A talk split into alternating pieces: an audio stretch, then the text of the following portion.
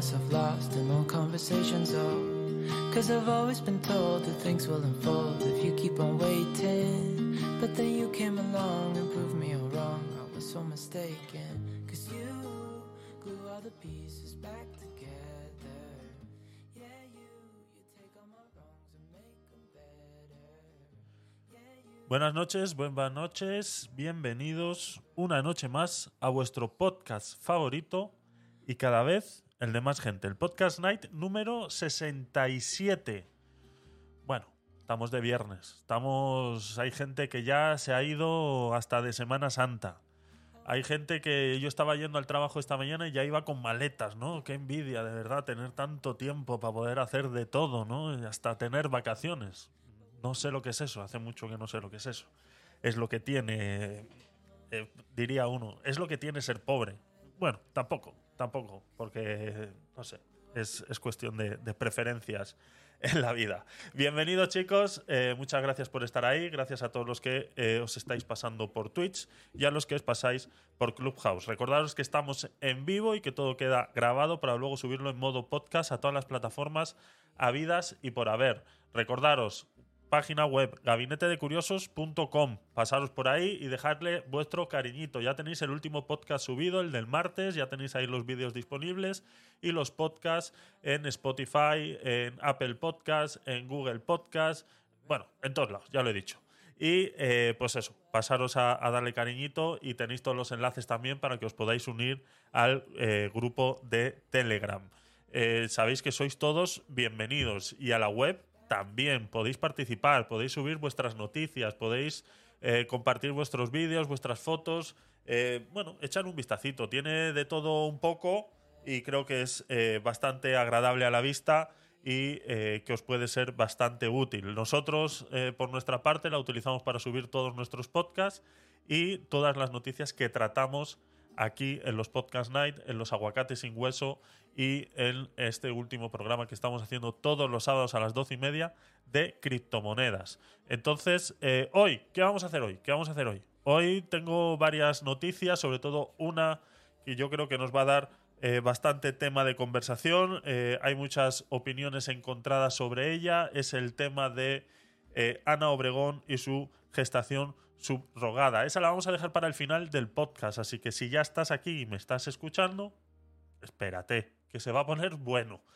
Tengo un par de cositas que decir al respecto y como ya sabéis que yo eh, intento no callarme nada, eh, por muy bien o muy mal que pueda caer a la gente. Entonces es la idea, es eh, por lo que yo he hecho estos, estos programas y intento ser eh, lo más transparente posible. Entonces vamos a hablar sin pelos en la lengua sobre ese tema y vamos a poner en evidencia a mucha gente que ha hecho opiniones sobre este tema. Ese lo va a ser el final del programa, ¿no? La última horita seguramente que tratemos ese tema. El tema eh, inicial con el que vamos a empezar hoy, vamos a estar hablando de temas de obesidad, eh, una noticia interesante sobre un donante de esperma con 550 hijos.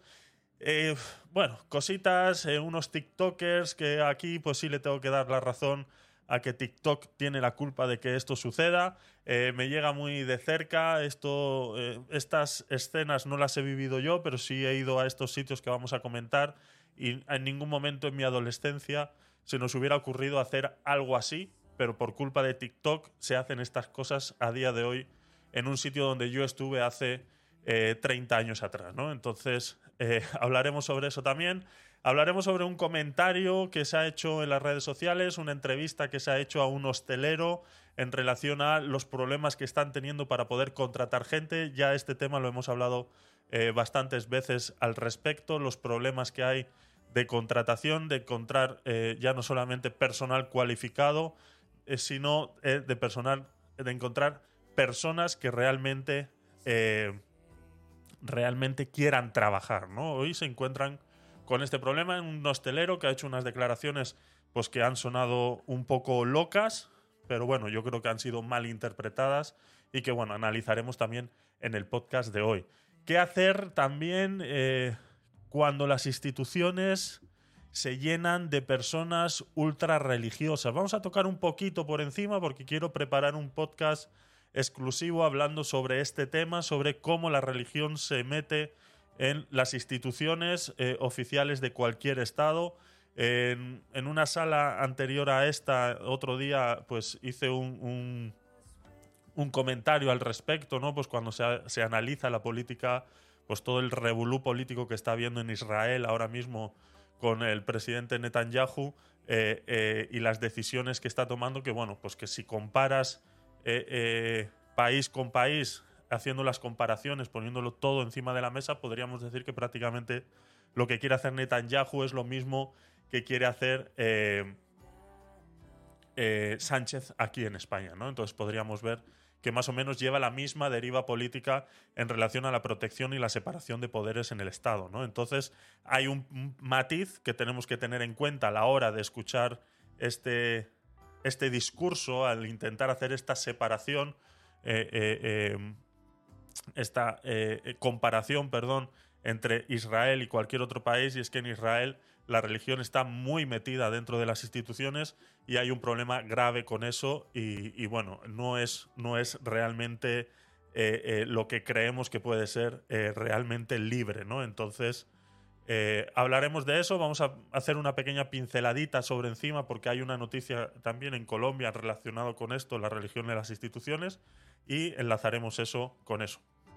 Y por último, como he dicho, pues hablaremos sobre el tema de la eh, eh, natalidad subrogada de Ana Obregón y todas las opiniones que han sucedido al respecto y sobre todo daré la mía y hablaré eh, críticamente sobre, sobre este tema. Así que chicos, bienvenidos, bienvenidos al Podcast Night número 67. Ponemos eh, la intro y empezamos. Vamos allá. ¿Qué le pasa a este hombre? ¿Se ha fumado algo? mensaje para Pedro Sánchez. Gracias, te quiero mucho. ¡Viva Pedro Sánchez! Porque la sociedad española, si tiene algo, es que es muy tolerante. ¿Qué haces? ¿Cosas? Sí. ¿Cosas nazis? Sí, Peter, cosas nazis. Cosas nazis. Cosas nazis. Cos, cos, cos, cos, cos, cos, cos, cosas nazis. Calla un momento. Es que yo eso lo he dicho. Confío en que, en, que, en que hoy lo aprendas también, la verdad.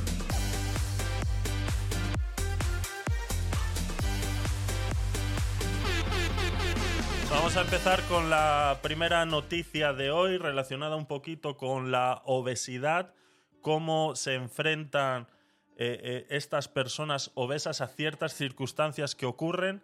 Esta noticia viene en relación a unas declaraciones que hicieron eh, nuestras queridas amigas de Podemos en estas tertulias que hacen, que se reúnen a, soltar tonterías por la boca, porque es que es lo, no se dan cuenta que yo puedo entender que alguien puede tener una doctrina, puede tener eh, algo, una creencia férrea sobre algo y que tiene que defenderla, pero tiene que tener unos cánones establecidos y no se puede invitar a cualquier persona a decir cualquier cosa delante de, eh, de, todo este eh, y de, todo este de todo este todo este tema, ¿no? Y entonces últimamente están sucediendo cosas en los que, por ejemplo, eh, eh, en un meeting de, de- del PP, pues se te cuela una eh, señora mm, evangélica y te empieza a decir una serie de cosas que, claro, que tú, pues prácticamente no puedes controlar.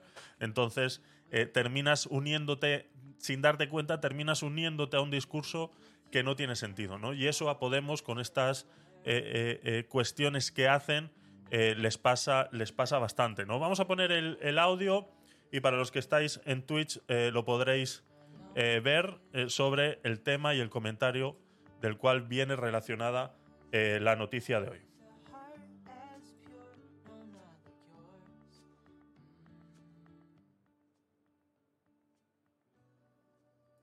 Las personas gordas además no cabemos, por ejemplo, en transportes públicos. Eh, yo hace poco tenía que dar una charla a Valencia y, y me tuve que bajar del tren porque no cabía en el asiento y tenía cuatro horas de viaje y dije, pues nada, va a ser que no. Bueno, no me imaginaba cuatro horas de pie en un tren. No cuesta caber en aviones. Hace poco me contó, hablando de lugares en los que nos cabemos, eh, em- una persona de Madrid que se tenía que hacer un escáner en el hospital y no cabía porque los escáneres no están pensados para personas gordas, y se lo tuvieron que hacer en el zoológico de Madrid, donde se lo hacen ahí. Bueno, pues esto he hecho mis, investigaciones al respecto, eh, me he puesto manos a la obra, he intentado indagar sobre esta serie de comentarios y saber si son ciertos. Yo, como ya sabéis, he sido y sigo siendo una persona obesa. Yo he llegado a pesar hasta 160 kilos y parte del discurso te lo puedo comprar porque sí, es verdad. Lo que no vas a escuchar nunca de mí es quejarme por no caber en un asiento. Perdona, el que tiene el problema por no caber en un asiento soy yo. ¿De acuerdo? Entonces, eh, lastimosamente es así, ¿no? Hacemos una causa común muchas veces de muchos problemas y no nos damos cuenta de que la solución la tienes tú en tus manos, ¿no? Y el tema de la obesidad, ya hablamos en su día sobre esto, se está blanqueando muchísimo con esto de los eh, eh, fofigordos, fofisanos, eh, temas como salir en, manifestaciones y decir que la cultura de la dieta es una violencia patriarcal, cosas de este sentido que, pues que de este sentido que al final lo pierden todo. Entonces, eh, lastimosamente son cosas que estamos escuchando a día de hoy, que se está blanqueando muchísimo el tema, el tema este de, ser gordo, y vuelvo y repito, yo hablo con, con, voz consecuente a ello porque yo soy uno de los que lo sufre, de que muchas veces en el tren me toca ir de pie, porque si me siento al lado de una, de una señora o un señor más o menos igual como yo, ya los dos no cabemos en el asiento. Entonces, sí, lo sé, eh, es así yo lo sufro, si es verdad, pero no puedo exigir, eh, eh, soy consciente de que no puedo exigir que se tenga en cuenta a la hora de fabricar un tren todos los tamaños de personas habidos y por haber, ¿no? Entonces, entiendo que eso es así, es algo que sufro, yo he tenido que ir en aviones también, es muy incómodo, aparte de pesar 140 kilos, mido 1,85 y las piernas, pues, quieras o no, no me caben en cualquier sitio. Y eso está claro que es así y que partiendo de eso tenemos que entender que no todo puede estar eh, puesto eh, a tu manera. Ahora bien, eh, ¿qué es eso de que un señor intentó hacerse un escáner y porque tal se tuvo que ir al zoológico? Bueno, he hecho mis investigaciones, he intentado encontrar información al respecto sobre esto. Esto se basa primero de una noticia eh, que surgió eh, en el año 2010, o sea, esta señora ha traído a coalición algo que le han contado a ella y que ha escuchado, pues es un bulo, señores, no existen datos reales de que una persona haya tenido que ir a un zoológico a realizarse un escáner por no caber en ellos. Entonces, ¿qué sabemos sobre si a personas con un problema muy severo de obesidad que no caben en los escáneres y otras máquinas de imagen médica de los hospitales se les envía a máquinas veterinarias para animales grandes. Pues eh, solo eh, un caso de una persona de gran tamaño, dicen desde la Facultad de Veterinaria de la Universidad Complutense de Madrid, nos ha explicado que en un caso, en, su caso, reciben entre 3 y 5 llamadas anuales de centros hospitalarios para pedirles que realicen una prueba de este tipo a pacientes de mayor tamaño de lo habitual motivo por lo que no pueden hacerlas en sus propios equipos. Ya eh, de por sí la Facultad de Veterinaria confirma en parte esto de que reciben llamadas entre 3 y 5 llamadas anuales en relación a esto. Pero es que luego hablas realmente de esto y esto no sucede. O sea, el bulo ha, calado tanto el bulo que hasta los propios doctores creen que esto es posible de realizar. Dice eh, eh, María Isabel García, eh, profesora de radiología y diagnóstico por imagen del Departamento de Medicina y Cirugía Animal de esa facultad, dice, pero hay que tener en cuenta varias cosas. La primera es que aquí no tenemos máquinas de imagen especialmente grandes para animales. Lo que tenemos es una máquina de resonancia abierta y una camilla adaptada para soportar el peso de caballos. Ahora bien, yo en mi persona, en mi eh, situación, eh, yo he sufrido muchas veces de dolores de ciática. Eh, yo tuve un inicio de una... ahora pues con, masajes y, y, sobre todo bajar de peso. Señores, ¿por qué es lo que hay que hacer? Hay que bajar de peso. Se ha hablado mucho sobre este tema y no se tiene la conciencia eh, suficiente al respecto. Y se está blanqueando de tal manera que parece ser que no. Que, que- que- está bien. Y no está bien, señores. O sea, estar obeso no es estar sano. Entonces no hay una manera de estar gordo y estar sano. No hay, no existe. O sea, no es compatible una cosa con la otra. Es así, está demostrado y es así, no hay manera de estarlo. Entonces, se ha hablado mucho sobre esto, hablamos en su día con el tema del fracaso de Ibai Llanos, el gran streamer eh, español que, que ha fracasado en su intento por bajar peso. Sabemos que no es fácil, sé que no es fácil, no es fácil llevar una rutina, mucha gente incluso no puede bajar de peso con el simplemente hecho de dejar de comer y, hacer ejercicio. No es fácil, psicológicamente es un proceso eh, complicado, pero que se necesita ayuda. Y que personas, pues, por ejemplo, como Ibai, ya hablamos en su día sobre eso, pues eh, una persona que podría haber marcado la diferencia por tener un gran público y haber podido dar un ejemplo de superación y, y que tiene todas las herramientas porque tiene todo el dinero para hacerlo. Ya no estoy hablando de hacerse ninguna operación, sino tener ayudas psicológicas, ayudas de verdad que realmente le ayuden, personas que estén con él constantemente y que le estén guiando constantemente en, en, en hacer, eh, en hacer eso, ¿no? Entonces, eh, fracasó, fracasó.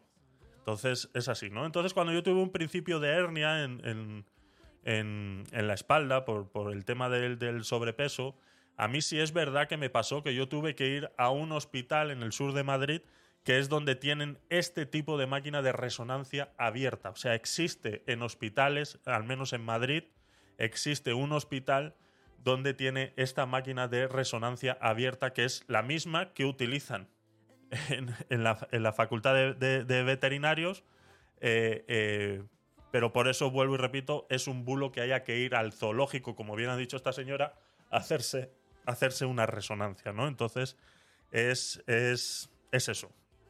No deja nada más que ser un bulo, ¿no? Dice, eh, seguía diciendo la noticia, es decir, que muchas veces las pruebas que piden realizar o bien son distintas, por ejemplo, un TAC, o bien no podrían hacerse porque la resonancia no está indicada para su diagnóstico. Además, dice eh, García, dice, además hay que tener en cuenta las consideraciones legales, ya que puede ser dudoso que una eh, máquina ubicada en un hospital para animales pueda ser empleada para el diagnóstico de un paciente humano.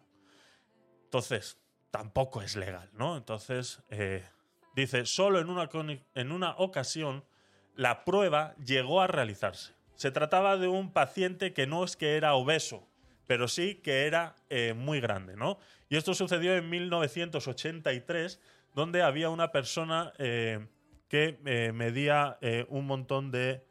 de no sé si... A ver, lo decía por aquí más adelante. Vamos a seguir leyendo y seguramente no lo dice. Dice, había sospechas de que estaba sufriendo una hemorragia eh, cerebral. Era crítico tener imágenes para confirmarlo y poder poner un tratamiento y eh, tras eh, muchas llamadas y discusiones decidimos hacerle ante el riesgo que corría la vida del paciente. ¿no? Pudimos obtener las imágenes y confirmar que efectivamente tenía lesiones compatibles con una hemorragia cerebral. ¿no? Dice, era tan grande esta persona que al introducir la cabeza en la resonancia, su pecho chocaba con el borde de la máquina. Recuerda García. ¿no? Dice, también hemos consultado por este tema al Zoo Aquarium de Madrid, eh, por eh, ser instalaciones que en teoría se podrían utilizar para este tipo de casos, y de hecho en su caso se, habla específicamente de una máquina de escáner para elefantes, pero el zoológico no tiene máquinas de resonancia o escáner. Desde su departamento de comunicación han asegurado, ciertamente es un bulo que cada vez eh, llega eh, más lejos, llegando así incluso a que los doctores se lo crean y llamen pidiendo ayuda para hacer este tipo de resonancias y que la gran mayoría se pueden solucionar utilizando otros métodos, ¿no? Entonces, estas declaraciones de esta señorita invitada a esta mesa abierta a hacer comentarios de cualquier tipo, pues resultan eh, muchas veces en este, en este tipo de, de- de- de problemas, ¿no? Que, pues eso, que no sabes lo que te va a decir, ¿no? Te sale un que te bote chapote porque es lo que pasa. Cuando invitas a gente que no sabes lo que va a decir por el simplemente hecho de que no, yo te beso los pies y te como la oreja, pues te encuentras con el problema de que eh, el, el- lo que vas a decir no está, no está controlado y terminan diciendo cosas como la que acabamos de escuchar. Y nos ha llevado a esta eh, pequeña investigación y sobre todo pues eh, dejar claro que esto no, no existe, no es así, no es algo que se realice. Existen, como bien ha dicho la doctora eh, de, la, de la Complutense, eh, el- como bien dice, pues siempre se terminan encontrando otras soluciones cuando te encuentras con una persona que es muy grande y no entra en estos escáneres. Aparte de que ya vuelvo y confirmo que hay un hospital en el sur de Madrid que cuenta con un escáner abierto y que, eh, y que se pueden realizar este tipo de, este tipo de diagnósticos. ¿no? Entonces, eh, es un bulo. Eso es así. eh, y aquí, pues, quería hacerlo porque me llamó muchísimo la atención que vuelvo y repito, ¿no? que, que se le dé un micrófono a cualquiera para decir cualquier estupidez y que automáticamente la gente lo compre de una manera tan sencilla eh, como esa. ¿no? Vamos a ver qué dicen los comentarios aquí en, Clubhouse. Eh, a ver. Buenas noches, buenas noches, eh, Tony. Gracias por estar ahí. Manuel, buenas noches. Daniel, a mí no me invitaste, no me enviaste invitación, Javier. Que sepas que el karma existe y aparece en forma de gobierno socialista. Entonces lo estamos pagando ya desde hace cuatro años no haberte invitado, Daniel. Estoy. Eh, estuve conversando con, con Norag y eh, me estuvo eh, comentando un poquito sobre el tema de las casas. Parece ser que Clubhouse está apostando mucho por el tema de las casas y que este mes de abril va a ser el mes de transición para que todo el mundo convierta sus clubes en, en casas y si no lo hace así, el día 31 de, de- de mayo se va a hacer automáticamente, ¿no? Entonces he hecho el cambio este de las casas y, y no... Y estoy aprendiendo. Estoy aprendiendo. Tiene bastantes cosas eh, diferentes. Eh, ya la probamos en su día al principio. A mí no me llamó la atención. No creí que fuera una solución para Clubhouse. Pero bueno, han ido metiéndole eh, más cositas y parece ser que, que- puede ser interesante. Pues, por ejemplo, eso que acabamos de, de hacer ahora de, de programar todas las, las salas y que ya sean recurrentes y que ya estén programadas y que yo no tenga que venir constantemente a programarlas, eh, pues eh, la verdad que está bastante interesante, ¿no? Y bueno, pues tendrán que ir mejorando más cositas, porque por ejemplo a mí me gustaría poder cambiar el título y demás, pero bueno, son cosas que, que- que se van a poder ir haciendo con el tiempo y me imagino que, Clubhouse pues tomará cartas en el asunto. Entonces, eh, Daniel, perdóname, si no te envié la invitación, no sé cómo se hace, he visto que hace cosas automáticas, entonces luego me encargaré de, de ver cómo, cómo se hace todo eso, ¿vale? Eh, dice... Perdonado, vale, gracias. Gracias, Daniel. dice, al menos, eh, dice, eh, Ibai al menos no va llorando por las esquinas. Claro, eso es lo que, lo que decía, ¿no? Y eso es lo que, lo que, lo que digo yo. Yo sufro de eso. Eh, dice, tienes las repeticiones desactivadas, Javi, revisa. Eh, a ver. Pues eso ves, es otra cosa que. Así dice replay off. Y. Ah, mira, te deja. Ah, te deja cambiar el título ya, mira. Pues ala. Ya me han callado la boca. Eh, lo tengo que mirar. Lo tengo que mirar. Porque aquí replays. eh, no sé si me deja. Mm, mm, no sé. Eh, vamos aprendiendo, chicos. Vamos aprendiendo. Y aquí el Curiosity One eh, tiene un botón que dice eh, Record the Room. Está recording, no, pero eso lo hace aparte. No es el mismo de. No es el mismo de. No es el mismo del, del- del otro lado. No es el mismo del otro lado. Entonces, eh, no sé. Eh, lo miramos, eh, Pedro, lo miramos y lo intento. Lo intento dejar listo, ¿no? Eh, como veis arriba conmigo hay un gatito que se llama Curiosity y bueno, es, es una manera porque estuve probando los, el tema del Club Dex, del Clubhouse eh, a través de escritorio. Y bueno, con mi mesa, después de que hicieron una actualización y que mm, había entendido que posiblemente se hubiera solucionado el problema que me causaba que no me funcionara, pues resulta que sigue sin funcionar, ¿no? Y entonces, pues, en uno de estos sueños eh, eh, reveladores, eh, pues se me ocurrió crear otra cuenta en la que pudiera abrir en el Club Dex y este señor es eh, Curiosity y bueno, es con el que vais a ver que contesta en el chat y, demás, pero que bueno, que es, es- es mi mascota, es mi mascota. La tengo aquí y la acaricio de vez en cuando. Así que es, eh, vamos probando, vamos probando cositas y vamos viendo cómo, cómo se hace. Eh, feliz noche para todos, nos dice Leire. Dice, ¿estás abriendo la sala desde la casa? Eh, sí, sí, en teoría estoy ya en la casa. Yo no tengo club. Yo he convertido el club en casa. Entonces, eh, yo he entrado en mi casa y la sala que estaba ahí le he dado a iniciar, que es las que puse programadas desde, desde ayer. Entonces, sí, yo he podido iniciar. Eh, parece ser que sí. Hay un botón, lo que pasa que yo no lo activé, Leire. Se supone que sí. Las casas, ya en la casa se pueden grabar las salas y eh, cuando creas la sala hay un botón, pero parece ser que no lo he activado según estaba viendo yo ahora, que me sale la opción de replace off, solamente que la, eh, la sala tiene que ser pública. ¿Vale? No puede ser solo para los para los que tengas en la, en la casa registrados o, sean eh, visitantes de tu casa, sino que tiene que estar público para poderla grabar. Eso, cositas que aprendí ayer en una sala con Nora, de- de todas las cosas que tienen que hacer, que están haciendo nuevas. Así que eh, vamos probando, vamos probando. De momento, pues esas son las, las novedades que tenemos. Así que venga, vamos a seguir con más noticias.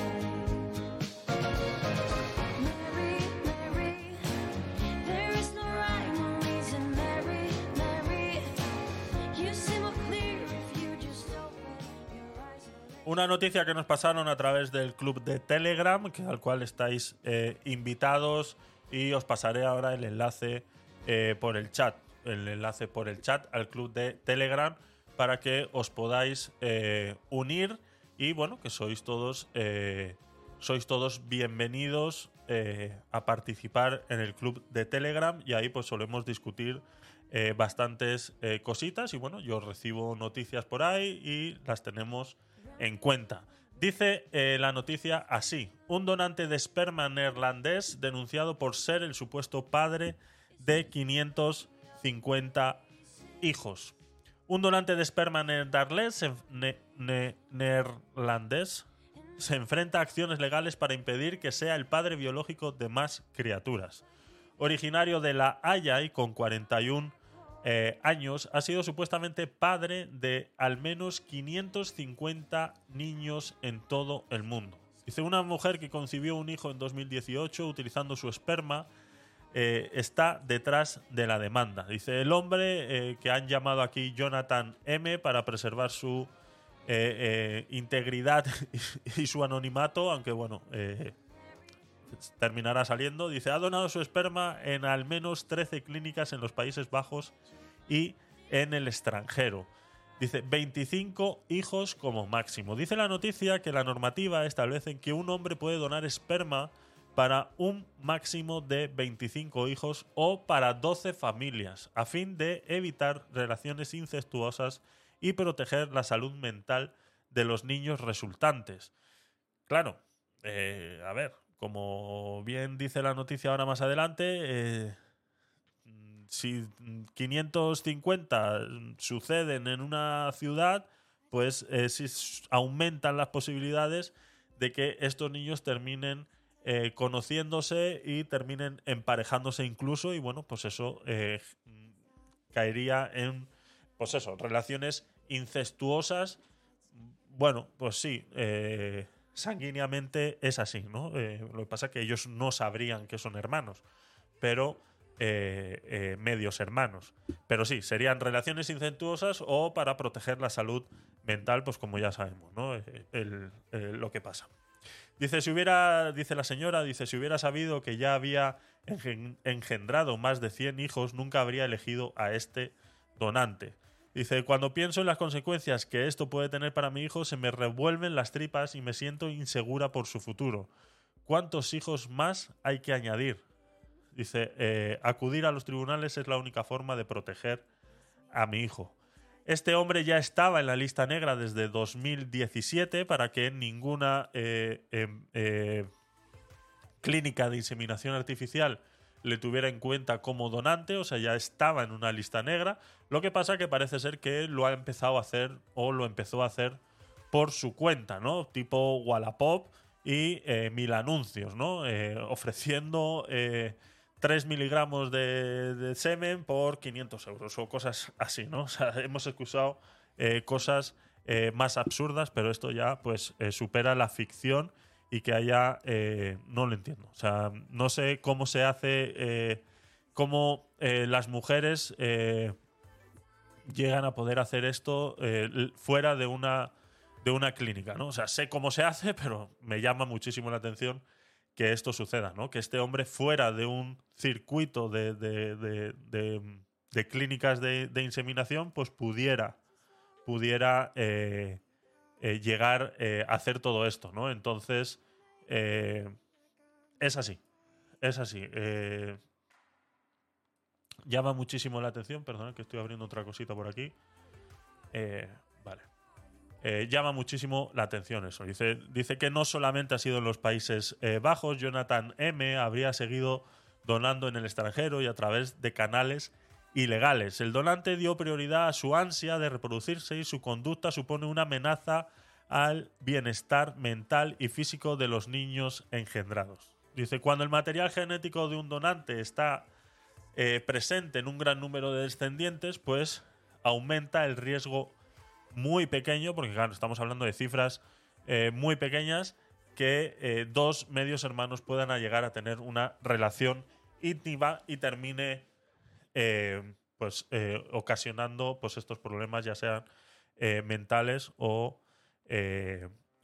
no sé cómo llamarlo de la otra manera incestuosos no entonces esa es la noticia, llama muchísimo la atención, sobre todo esta parte es la que yo quisiera recalcar, porque esta noticia, si no recuerdo mal, eh, ya ha pasado antes, ¿no? Este problema ya ha pasado antes, incluso hay muchas películas de historias reales en relación eh, a este tema, y no es algo que,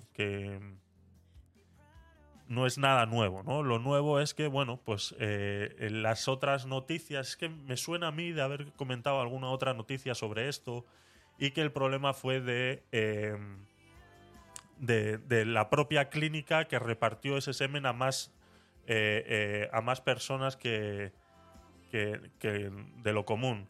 Eh, Daniel, se te robotiza. A mí me pasó ayer mucho con, con entrando en, en varias salas, escuchaba mucha gente que de repente se ponía la voz como robótica. Yo no sé si es que Clubhouse, pues al estar haciendo tantos cambios, está teniendo problemas, pero yo en mi audio eh, lo tengo todo correcto.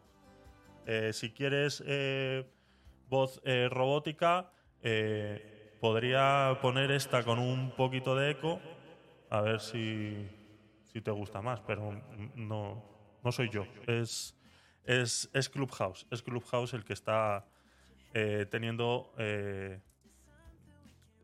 yo sí me escucho bien. ¿Tú me escuchas bien, Aldo? Por eso, es que están. eh, chicos, están actualizando la aplicación de Clubhouse prácticamente todos los días. Hay que, estar, hay que estar pendientes porque ya te digo que a mí ayer me pasaba mucho y al final eh, me pasé por las actualizaciones y había actualización. Perfecto, Aldo, muchas gracias. Eh, entonces, hay que actualizar, hay que actualizar, chico. Dice, Pedro en el, en el chat, dice, ese donante estaba protegido por la lista Robinson. imagínate, imagínate, sí, es que no... es increíble. Me acuerdo en, un, en otro podcast night, como decía, de haber hablado de esto, ¿no? Pero que realmente el problema por el cual había ciento y pico de, de, de- de niños de un mismo padre era por culpa de que la, propia eh, agencia de inseminación artificial como que había repartido eh, más de la cuenta ese, ese mismo semen, ¿no? Y se encontró con ese, con ese problema, ¿no? Aquí lo peculiar es eso, ¿no? Que estamos hablando de que después que fue puesto en la lista negra de donantes, eh, se fue en el extranjero. Yo entiendo que esta lista debería ser eh, mundial, debería ser eh, que dentro de esta asociación de donantes de esperma se, tendría que ser internacional, como existen otras muchas listas, como por ejemplo la lista de ludopatía o, cosas así, eh, que son mundiales, ¿no? Existe una lista negra de, ludópatas donde una persona pues se puede eh, apuntar eh, voluntariamente, se puede apuntar voluntariamente o por edicto de un juez y, y eso pasaría a una lista negra que además es internacional, ¿no? Si intentaría esta persona en otro país entrar a un casino a jugar, pues eh, automáticamente le deberían de prohibir la entrada, ¿no? Por, estar dentro de esta lista. Entonces, yo quisiera creer que esto debería ser más o menos igual, pero bueno, eh, como dice, pues a través de otros eh, canales ilegales, ¿no? De, de- de- de todo esto. Entonces, es así. No sé si... no sé por qué estáis todos tan, tan abajo. No sé si es que no podéis levantar la mano eh, decirme cositas. O no queréis subir, o, o qué. Porque vuelvo y repito, estamos probando la casa esta. Hoy es el primer programa con la casa. Entonces, eh, no sé si es problema de que está mal configurada o, o qué. Entonces, eh, decirme, decirme cositas. Pero vamos, que ya sabéis que. Vale, perfecto. O sea, se puede solicitar.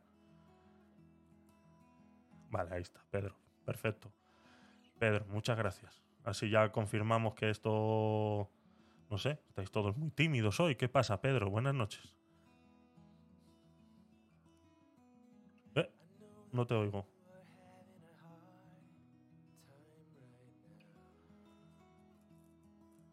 No te oigo. A ver si soy yo.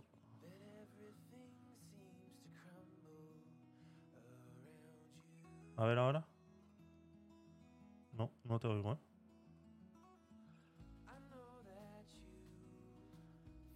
Tú sí lo escuchas a él, Aldo. Vale, entonces soy yo. Perfecto, gracias, Aldo. Soy yo, es mi Bluetooth. Perdona, chicos, que me pasa eh, a menudo.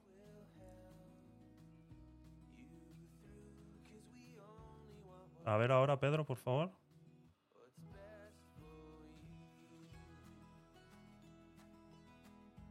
No. ¿Ahora?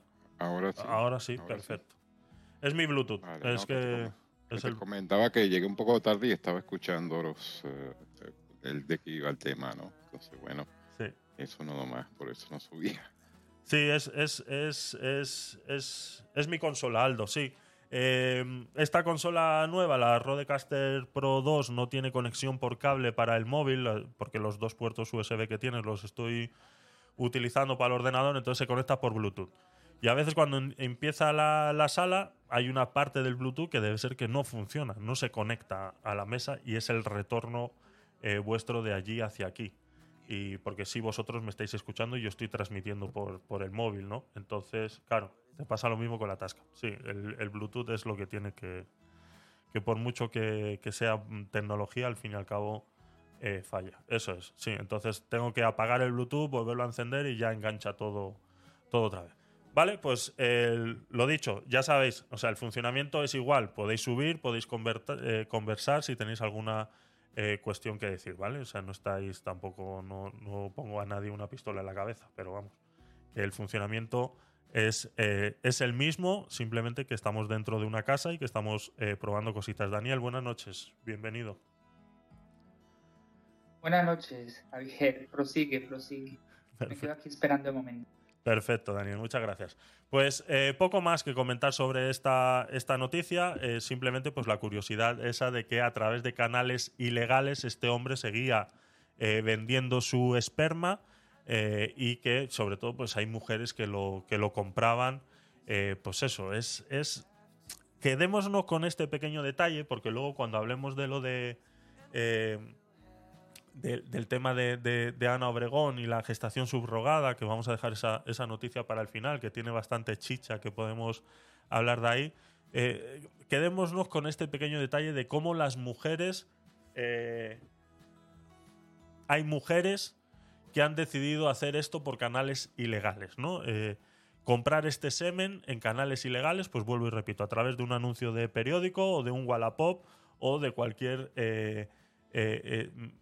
manera que sea posible hacer un intercambio de, eh, de bienes y en este caso estamos hablando de, un, eh, eh, de una compra de esperma para poder quedarse embarazada y que vuelvo y repito, pues que luego eh, lo harían de manera clandestina en su casa y con los de, de las maneras que, que- que todos podemos imaginarnos que se puede realizar, ¿no? Entonces, eh, quedémonos con este pequeño detalle y cuando lleguemos a la, a la noticia de, de lo de Ana Obregón, pues eh, intentaremos eh, también sacar bastantes detallitos yendo por esa, por esa índole. Así que venga, seguimos.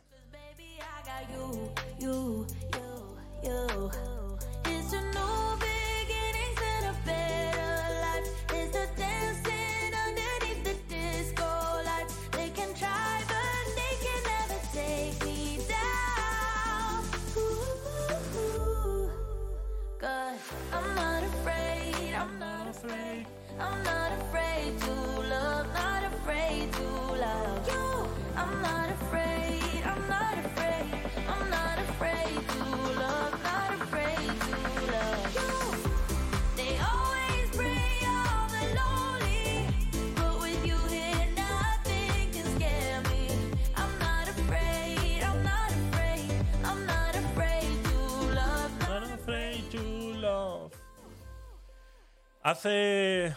Yo tengo 42, voy a hacer, si no recuerdo mal, pues hará más o menos unos 32 años atrás. En la escuela eh, se hacían cosas como ir de excursión a sitios como el Parlamento, ¿no? Era, era algo que se solía hacer, algo que parece ser que se sigue haciendo, pero que el índole de eh, educativo parece ser que es diferente, ¿no? O al menos eh, el trocito este al que hemos podido ser testigos a través de un eh, TikTok, ¿no? La noticia dice así, unos TikTokers, bueno, eh, un grupo de chavales en una excursión escolar, no les llamemos TikTokers simplemente por el hecho de subir un TikTok, ya todo el mundo son, son TikTokers, no, estamos hablando de un grupo de adolescentes, eh, se marca un baile en el Parlamento Vasco al ritmo de Raúl Alejandro, ¿no? El video de unos jóvenes bailando en la institución vasca se ha hecho viral en TikTok, ¿no? Pues esta eh, institución vasca, como digo, estuve yo, pues pues eso, ¿no? Hace 32 años y, pues sí, nos sentamos en esos mismos sofás, nos sentamos en esos, eh, en esos mismos escaños donde discuten en el Parlamento vasco eh, y pues eh, te cuentan panfletos de la separación de poderes, del legislativo, el ejecutivo, etcétera, etcétera, etcétera, etcétera, etcétera, y pues sí, con 10 años pues puede ser un poquito eh, aburrido. Yo entiendo que la juventud de hoy en día hay que llegar a ellos de alguna que otra manera. Yo defiendo eso y lo he defendido siempre. Entonces, sí, pero de ahí a tener que hacer esto, utilizar ya no solamente que estas eh, muchachas, eh, grupo de muchachos, hicieran un baile en el Parlamento Vasco. El problema no es el baile. El problema es que se utilizan las instituciones para ejercer este tipo. Aquí estamos hablando que se han utilizado pantallas gigantes, que se ha utilizado el sistema de sonido de- del propio Parlamento Vasco para poner la canción. O sea, es, no es algo que tú has llegado al Parlamento, se han reunido cinco niños, han puesto el móvil y un altavoz y han dicho, vamos a hacer esto. Venga, que igual hubiera pasado así y digo, ole, me parece bien. Me parece una manera de que los jóvenes pues digan, pues mira, nosotros somos jóvenes, nosotros de ahora en adelante hacemos las cosas así, ¿no? Pero que esté tan planificado al punto de tener que contar pues con el técnico de sonido del Parlamento, eh, el que sea que tenga que darle al play, el que sea que tenga que recibir esa canción y tenerlo todo preparado para que en el momento que llega esta excursión se realice este baile, que están todos, eh, se ve que están todos sentados y preparando a que esto suceda, no es algo espontáneo, no es algo... No sé si me explico a dónde quiero llegar, ¿no? La utilización de, eh, de las instituciones eh, para, estas, para estas cosas, ¿no? Vamos a ver el, el TikTok para los que estáis en Twitch, pues eh, lo podéis eh, ver. Y bueno, a los que estáis en Clubhouse, eh, con escucharlo, bueno, vais a escuchar la canción y os digo que son un montón de niños bailando en el, en el Parlamento.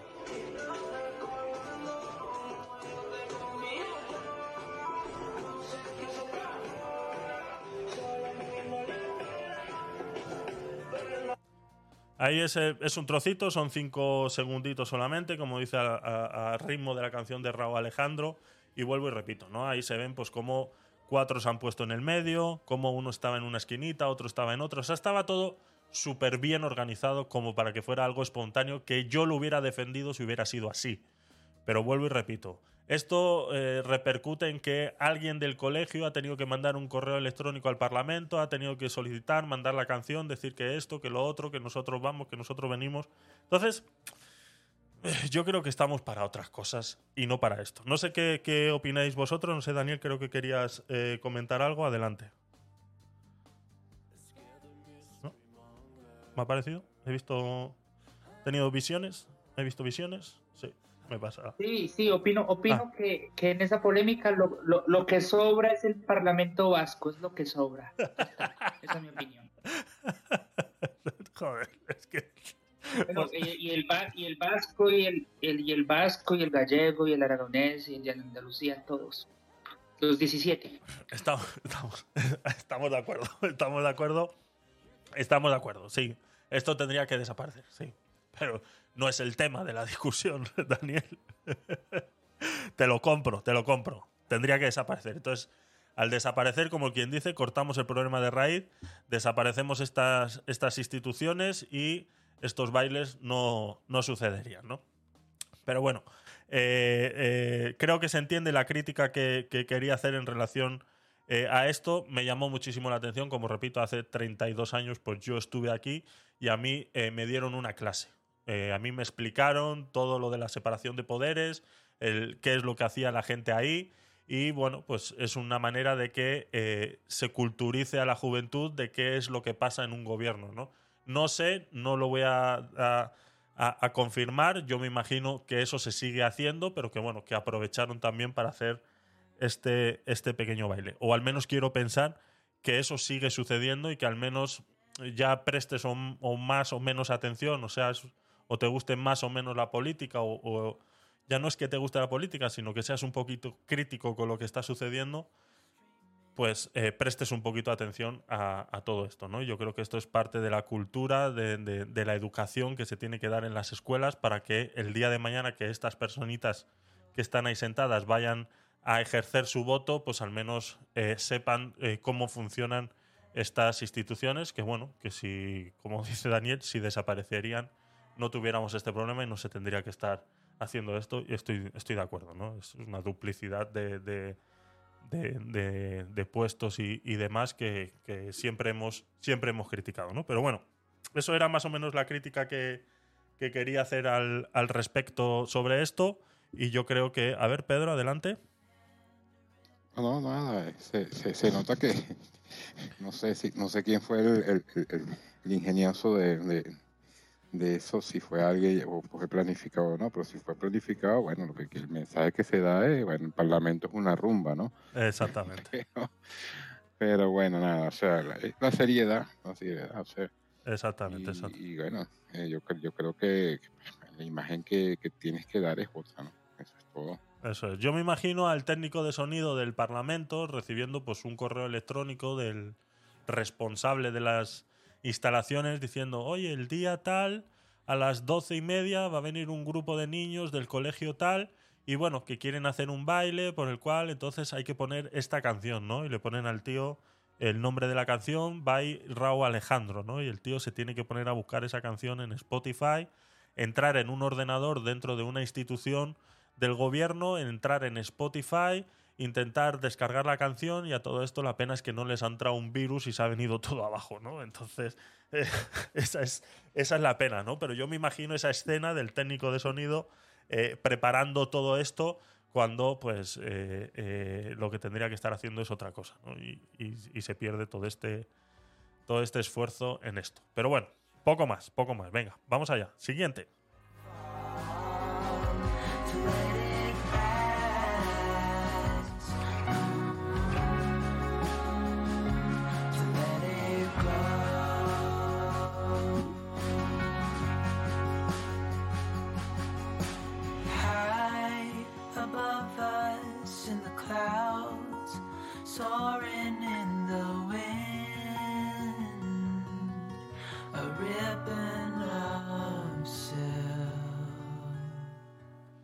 La solución de un hostelero de Madrid para una Semana Santa sin camareros, ¿no? Esta, esta problemática la hemos conversado eh, bastantes veces, hemos tenido eh, eh, pues eso, ¿no? Opiniones encontradas al respecto, hemos podido estar más o menos de acuerdo. Ahora este señor presenta una solución de crear una jornada laboral de 16 horas. Esta noticia salió en Antena 3 el otro día. He rescatado esto a través de un eh, TikTok. Entonces, eh, vamos a escucharlo y eh, lo comentamos dentro de lo, dentro de lo posible. Vamos allá.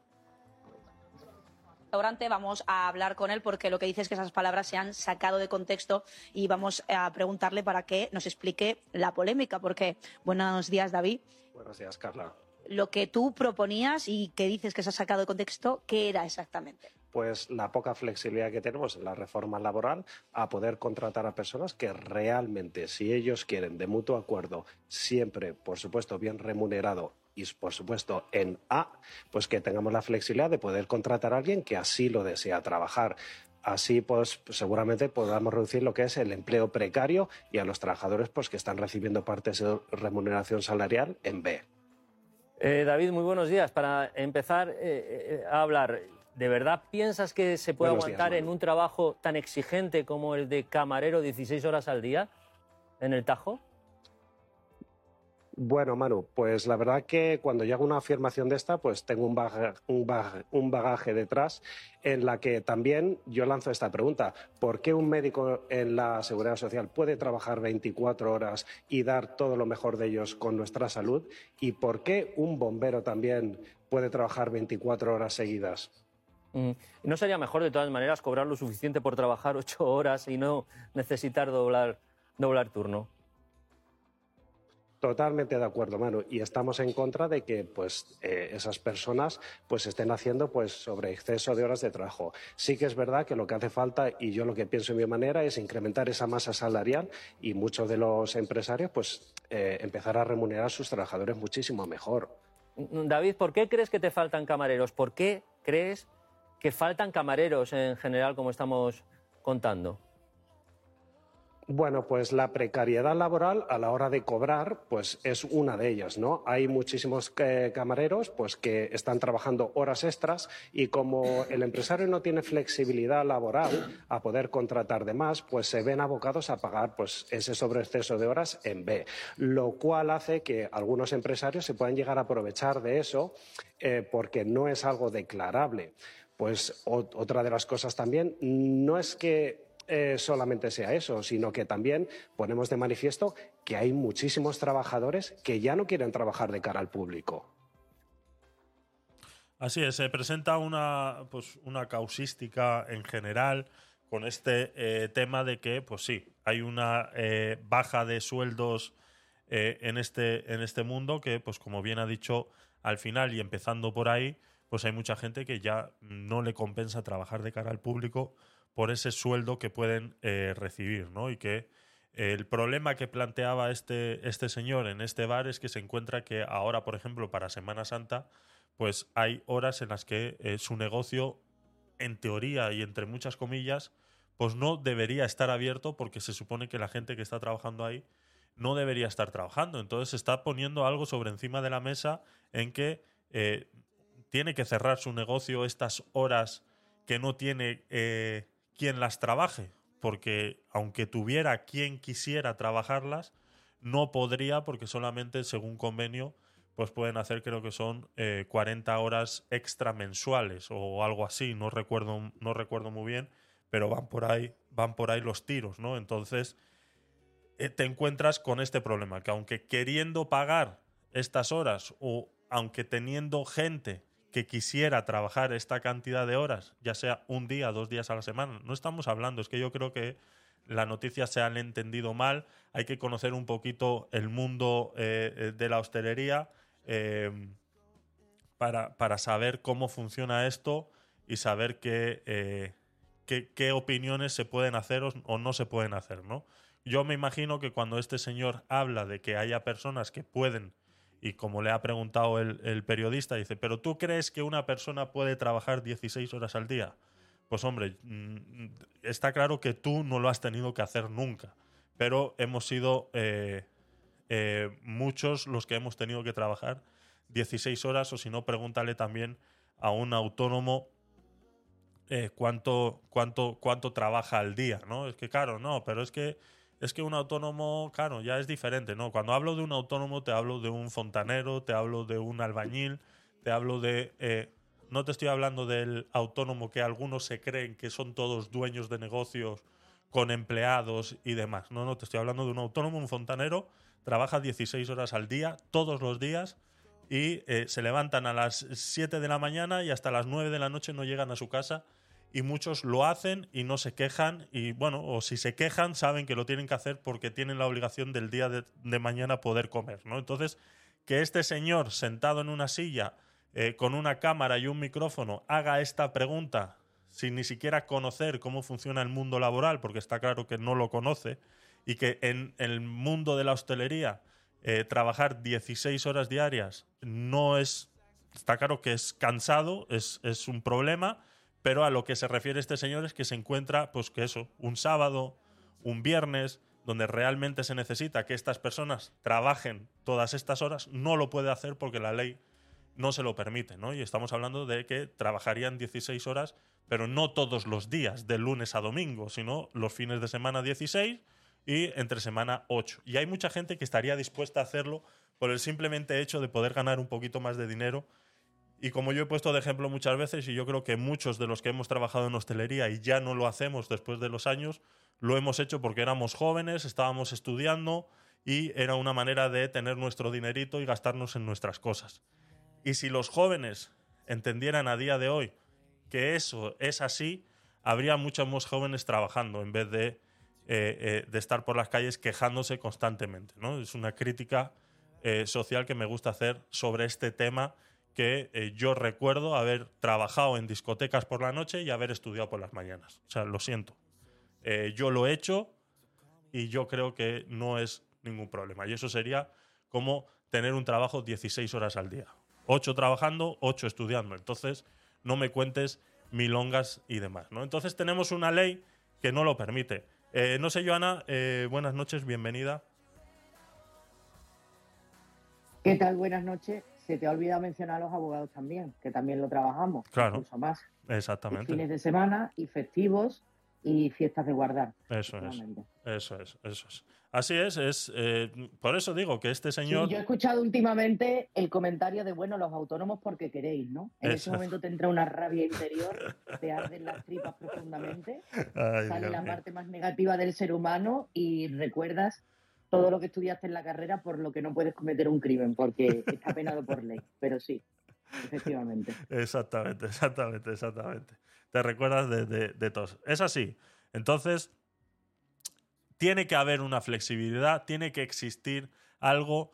Eh, este señor, como bien ha dicho, eh, esto pasa. Hay gente ya trabajando 16 horas y que se pagan la mitad de esas horas, se pagan en B. Entonces, el gobierno tiene que abrir los ojos, ¿no? Sí, no, y hay, y hay un punto que yo creo que se está olvidando, Javi, porque ha pasado la pandemia y parece que han pasado tres siglos, pero la pandemia fue antes de ayer. Todavía seguimos pagando las consecuencias y tardaremos en recuperarnos.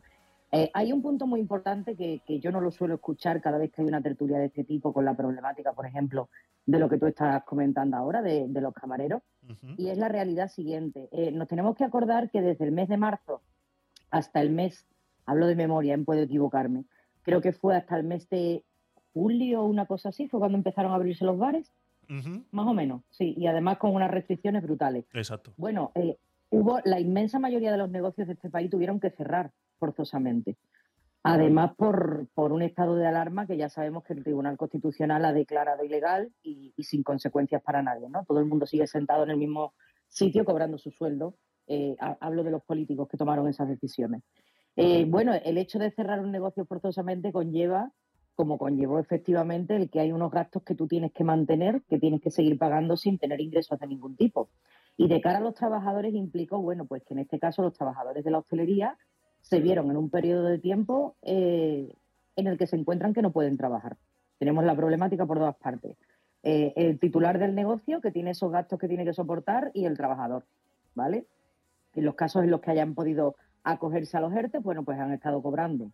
En la mayoría de los casos una cantidad muy inferior a, lo que cobraban eh, trabajando y se han encontrado ahí con un tiempo muerto. Bueno, pues ha habido muchas personas, he escuchado ya muchos casos y, y- y eso en su día, o sea, eso salía en televisión en su día, pero ahora se nos ha olvidado, que estas personas, muchas de ellas aprovecharon para adquirir una formación que hasta entonces no habían adquirido o simplemente porque valoraron la posibilidad de cambiar de sector y ahora esas personas que se dedicaban a la hostelería, que eran muchísimas en nuestro país, que somos fundamentalmente un sector de servicio y muy orientado al turismo y por tanto que tira mucho de, lo- de los profesionales de la hostelería, pues ahora se dedican a otra cosa. Se han formado en diversas disciplinas, diversas áreas y donde antes, me lo invento, donde antes eran tal, pues ahora a lo mejor son auxiliares de clínica o son diseñadores gráficos o son, vaya usted a saber. Entonces, ese importante eh, grueso de población que antes se dedicaba a eso, pues hay una, una parte importante que ahora se dedica a otra profesión, ¿vale? Y generalmente el tema de, de- de la hostelería sabemos lo duro que es ese trabajo y todos los inconvenientes que tiene. Bueno, pues el clásico que, que lleva toda la razón, que es que mientras las personas están en momentos de ocio, de diversión, de, de compartir con amigos, con familia, etcétera, bueno, pues esas personas están ahí trabajando para poder ofrecernos pues esa bebida, esa comida, esa copa, etcétera, etcétera, cuando estamos en momentos de ocio. Entonces eso al final es una situación que es compleja. Tiene que ser vocacional, tiene que ser por, por, por una necesidad. Bueno, yo, yo he estado, mientras yo estaba estudiando la carrera, trabajaba en la hostelería y yo trabajaba mis 16 horitas fácil y cobraba que ya quisiera yo que ya quisiera yo lo que se cobra ahora, ¿vale? Yo cobraba y además no me da vergüenza decirlo porque estoy muy orgullosa de haberlo hecho. Yo cobraba 300 euros al mes por trabajar 14 y 16 horas diarias y con un poco de suerte libraba un día a la semana, ¿vale?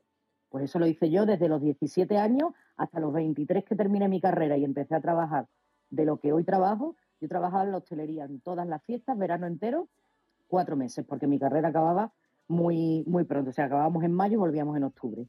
Y ese trabajo, puedo decirlo con conocimiento de causa, es durísimo. Estar de cara al público es durísimo.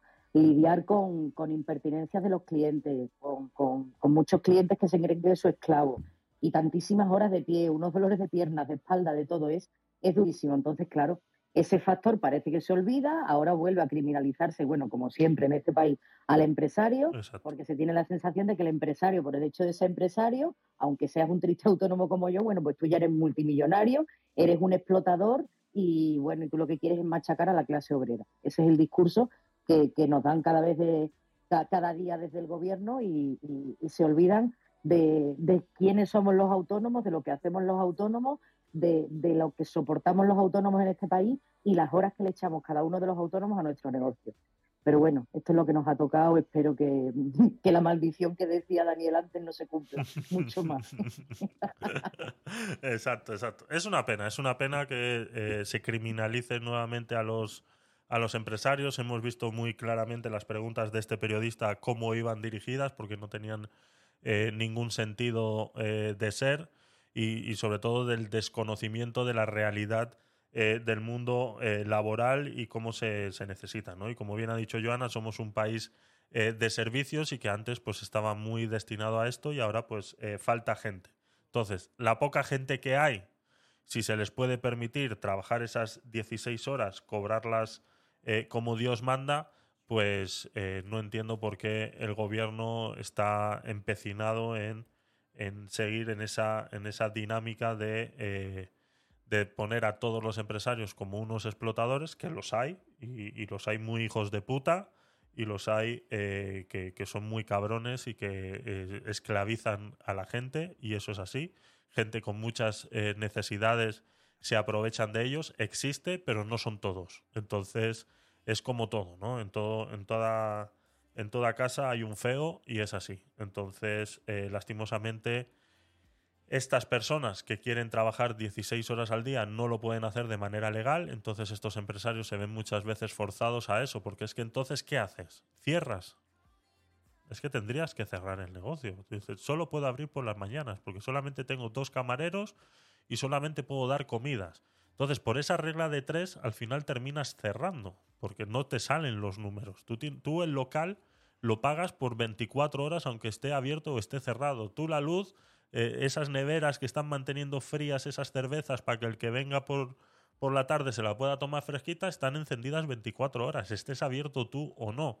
Entonces, eh, eh, hay que permitirles a esta gente que pueda seguir trabajando y hay que ayudarles a que eso sea así, ¿no? Y eh, eh, esta ley, pues, de alguna manera eh, tiene que cambiar, porque tiene, tiene que poder ser así, porque no hay formación ahora mismo. Los jóvenes no quieren trabajar en, estas cosas porque volvemos a lo mismo, pues viven en una sociedad en la que viven con los padres y, no les han dado la patada en el culo como me la dieron a mí en su día y búscate la vida que ya eres mayorcito, pues parece ser que eso ya no se hace, está mal visto, es un maltrato eh, a la juventud, entonces eh, ya no trabajan. Entonces cuando mm, se meten en la universidad, que está bien y todo lo demás, pero hasta que no salen de la universidad con 22, 23 años, pues no salen al mercado laboral y se encuentran luego pues con una realidad que tampoco es tan fácil y el mercado laboral, como yo siempre he dicho, yo en el en, en- en el trabajo en el, en el que estoy, pues eh, solemos, solemos coger eh, becarios y yo les intento inculcar esa, esa cosa de que fuera de lo que puedan aprender del negocio y, y- y todo lo demás, lo que tienen que intentar es crear contacto, ¿no? Que la relación laboral en esos sitios donde está yendo a aprender, eh, eh, aparte de aprender y, y- nutrirse y poner en práctica lo que aprendieron en, en la escuela, lo que tienen que hacer es nutrirse de personas y, aprender y tener contactos porque es lo que el día de mañana te va a conseguir un trabajo de verdad. No es no solamente es llegar a la puerta de un negocio, presentar el cartoncito y decir, mira, que soy licenciado en, en lo que sea. Pues venga, no es tan fácil. Lamentamos eh, decirlo, pero la realidad es otra. Entonces, eh, en la juventud de hoy en día pues tendrá que ver eh, qué hace al respecto, pero está claro que los bares de por sí no tienen gente para trabajar. Ya este señor lo está poniendo sobre la mesa de que hay días pues que no tienen con qué, trabajar. Y es un problema que llevamos sufriendo, como bien ha dicho Joana, desde que eh, les dejaron volver a abrir en la pandemia después de que muchos cerraron y, y- se encuentran con ese, con ese problema. Así que, Pedro, adelante. Sí, no, yo quería pues eh, analizar algo más, no solamente camareros, ¿eh? Cada rato veo gente, o sea, eh, gente que tiene bares, etcétera, el mundo de la hostelería que buscan cocinero, cocinero, cocinero, cocinero, y ayudante de cocinero, y chef y cocinero y chef, eso me entiende, o sea, parece que hay un déficit completo en la parte hostelera, pues tanto de camareros, cocineros y ayudantes de chef. Entonces, a ver, en un país donde donde la hostelería mueve, mueve todo y el turismo mueve el país. eh, y, y lo que decía Giovanna, que cuando la pandemia en esos cuatro meses, pues mucha gente se ubicó en otros, en otros sectores y que son, que son más estables, ah, venga virus, venga pandemia, venga lo que sea, eh, no creo que, que sea tan fácil que regresen. O sea, eso, eso es lo que quería adicionar. Es complicado, es complicado recuperar esa masa eh, eh, laboral que se perdió con la pandemia y como bien ha explicado Joana, se re- reinventaron en, en otra cosa. Va a ser complicado porque... Sí, pero, pero fíjate tú, fíjate tú esto, ¿no? Porque bueno, yo tengo mi edad, mi edad y todo, ¿no? Pero tengo un sobrino que, que llegó en noviembre del año pasado, o sea, ¿verdad? Sí. Eh, estuvo en Madrid y lo primero, lo primero que no sé cómo está operando el gobierno de Madrid, de verdad. Lo primero que tuvo, y es- y él es ciudadano, igual que yo, tres meses para sacar un DNI, imagínate tú. ¿Por qué? Porque claro, se vino de Chile y en Chile la embajada de Chile, eh, española en Chile, no le dio la partida literal para el DNI, ¿ok? La partida de nacimiento para el DNI. Entonces, cuando llegó a, a- a Madrid, pues está colapsado eso que pues, pa- para que le llegara la partida literal para sacar el DNI, tres meses, ¿no? Es horrible, sí. Bueno, hago este comentario, este comentario porque, fíjate, él, él- él es chef, o sea, inclusive él, él es maestro pastelero, ¿no? Porque aprendió en Venezuela, después en Chile se dedicó a otras cuestiones de, de venta de coches, o sea, en la Hyundai, etcétera. Y bueno, nada, él estaba buscando ver qué hacía, porque él todavía está lo que está es eh, inspeccionando la zona, porque tiene el esposo todavía en Chile, que la quiere traer, etcétera. Y eh, lo que me dice es, mira, estuve en el CEPE, porque yo, yo lo asesoro, vete para el CEPE, ah, y hay cursos, etcétera. Y busca ver, porque claro, él, él sí no tiene eh, el papel de, de maestro pastelero, pero homologado aquí no puede tampoco Claro. ejercer, pues no puede. Entonces me dice, mira, tío, hay de todas las cosas, menos de, de cocina y maestro, maestro pastelero, y esto que es un país de, de hostelería, ¿no? Hay cursos de todo tipo menos de eso. Entonces, bueno, eh, eh, ahí, ahí el, el detalle, ¿no? Que también hay que incentivar la parte hostelera de otra forma también. Eso adicional.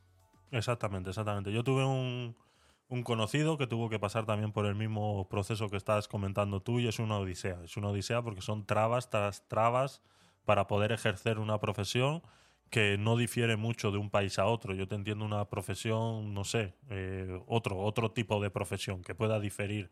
eh, eh, el, tema de, de electricidad y normativas, porque las normativas de un país no son las mismas que otras y entonces te tienes que adaptar a las normativas de este país, pero yo creo que para hacer un arroz con leche eh, se hace igual en Venezuela, en Chile, que en España. Al final es arroz, leche y, cuatro ingredientes más y, puede estar más rico el que hacen en Venezuela que el que hacen aquí y etcétera, etcétera, etcétera. O sea, eh, ponen muchas trabas. eh, entiendo que tengan que hacer una, una homologación, entre comillas, por el tema de sanidad, para que entiendan y intentar igualar esas, esas partes, ¿no? Sacarse el carnet de manipulación de alimentos de España y, y- y todo eso, pues lo puedo entender, pero tiene que ser trámites algo eh, eh, rápidos y algo que, que no, que no interfiera en eso, ¿no? Y, y vemos muchas veces que la gente, cuando viene con ganas de trabajar, se choca con la burocracia del Estado y, y- terminan pues eh, eh,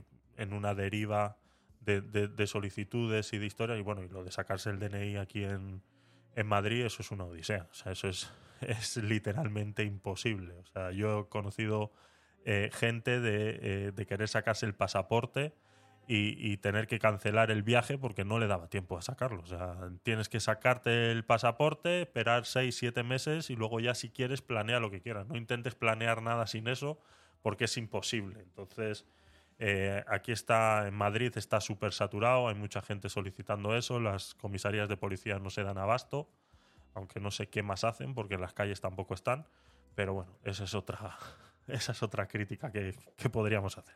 Así que eh, poco más, poco más. Eh, se tienen que poner las pilas, el, el- el gobierno se tiene que poner las pilas para poder facilitar que la gente eh, pueda trabajar y, y igual eh, esos tres millones y medio de parados eh, serían menos a día de hoy si no hubiera tanta burocracia. Así que poco más. Venga, pasamos.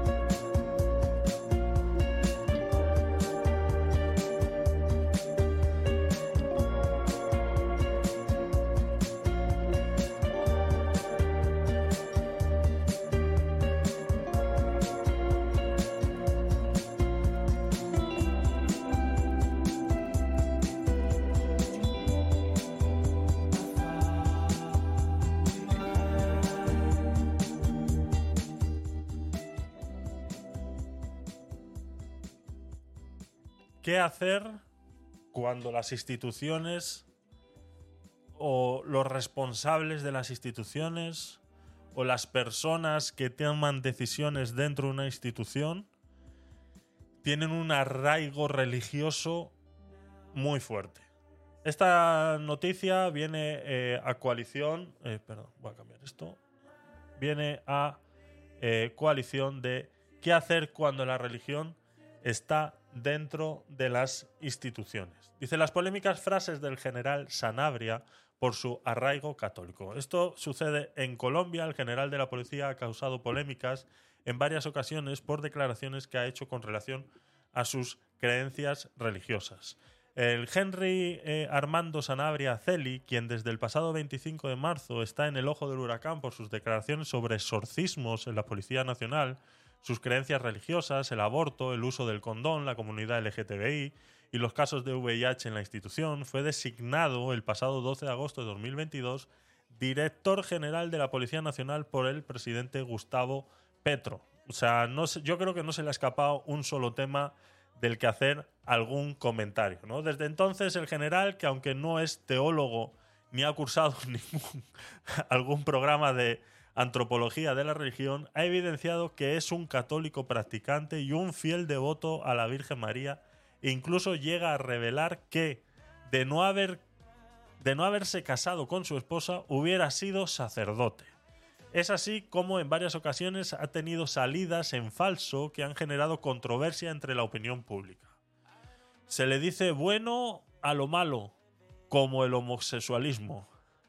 La primera de sus polémicas desde que ocupa la dirección de la policía tuvo lugar el 23 de agosto de 2023, cuando eh, le recordaron el 23 de agosto de 2023. ¿En qué año estamos? ¿Cómo va a ser esto 23 de agosto de 2023? O sea, estamos leyendo una noticia del futuro. ¿Cómo es esto? está claro que está mal. Eh, cuando, cuando le recordaron un trino que había escrito en 2015 en el que de manera discriminatoria se refería a las personas homosexuales y al aborto. Dice, entre comillas, el Henry Sanabria, a pesar de haber llevado una vida alejada de Dios, se le dice bueno a lo malo, como el homosexualismo, la unión libre y el aborto.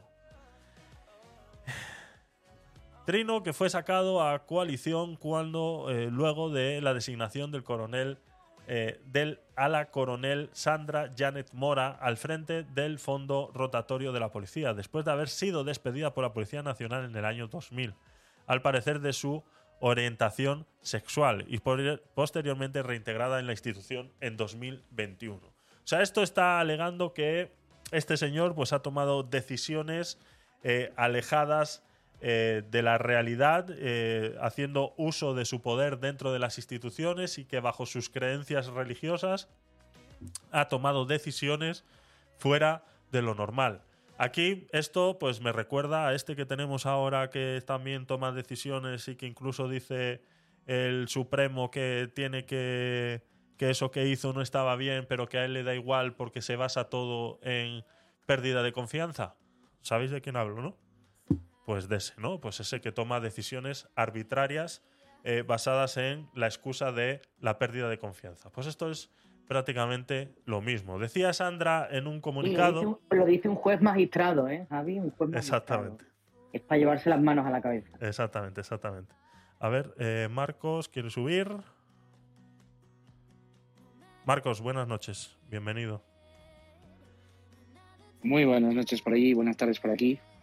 Bueno, dos cositas. Lo, lo primero, simplemente una corrección con todo cariño, es a colación, no a coalición. Ah. Solo eso. Vale, Digo, vale. porque coalición ya me lleva a mí a terrenos políticos y tal, y decía, verás tú la que se va a liar aquí, va a hacer coalición la Virgen María con el Santísimo Buda y la vamos a liar. imagínate, Y- imagínate, imagínate. La que se puede, pues sí, se puede montar una brava. Se puede montar. Y nada, comentarte únicamente que, que a mí este personaje me parece un fundamentalista. Siempre Ujú. estamos hablando desde nuestra óptica y nuestra perspectiva, obviamente, de que nosotros somos los buenos, que los fundamentalistas eh, siempre son medio orientales y estas cosas, y les llamamos fundamentalistas casi como queriendo decir que, que- que no tienen conocimiento de causa ni criterio y que todo está basado en, en esa ideología que hace que sean radicales, pero es que estamos ante un fundamentalista católico, claramente. Exactamente. ¿Y qué hacer cuando un fundamentalista tiene el poder o tiene capacidad de decisión? Pues mira, yo no sé, yo soy muy drástico en estas cosas. Yo personalmente creo que si, si yo estuviese dirigiendo un país, probablemente promovería alguna ley y me echarían en- automáticamente, ipso facto, me echarían del, del cargo, en la cual indicase que si una persona en el ejercicio de su representación pública, porque a fin de cuentas es esto, y está representando a una mayoría de personas que le han votado y que entiendo que esa mayoría es heterogénea, plural y tiene un montón de creencias distintas, que si una persona en el ejercicio de su representación pública hace eh, uso de esa posición para hacer proselitismo sobre su propia religión, que es solo suya y no de la mayoría de la que representa, yo personalmente le. Que yo, yo establecería algunas normas para que ninguna persona pudiese utilizar un cargo público para tratar de eh, evangelizar en ninguna religión, fuese cual fuese. Pero claro, supongo que se me echaría encima a muchas personas y que, claro, la Biblia dice que hay que evangelizar, así que, bueno, todo el mundo sentirá que está en su perfecto derecho. Pero me parece horrible, me parece horrible. Y creo que el, el peligro, como tú bien dices, además, que, que se hace con una persona que toma decisiones en esta situación, pues intentar quitárselo de encima lo antes posible, porque de eso a una saría católica va muy poquito ya. Exactamente, exactamente. Tiene muchas de estas declaraciones, tiene en su Twitter eh, el general Henry Armando Sanabria Celi, o sea, un tío que se pone todos los apellidos y todos los nombres en el Twitter, está un poco enfermito. Dice, a pesar de haber llevado una vida alejada de Dios, se le dice bueno a lo malo como el homosexualismo, ¿no? O sea, no ha perdido ningún detalle, ¿no? En ese momento el general argumentó en entrevista con Blue Radio que sus principios cristianos son innegociables y que si nuestro Señor Jesucristo no critica, no juzga, yo menos soy capaz de juzgar, decía el eh, general Sanabria en esta entrevista, ¿no? Pero- O sea, adelante, pero, adelante. dice- pero se permite el lujo de decir lo que es bueno y es malo. Si de verdad es tan católico y está dispuesto a dar todo por su fe, que dé su cargo. O sea, hubo católicos que se tiraron enfrente de los leones, hubo católicos que se dejaron quemar a la parrilla, pues que se, que se deje retirar del puesto. A lo mejor le hace gracia, a lo mejor no le importa tanto su fe cuando pierda su cargo. Entonces, si le ponen en tela de juicio el cargo y le dicen defienda usted su fe o defienda su cargo, pues a lo mejor resulta no ser tan católico. Así es, exacto. Adelante, Pedro. Sí, bueno, es que es una ironía, ¿no? Me dice que lo ha puesto Petro allí en el cargo, ¿no? Y a ver, y a ver, yo creo que el más alejado de Dios que Petro no, no puede estar más nadie, ¿no? Que perteneció al EDN, la FARC, la guerrilla, hubo asesinatos, asesinaban, secuestraban, violaban, a ver, pero él sí puede, eh, ahí sí se hace la vista y lo llama bueno, ¿no? Al jefe, ¿no?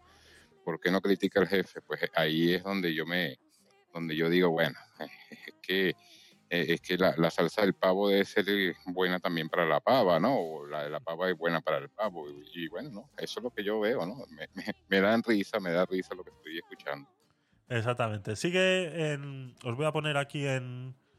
En, en Twitch. eh, una de las. de los twitters que mandó, porque encima el tío es un diseñador gráfico en toda regla, ¿no? Puso un tweet con una foto en la que dice no al Halloween, dice la estrategia satánica para inducir a los niños al ocultismo.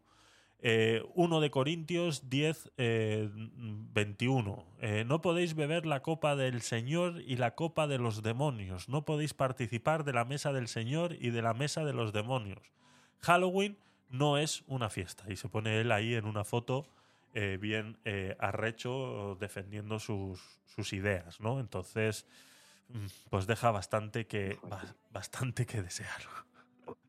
Oye, Javier, me está entrando así un temblor frío por el cuerpo. Recuérdame, ¿cuál es el cargo de este hombre? Este es general eh, de la policía. General de la Policía eh, Sí. Nacional. General Sanabria. O sea, que este, eh, eh, es- este personaje tiene acceso a armas, entonces. Exactamente.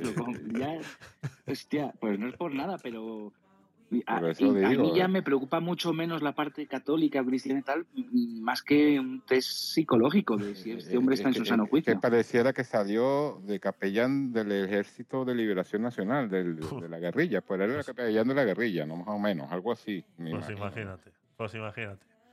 Eh, de esta, de esta Hombre, manera. Sí, adelante, adelante, Marcos. No, di- digo, digo que mm, con eso que me has dicho, este tuit, Ajá. esta diarrea mental que tiene, yo personalmente me preocuparía y diría, vamos a ver una persona que tiene estas asociaciones de ideas y que además eh, tiene acceso no solo a armas, sino a ordenar a, a sus subalternos a hacer X intervenciones, me parece que es una bomba de relojería este señor. Exactamente. Exactamente.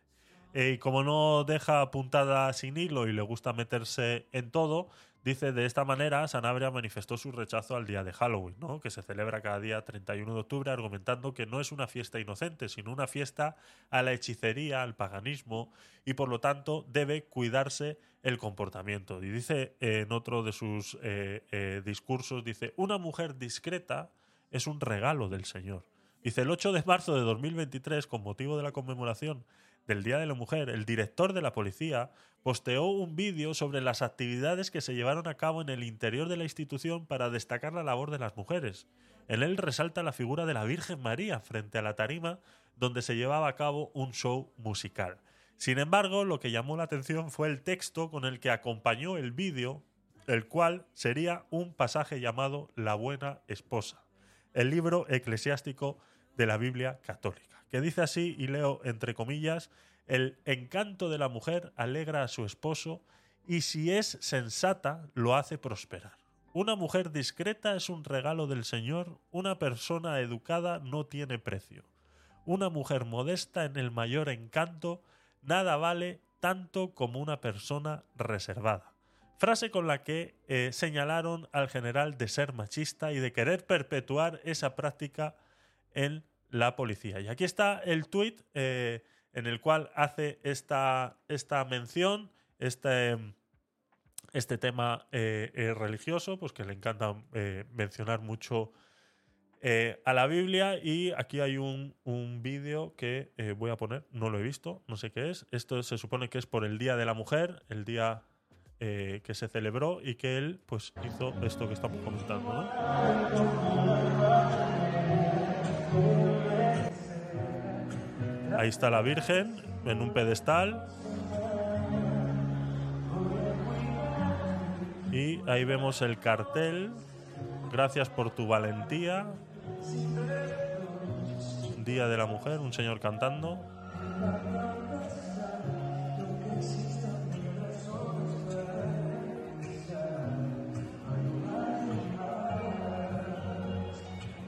Vemos un montón de gente pues eh, eh, siendo partícipe de este evento, que bueno, pues eh, celebrando el Día de la Mujer, pero él se encargó de meter su cuestión religiosa de por medio y poner en un pedestal a la Virgen María como presidiendo el evento, ¿no? Como el ejemplo de mujer recatada, ¿no? Acordémonos que fue embarazada por obra y gracia del Espíritu Santo, ¿no? Entonces, pues es, es lo que tiene. Dice Azula en el chat de Twitch, dice, eh, solo le falta decir una señora en la calle y una puta en la cama. Imagínate. Adelante, Marcos. Le, ha, fal- faltado. No, estaba preguntándome yo si acaso este hombre, yo no sé el tiempo que va a durar en el cargo, pero yo creo que si le dejan 10 años más, eh, dentro de 4 o 5 años, el uniforme de las fuerzas de policía de allí va a ser de una túnica blanca y capirote. Porque vamos, eh, ya lo estoy yo viendo venir a este ritmo. Exactamente, exactamente. Dice también, entre comillas, el 25 de marzo, dice, dispare, disparen, pero recen. La polémica más reciente tuvo lugar el pasado 25 de marzo cuando en entrevista con revista Sem- Semana, el general Sanabria reveló que antes de salir a las operaciones contra los grupos armados ilegales, se bendicen las armas y se les dice a los, a los uniformados, disparen, pero recen. El general asegura que le encanta que lo ataquen por su religiosidad y resalta que la existencia del diablo es cierta. Dice, lo he visto, dice entre comillas, y cito palabras textuales de él. Dice, lo he visto, lo he percibido, pero muchos es, eh, para muchos es una fábula y otros no creen. Y esto está bien porque, digamos, el diablo lo dice, él se niega a sí mismo.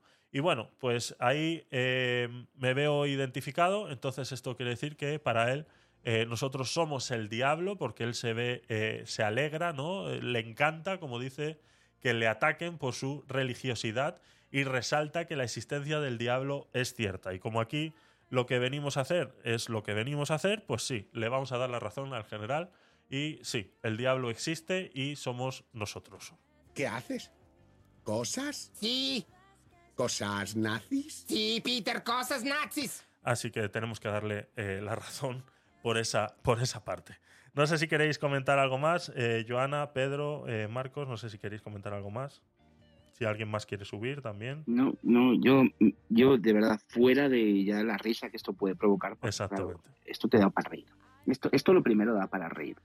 Pero fuera de eso ya me, me preocupo exactamente. La pregunta que has hecho al principio me parece muy acertada. O sea, ¿cómo se maneja una situación en la que una persona que tiene un cargo público o un cargo de representación, o en este caso la dirección de, de las fuerzas de seguridad, cómo se maneja el hecho de que esté tan ido de la olla? O sea, eh, claramente tenemos una persona con, ya no es que tenga una fe o tal, no, esta persona tiene unos rasgos fundamentalistas, eh, incluso narcisistas, cuando dice que le encanta que le ataque por su religión y no sé qué, no sé cuál, y siempre, siempre está haciendo estos tweets, o sea, se le ve el narcisismo. A mí, realmente, tu primera pregunta, ya tomándolo en serio, me parece acertada y además difícil de responder. Pero, ¿qué mecanismos puede articular una sociedad para defenderse de una persona? Porque este señor ahora mismo tiene, entre comillas, la respetabilidad del cargo que le han dado y todo lo que tú quieras. Pero si este señor, en vez de estar ahí arriba, eh, estuviese, mm, no sé, a pie de calle, eh, hablando de estas cosas en lo alto de una caja de cartón, probablemente lo llevarían al manicomio. ¿sabes? Exactamente. Exactamente. Pero bueno. Exactamente. Es, es, nu- nunca, nunca mejor analogía. Adelante, Pedro. Da, da risa la cosa, como dice Marco, pareciera, no sé, transportarme a la época medieval, no sé, a un Quijote con sotana, no sé, no sé, de verdad te digo. Y el Sancho Panza, no sé si es Petro o, o quién será, ¿no? Pero, pero sí, sí, sí, sí, es así como que, acuérdate que Quijote pues se quedó tostado porque le- leía novelas caballerescas, ¿no? Entonces, bueno, este como que está igual de la olla afuera, pues de tanta, de tanto, ¿cómo se dice? Eh, fanatismo religioso. Eso, eso sí es una locura, una locura. Exactamente. Lleva el fanatismo. En realidad, Ajá. Adelante, adelante, Joana, perdona. En, en realidad, eh, lo curioso es que no- nos asombramos de los fanatismos cuando vienen de este tipo de fanatismos religiosos, ¿no? En este caso, que habla Ya. de la Virgen, yo no sé qué, tenemos...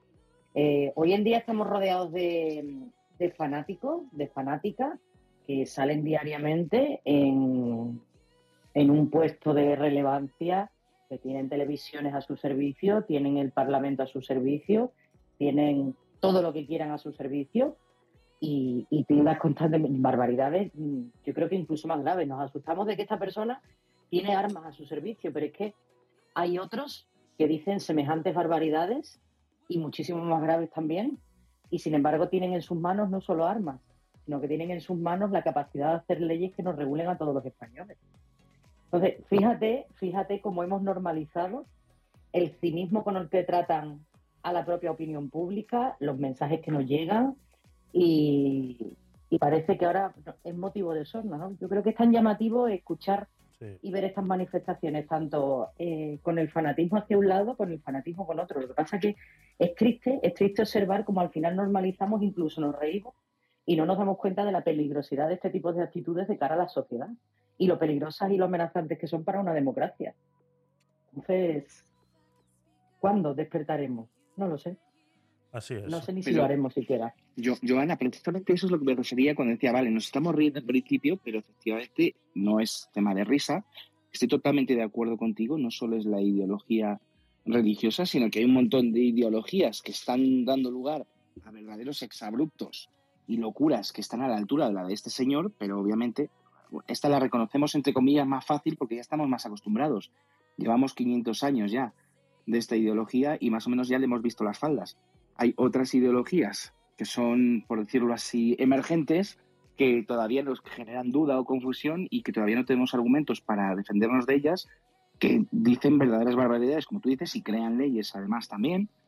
Pero yo no sé tú desde tu conocimiento y desde cómo tú vives, claro, dentro de dentro del tema del derecho y demás, tú estás muy en contacto constantemente con cómo se gestionan, cómo se crean las leyes, cómo se todas estas historias. Me pregunto qué mecanismos, de verdad, para mí la pregunta primordial sigue siendo la que dijo Javier. ¿Qué se hace con una persona en esa situación? O sea, ¿qué mecanismos tiene la ciudadanía, más allá simplemente del supuesto voto libre que tenemos, para descabalgar a alguien de una posición como esta? Y en España efectivamente lo estamos viviendo. Bueno, pues si, en España no estuviéramos en la más absoluta degradación del Estado de Derecho y lo poco que nos queda de aquello que fuimos, cuando digo aquello que fuimos me refiero a un Estado de Derecho con una relativa separación de poderes y donde las fuerzas y cuerpos de seguridad del Estado tenían la autoridad suficiente para detener a una persona que estaba cometiendo un delito flagrante. Exacto. Eso ahora parece que, que ha desaparecido a menos que digas algo en contra del gobierno. En ese caso sí que se te acusa rápidamente de todo lo que venga a la boca y no pasa nada, ¿no?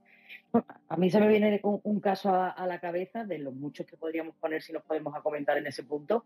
Uno muy reciente, la secretaria de Estado de Igualdad, que ha dicho que la inmensa mayoría de los hombres en España son unos violadores. Exacto. Mire usted, yo me pongo a analizar eso y usted está dirigiendo la opinión pública hacia el odio hacia los hombres, hacia el 50% de la población. A esa señora, ¿cómo se le consiente que diga que la inmensa mayoría de los hombres en España son violadores? Pero señora, ¿usted qué se cree? Usted, o sea, los traumas que usted tenga por lo que le haya pasado en su vida, resuélvalo usted con un especialista adecuado, con el buen sueldo que cobra, que supera las seis cifras, ¿entiende? Pero no puede usted tildar de, viola- de violadores al 50% de la población de este país y o más, condenar. porque si dice la inmensa mayoría, estamos hablando Claro. menos del 70. Claro, claro, no, no, pero me refiero por, por lo que es la distribución por sexos de la población, ¿no? De hombres y mujeres. La Ah, mitad de la población, ¿sabes? Y, y- y no pasa nada, o sea, eso lo ha dicho, hemos dicho en un momento, hoy fíjate qué es lo que ha dicho, pero ha pasado algo más, no, porque ahora estamos hablando de Ana Obregón. Y mientras hablemos de Ana Obregón, pues siguen pasando cosas en la vida, pero lo importante aquí es Ana Obregón. Claro Hoy- que sí. Hoy vamos a hablar de Ana Obregón, ¿eh, Joana? Hoy vamos a hablar de Ana Obregón. Ay, Dios mío. Genial, Qué genial. fuerte. Joana, esa es la pregunta que te quería hacer. precisamente esa es la pregunta. ¿Qué se hace con una persona que eh, desde un cargo público eh, tiene ese tipo de fundamentalismo y, y tiene ese tipo de actitud? Por ejemplo, si esta mujer, como tú has dicho, ¿no? Oye, la mayoría, de, la gran mayoría de los españoles, de los hombres españoles son violadores. Eh, ¿Se puede hacer una demanda conjunta? ¿Podemos reunirnos 250.000 hombres españoles no violadores que, mostremos nuestra cartilla de, de- de antecedentes penales vacía en blanco sin haber siquiera roto un plato y decir, señora, está usted cometiendo difamación, está haciendo usted un, dispo- una curs- un discurso de apología del odio? Un ¿Se delito puede de hacer odio, una- de odio, efectivamente. Claro Eso que se es. puede hacer. Claro que se puede hacer. Lo que pasa que a ella le va a dar exactamente lo mismo porque van a ser los servicios jurídicos del Estado los que la van a defender. No, ¿Entiendes? no puede, no puedes, Marco, no Fíjate, puedes. tú No fíjate, puedes, sea, Giovanna, no puedes, no puedes. a la ¿Por qué? derivación. ¿por Ver. qué? Por- porque esta tía ha dicho de que el, el hombre de nacimiento nace violador, o sea, prácticamente dice que eso está en tus genes, ¿no? Entonces, Claro, ¿cómo vas a poder? Exactamente. bromea, bromea. O sea, Sí, o sí. sea, perdona, perdón, a ver, a ver si los- a ver si lo estoy entendiendo bien. Entonces, en el caso de los hombres, la genética sí nos condiciona y somos violadores y no podemos desprendernos de eso porque vienen nuestros genes. Y sin embargo, en el caso de una mujer, sí se puede desprender de su genética y, y ser lo que le dé la gana de ser, solo por identidad, porque ahí no hay problema. Claro. Claro, efectivamente. Es la, Pero la- mañana, si me viene bien decirte otra cosa, te respondo de otra manera. Exactamente. O sea, no me presiones porque eso es un micromachismo, ¿vale, Marco? Tú lo entiendes, ¿no? Cómo va el tema, ¿no? Sí, sí, no, no, yo, yo ya, sé que haciendo estas En el preguntas... momento en el que yo no tenga salida, te digo que esto es un estado heteropatriarcal, que estoy oprimida y que eso es un micromachismo. Y me quedo tan pichi. No, no, yo estoy, yo, yo estoy convencido de que si hago esta pregunta en, en un entorno más público todavía que este, a mí automáticamente me ponen un tricornio y, y un bigote postizo. ¿eh? Y me van a decir que si soy un machista, que si tal, que es igual, pero es que precisamente es este tipo de, de argumentos absurdos el que trato de levantar. Y, y en serio, sí, mi pregunta sí era totalmente eh, honesta. O sea, ¿qué mecanismos tenemos? ¿Yo puedo coger y denunciar a esta mujer? Sí, ¿qué va a pasar? Claro, lo que tú me dices. Claro. Me van a juzgar sus amigos y van a decir que no. Pero igual sería bueno en un momento dado hacer este tipo de gestos, una plataforma de, ¿sabes qué? Eh, queremos hacer una denuncia colectiva entre tantos miles de españoles por eh, discurso de odio, apología del odio, y también queremos hacer otra denuncia colectiva por, no sé si existe todavía el- la difamación, creo que no, pero bueno, está el derecho al honor y tal.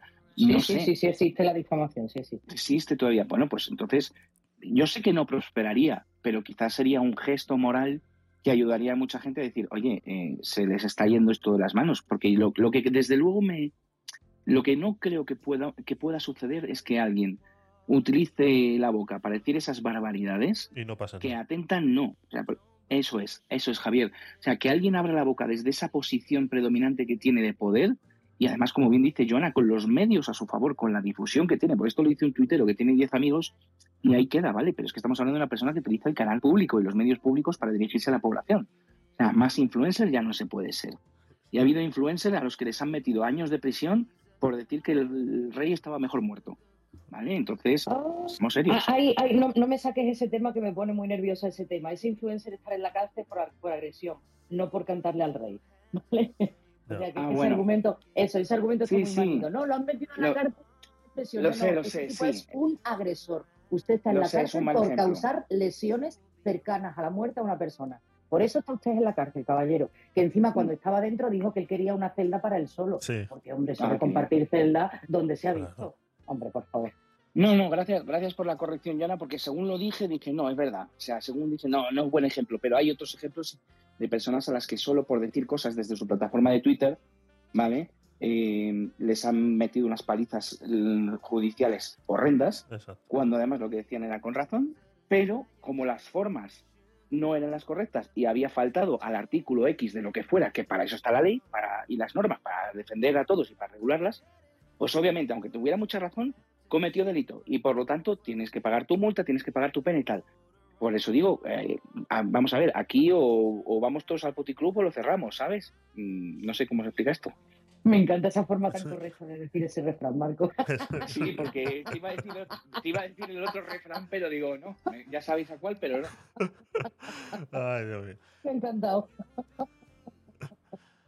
Así es, bueno. Pues sí, Marco, sí, sí, es- ese es el escenario. Es que yo entiendo que a ti habrá muchas cosas que te explote el cerebro en ver cómo estamos aquí respecto de cuando tú te fuiste. Y te costará muchísimo, yo me imagino, por ¿Te un momento intento ponerme en tu lugar y decir, te explotará el cerebro con cada cosa que a ti te cuente tu familia, con las cosas que nos escuches Sí. aquí. Dirás tú, pero, pero ¿qué ha pasado aquí? ¿Qué ha pasado? ¿Sabes, ¿Sabes qué sucede, Joana? Yo tengo una perspectiva, y perdona, Javi, que te robe un poquito más de tiempo. Yo tengo una perspectiva que es intermitente. A mí me llegan luces intermitentes de España. Entonces, ¿qué sucede? Que como cuando vas a ver a tu abuelita, que hace tres semanas que no la ves, y te dice, vaya, has crecido, estás más gordo, te ha salido bigote. Como ella solo te ve cada mes o mes y medio, es capaz de apreciar los cambios que has sufrido y los ve bruscos. Pero para ti, tú te miras y como te estás viendo en el espejo todos los días, dices, esto, pues no sé, no tengo bigote, no me he fijado. A mí me está pasando.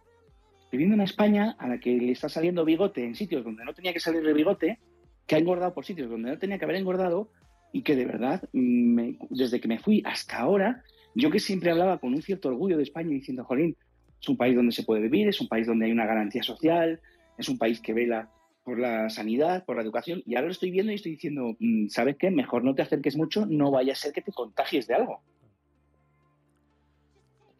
Por suerte eso no es contagioso y yo a pesar de eso, a mí, eh, justo al contrario, ¿no? A mí me han hecho todavía eh, tratar de defender mi, pa- mi país con más celo de lo que lo hacía antes.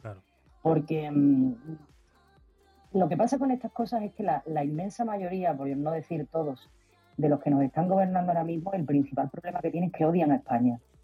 La odian con todas sus fuerzas y su principal propósito es destruirla a toda costa. Es generar confrontación entre los españoles, eh, resucitar odios que ya no existían hace mucho tiempo, odios por ideología, odios por sexo, odios por racismo, odio por lo que quiera que sea, pero dividirnos. Es generar corrientes de opinión radicales, confrontar, para que estemos divididos entre nosotros y de esa forma no hagamos fuerza para darnos cuenta y nos paremos a pensar de las barbaridades a las que estamos siendo sometidos. Entonces, a mí el hecho de que haya ese enemigo externo que trata de dividirnos a toda costa a los españoles y que quieran vender permanentemente que si tú eres de derecha, yo de izquierda, el otro de centro y el otro de más allá, ya somos enemigos naturales y crear esos argumentos artificiales que yo de verdad que yo no los he escuchado en mi vida. He escuchado yo los argumentos y las reflexiones que escucho cuando escuchas ruedas de prensa de los portavoces de los grupos parlamentarios, por ejemplo, cuando termina una sesión parlamentaria. Escuchas una serie de estupideces, una serie de cosas que tú dices, pero señor, eh, ¿usted vive en el mismo país que yo? Claro que ya esto ya va, va camino de la putrefacción después de cinco años, ¿no? De donde estamos sometidos. Pero, ¿usted realmente ha visto que los españoles tengamos ese odio entre nosotros? Que haya esa lucha permanente entre tú eres tal eso, eso se ha nutrido desde el gobierno. Pero esos son intereses creados y porque se han creado esos di- diálogos forzados para dividir las opiniones y confrontarnos. Es que no tengo la menor duda. Entonces, la fotografía que quieren vender de España yo no me la creo, yo no, no existe. Eso nos lo están creando. Estamos a tiempo de intentar que eso revierta y despertar un poquito. Yo cuando veo que los franceses están quemando las calles porque le van a subir la edad de jubilación de los 62 a los 67 y a nosotros poco más que nos van a tener convertidos en una momia trabajando y picando, y estamos tan campantes, o sea, estamos aquí tan contentos, porque como hay fútbol y Ana Obregón ha ido a, hacerse una gestación, una- ha, ido a- hecho una gestación subrogada, pues eso es lo que nos preocupa, eso es lo importante. Entonces, a mí ese adormecimiento que tenemos encima, a pesar de la que nos está cayendo, y lo que siguen haciendo con nosotros, eso a mí es lo que me tiene que preocupar, ¿no? Entonces, bueno, pues habrá gente que habrá adoptado la decisión de decir, lo doy por perdido, pero a mí me ha hecho justo lo contrario. O sea, yo en la política estoy ahora mismo mucho más inmersa precisamente por esa rabia que tengo de decir qué es lo que estáis haciendo con mi país, ¿sabes? Y mientras yo pueda y en el ámbito que yo pueda, pues voy a tratar de cambiarlo. Simplemente, simplemente, esa es la sensación que yo tengo. Y eso, y eso es lo que creo hoy día. Ahí, ahí me tienes que disculpar, Jonah, porque desde que he escuchado que Ana Obregón va a hacer una gestación subrogada, ya, ya, el resto ya no lo he escuchado. No, Hombre, ya lo ha pues hecho. ya te enterarás que al, fi- al final lo va a Espérate, comentar Javi. ya espérate, espérate, no te vayas. Era broma, era, era- No te vayas. era broma, era broma, era para alimentar precisamente lo que decías, madre de Dios. Pues sí, sí, sí, ese es, ese es el núcleo esencial de todas las noticias que hay en España en estos días. Eso es. Bueno, eh, pues poco más, poco más chicos con esta. Venga, vamos a seguir.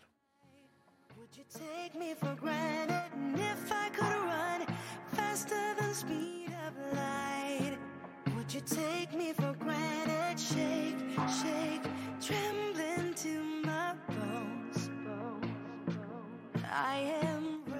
Recordaros que todo el contenido eh, generado en estas salas y en esta eh, nueva casa de Gabinete de Curiosos son grabadas para luego subirlo en modo podcast a todas las plataformas habidas y por haber.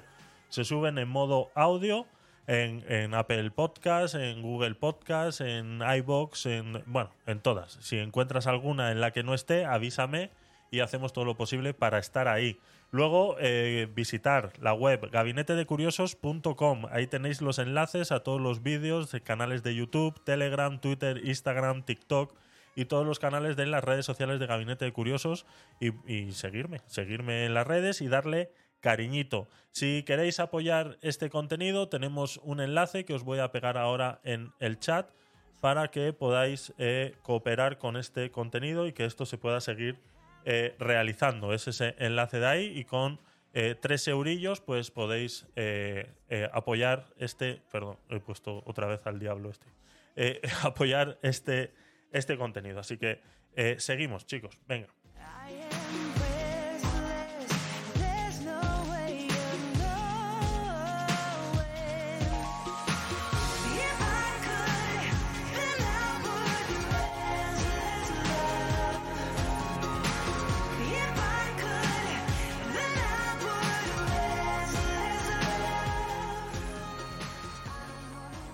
Como bien nos ha adelantado Joana y como comentaba al principio del podcast, hoy eh, vamos a terminar el podcast de hoy refiriéndonos a la noticia, a lo que se ha estado hablando en estos últimos días y vamos a poner en entredicho a un poco de gente y sobre todo a cómo se utilizan estas cosas, sobre todo pues, eh, no sé, como manera de querer eh, obligar, obligar a la gente a, eh, a reaccionar de cierta manera, ¿no? Como eh, que salga, como acabamos de hablar ahora, ¿no? Gente que tiene la potestad de tener un micrófono y de utilizar los medios de comunicación y que tienen primer acceso a los medios de, de comunicación, eh, son los que, pues, hacen este tipo de comentarios y hacen este tipo de- de cosas y, pues, quieras o no, condicionan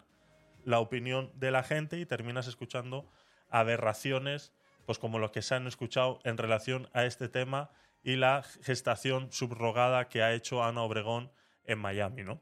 Dice, y leo de algo que he escrito en relación a esto, dice, la gestación subrogada, también conocida como maternidad subrogada o útero en alquiler, es un proceso en el que una mujer llamada gestante lleva un embarazo para otra persona o pareja que no puede concebir por sí misma. Este proceso puede ser realizado mediante inseminación artificial o fertilizaci- fertilización in vitro y puede implicar la donación de óvulos y o esperma. La gestación subrogada ha sido objeto de mucho debate y controversia en todo el mundo debido a las impli- implicaciones éticas, sociales, políticas, religiosas y demográficas. En términos generales, la gestación subrogada es una práctica legal en algunos países, mientras que en otros es ilegal o está limitada por ciertas circunstancias. Por ejemplo, en Estados Unidos la gestación subrogada es legal en algunos estados, mientras que en otros está limitada o incluso está hasta prohibida. En otros países como España la gestación subrogada es ilegal directamente. En países como India y Ucrania la gestación subrogada es legal y se ha convertido en un destino popular para las parejas que buscan tener hijos mediante este proceso. Políticamente, la gestión subrogada ha sido objeto de mucha controversia. Los partidos, eh, los partidarios de la eh, gestación subrogada argumentan que es una forma de ayudar a las parejas que no pueden concebir de manera natural a tener hijos y que por lo tanto debería ser legal y regulada para garantizar la seguridad y los derechos de todos los involucrados.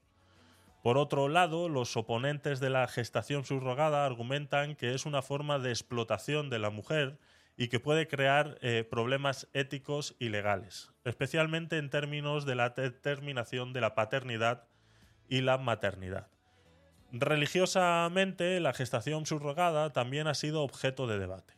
Algunas religiones, como la Iglesia Católica, han condenado la gestación subrogada por considerarla una violación de la dignidad humana y por crear problemas éticos y morales en términos de la relación entre padres e hijos.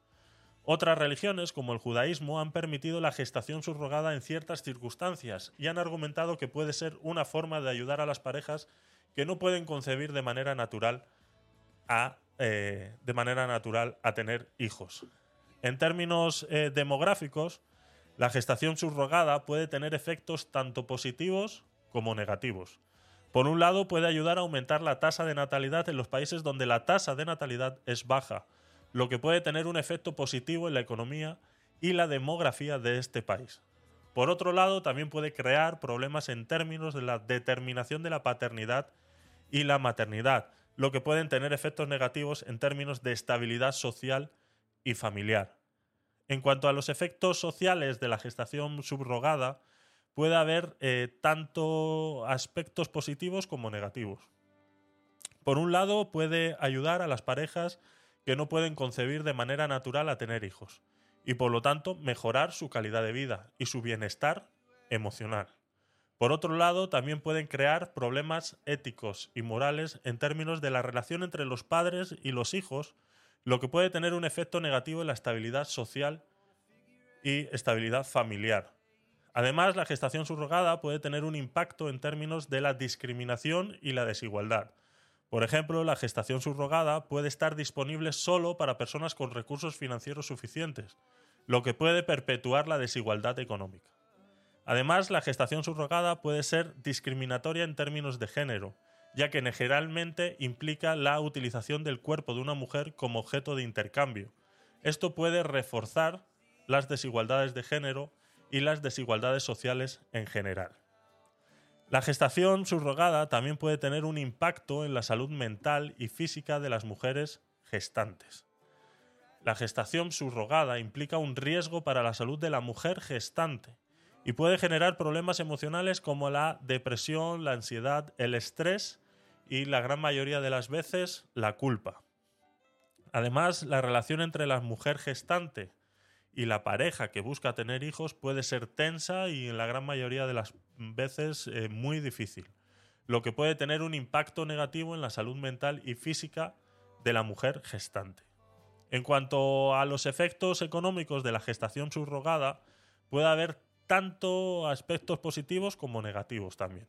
Por un lado, la gestación subrogada puede ser una fuente de ingresos para las mujeres gestantes, lo que puede generar una situación económica y la de su, una mejora en la situación económica y la de su familia. Por otro lado, la gestación subrogada también puede ser explotadora y generar una situación de pobreza en que las mujeres gestantes se ven obligadas a vender su cuerpo para sobrevivir. En conclusión, La gestación subrogada es una práctica que ha sido objeto de mucho debate y controversia en todo el mundo. Debido, pues, como ya hemos explicado, a sus implicaciones ya sea éticas, sociales, políticas, religiosas o hablando de demografía, como nos encontramos aquí en España, con grandes problemas demográficos en relación a la natalidad. La gestación subrogada puede tener efectos positivos y negativos en todos estos puntos que he mencionado. Los negativos, pues siempre está la salud física y mental. En la gran mayoría de los puntos, visto de donde quieras, ya sea de temas religiosos, demográficos, sociales, económicos, el mayor punto negativo entre ellos es la salud física y mental de las mujeres gestantes. De estas mujeres también el mayor problema que sufren es una estabilidad social y familiar. Es un problema muy ético, personal, de discriminación que sienten ellas mismas al ofrecerse a hacer esto, ¿no?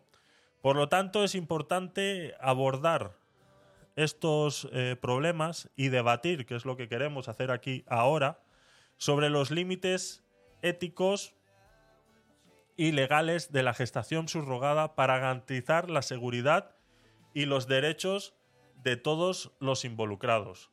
Hemos visto cómo eh, todos los partidos políticos se han hecho eco automáticamente, ni más bien ver una portada en la revista El Hola, donde se ve a Ana Obregón saliendo de un hospital en silla de ruedas con una niña bebé en brazos, que incluso se criticaba la, la cuestión de que llevaba pulsera como si hubiera estado ingresada y todo lo demás, ¿no? Hemos visto cómo los partidos políticos han salido a opinar, incluso a dictaminar directamente esta, esta acción que ha, que ha realizado Ana Obregón en Miami y que dentro de la legalidad en Estados Unidos, pues es legal en este estado.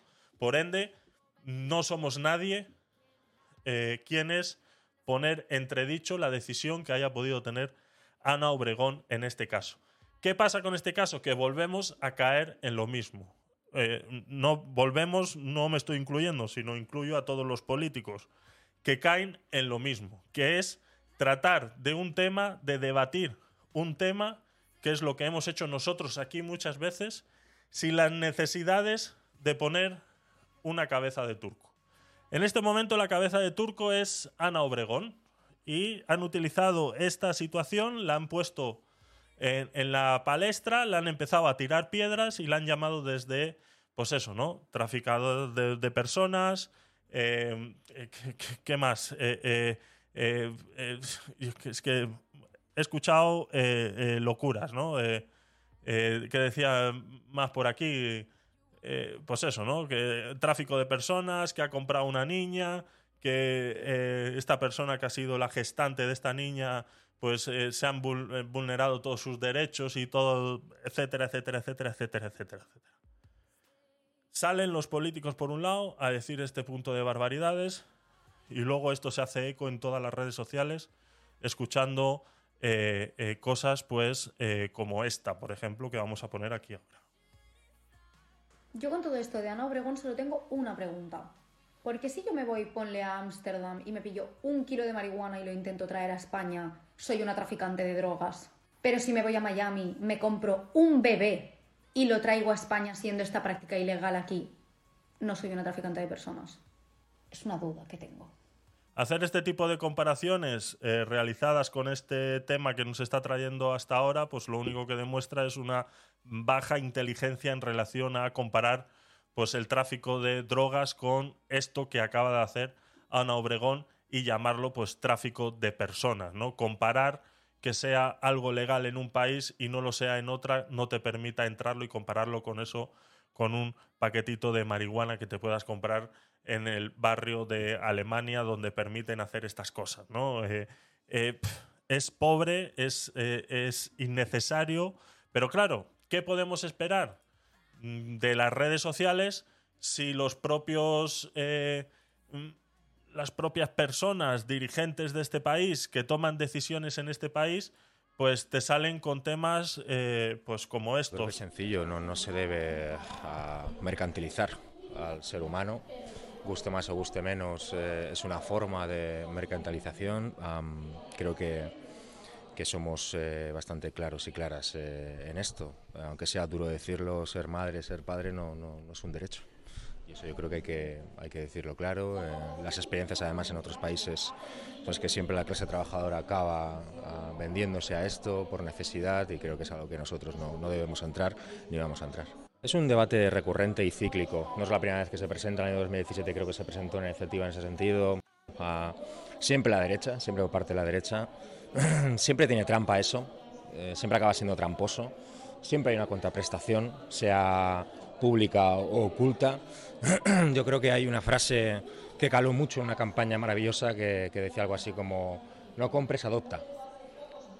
Si sirve para los animales, tiene que servir para las personas. Si las personas que toman decisiones en este país y tienen un voto dentro del Congreso de los Diputados hacen declaraciones como no compres adopta, si sirve para los animales, tiene que servir para las personas, por lo que hemos escuchado hace 30 segundos, pues me parece eh, una Coca-Cola descafeinada, ¿no? Entonces, sí, es lo que tenemos, es lo que nos merecemos, tenemos gente en el poder haciendo este tipo de declaraciones sobre un tema muy personal de Ana Obregón, que dentro de la, vuelvo y repito, de la legalidad de Miami es así. Eh, de ahí soltar la liebre y soltar la opinión de si ese niño nació en Miami y lo quieren traer eh, a España no debería ser permitido porque aquí la gestación subrogada no está permitida, pues ya me parece que entonces tendríamos que mirar otras muchas cosas, ¿no? Porque estamos eh, basando el nacimiento de un niño y la nacionalidad de un niño en su territorio, ¿no? Entonces, ahora suelto yo una duda. Todas esas personas que entran ilegales a este país y tienen hijos en este país, ¿el niño es de este país o no lo es? Si yo echo a sus padres, no los puedo echar porque tienen un niño nacido en este país. Simplemente es una duda que me surge a raíz de sacar estas eh, conclusiones que no tienen ningún sentido y que están basadas simplemente en el odio y en querer hacer eh, mella en esto. Y como bien ha dicho el señor Rufián, pues es un tema de derechas. Y cuando es un tema de derechas, pues hay que caerles al cuello y morderles en la yugular. Cuando es un problema de izquierdas, no pasa nada. Cuando la izquierda dice que las mujeres pueden hacer con su cuerpo lo que les dé la gana y abortar cuando ellos les dé la gana, independientemente de la edad y de si el mm, padre gestante eh, eh, eh, tiene derecho a, decidir o no, está claro que no, entonces no pasa nada. Cuando una mujer decide, entre comillas, alquilar su vientre para que una pareja pueda tener un bebé que no puede tener, ahí ya no es decisión de ella. Vemos cómo estas personas que defienden el aborto, pues terminan sin darse cuenta y diciendo Es esto. una práctica que no es legal en España. La nueva ley de derechos sexuales y derechos reproductivos lo reconoce como una forma de violencia contra las mujeres. Y les pido, por favor, que nunca se olviden ustedes, los medios de comunicación, que son quienes tienen la oportunidad de mostrarles esta realidad al conjunto de la ciudadanía, de las mujeres que están detrás, precarias, en una situación de riesgo de pobreza o directamente de pobreza y de absoluta precariedad. Si las mujeres que dice ella, que se supone que están en un mundo precario, en una situación de precariedad, no creo yo que la solución sea prohibir la gestación subrogada. Está claro que si estas mujeres están en un sistema de precariedad, como dice la señora Irene, eh, pues será que hay que mirar otra cosa. Para eso usted tiene un ministerio que se gasta 250 millones de euros al año eh, para ver qué hace con las mujeres. Está claro que ese dinero no le está usted destinando bien. Entonces, echarle la culpa a la gestación subrogada, que existen drogadictos, por lo cual existe la droga, eh, pues eh, me parece un poco vaga y un poco in- insuficiente, ¿no? Entonces, volvemos a lo mismo de siempre, ¿no? A la doble retórica, a hoy te digo una cosa, mañana te digo otra y pensando sobre esto digo una cosa y pensando sobre esto digo la otra, ¿no? Caemos en situaciones como de pedir la dimisión a un hombre que tiene eh, eh, derecho a recibir una prestación del Estado, pero cuando la recibo yo, entonces, ah,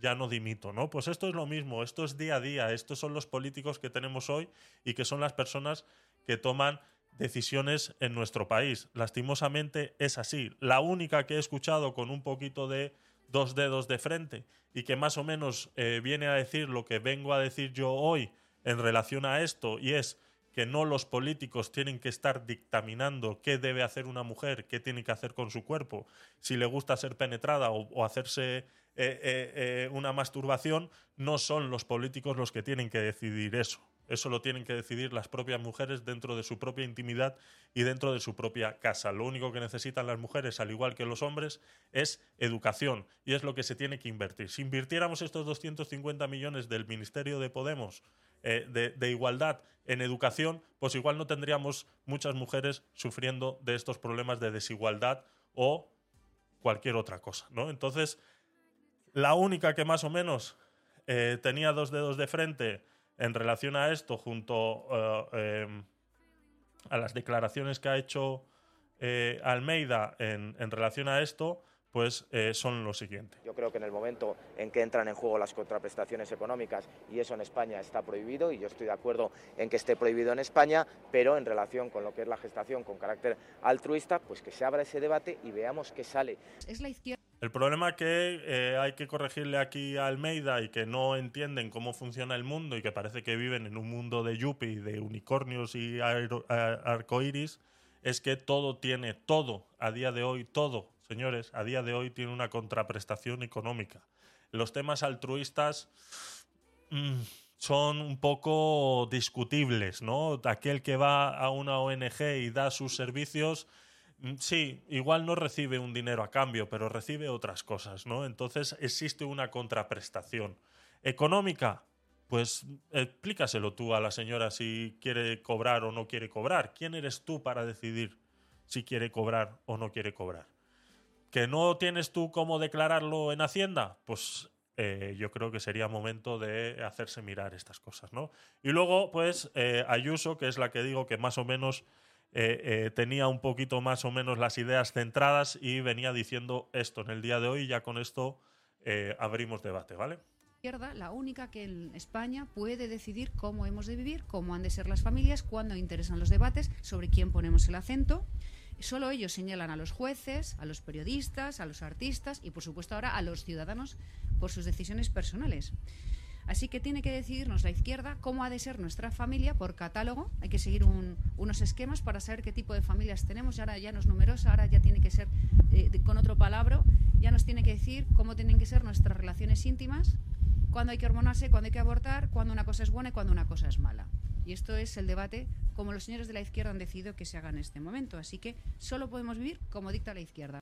Solo mo- podemos vivir como dicta la izquierda. Pues así parece ser. Han salido ni bien han visto la portada de Lola, cosa que no ha pasado nunca en la vida. Yo no recuerdo haber tenido que ir a ver la portada de Lola para ver de lo que se estaba hablando en ese momento. Jamás en la vida.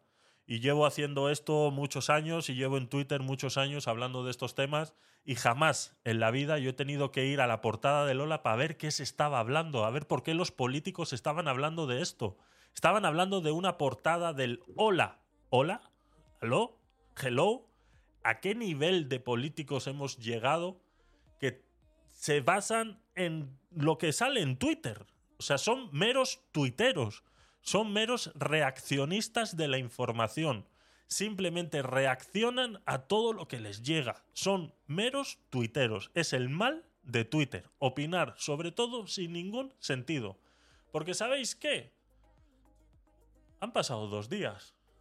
Y dentro de estos dos días que han pasado, pues han pasado más cosas. Las personas encargadas de la revista Hola se han encargado de indagar un poquito más. Y ahora resulta que el enunciado de la revista Hola de Ana Obregón, madre a los 68 años, resulta que igual ya no es tan madre y es abuela. Igual mañana alguno que otro se tiene que morder la lengua al haber hecho afirmaciones referentes a la edad de Ana Obregón y si está en potestad de ser madre o no. Eh, no nos olvidemos que estos mismos políticos que están ahora en contra de la gestación subrogada o en contra de Ana Obregón, porque claro, es que Ana Obregón también dijo sus cositas en su día y que puede ser por esto por lo que Irene Montero eh, sea tan reaccionaria a todo lo que hace Ana Obregón. ¿Por qué Irene Montero ataca a Ana Obregón y no a Javier Cámara? En este país, desgraciadamente, el gobierno no financia investigación en cáncer. Porque además, Claudia, yo te digo una cosa, mm, el gobierno se ha ayudado poco. Ya sé que no te atreves a decirlo, pero aquí es verdad. No, claro, es que las cosas hay que decirlas. Es que están tan liados, ¿sabes? Sacando abusadores a, a- la calle. Están tan ocupados sacando abusadores sexuales a la calle que, claro, eh, invertir en investigación sobre el cáncer pues no es eh, necesario, ¿no? Entonces igual a Irene Montero estas eh, afirmaciones no le vinieron bien y entonces pues todo lo que saque Ana Obregón ahora va a resultar reaccionario de esta manera. Entonces, lastimosamente, estos son los políticos que tenemos, esto es lo que nos merecemos, porque quieras o no, están ahí gracias a nosotros y al gran problema que he dicho yo siempre, que España, el problema más grande que tiene es que está llena de españoles, pues resulta que la gran mayoría de los españoles han votado a estos individuos o entre ellos se han elegido para estar ahí. Bueno, independientemente, todos me entendéis lo que quiero decir, ¿no? Entonces, eh, ¿qué os parece este, este tema? Vamos a llevarlo por el tema de políticos reaccionando a cosas que no tienen que reaccionar, si la gestación subrogada tendría que ser eh, eh, eh, legalizada en este país, porque yo planteo otra cosa. La gestación subrogada existe. Como para contestarle a Rufián, adopta antes que comprar, ¿no? ¿Alguien, este señor sabe lo que hay que hacer en España para adoptar un niño? Creo que no lo sabe. Y si lo sabe, se hace el tonto y utiliza estas frases simplemente para, re- para que eh, eh, eh, clavar esa reacción en todos estos tiktokeros que luego lo único que hacen es comparar la gestación subrogada con el tráfico de drogas, ¿no? Entonces, lastimosamente es eso, ¿no? A ver, chicos, adelante. No sé si queréis alguno comentar algo, si no leo a ver algún comentario por aquí. Adelante, Joana. Sí, la, Laura y Gatona han subido, yo quiero escucharla primero y ahora, y ahora comento yo. Perfecto, perfecto. Laura y Gatona. Adelante, Laura. Hola, Buenas noches. Buenas noches. Bienvenida. Ya era hora que te dignaras a venir un día por aquí. No te digo nada. Bueno, empezamos suavecito. No, no, yo, eh, yo entiendo que hay mujeres ocupadas. Hay mujeres ocupadas y, claro, eh, lo entiendo, lo entiendo. Eso es. Bienvenida. Te he, Eso echa- es, eso es. te he echado de menos, que lo sepas. y ya, y ya vos. Sí. Pero, pero bueno, pero vamos a empezar con un tema suavecito, que es que es Ana Obregón y el tema del- de la semana. Mira, yo voy a ser muy breve. Yo creo que hay demasiada, dem- demasiado puritanismo en, en el gobierno en general, em, en casi todos los aspectos de, de la vida social. Ellos tienen una opinión, a mi modo de ver, bastante puritana.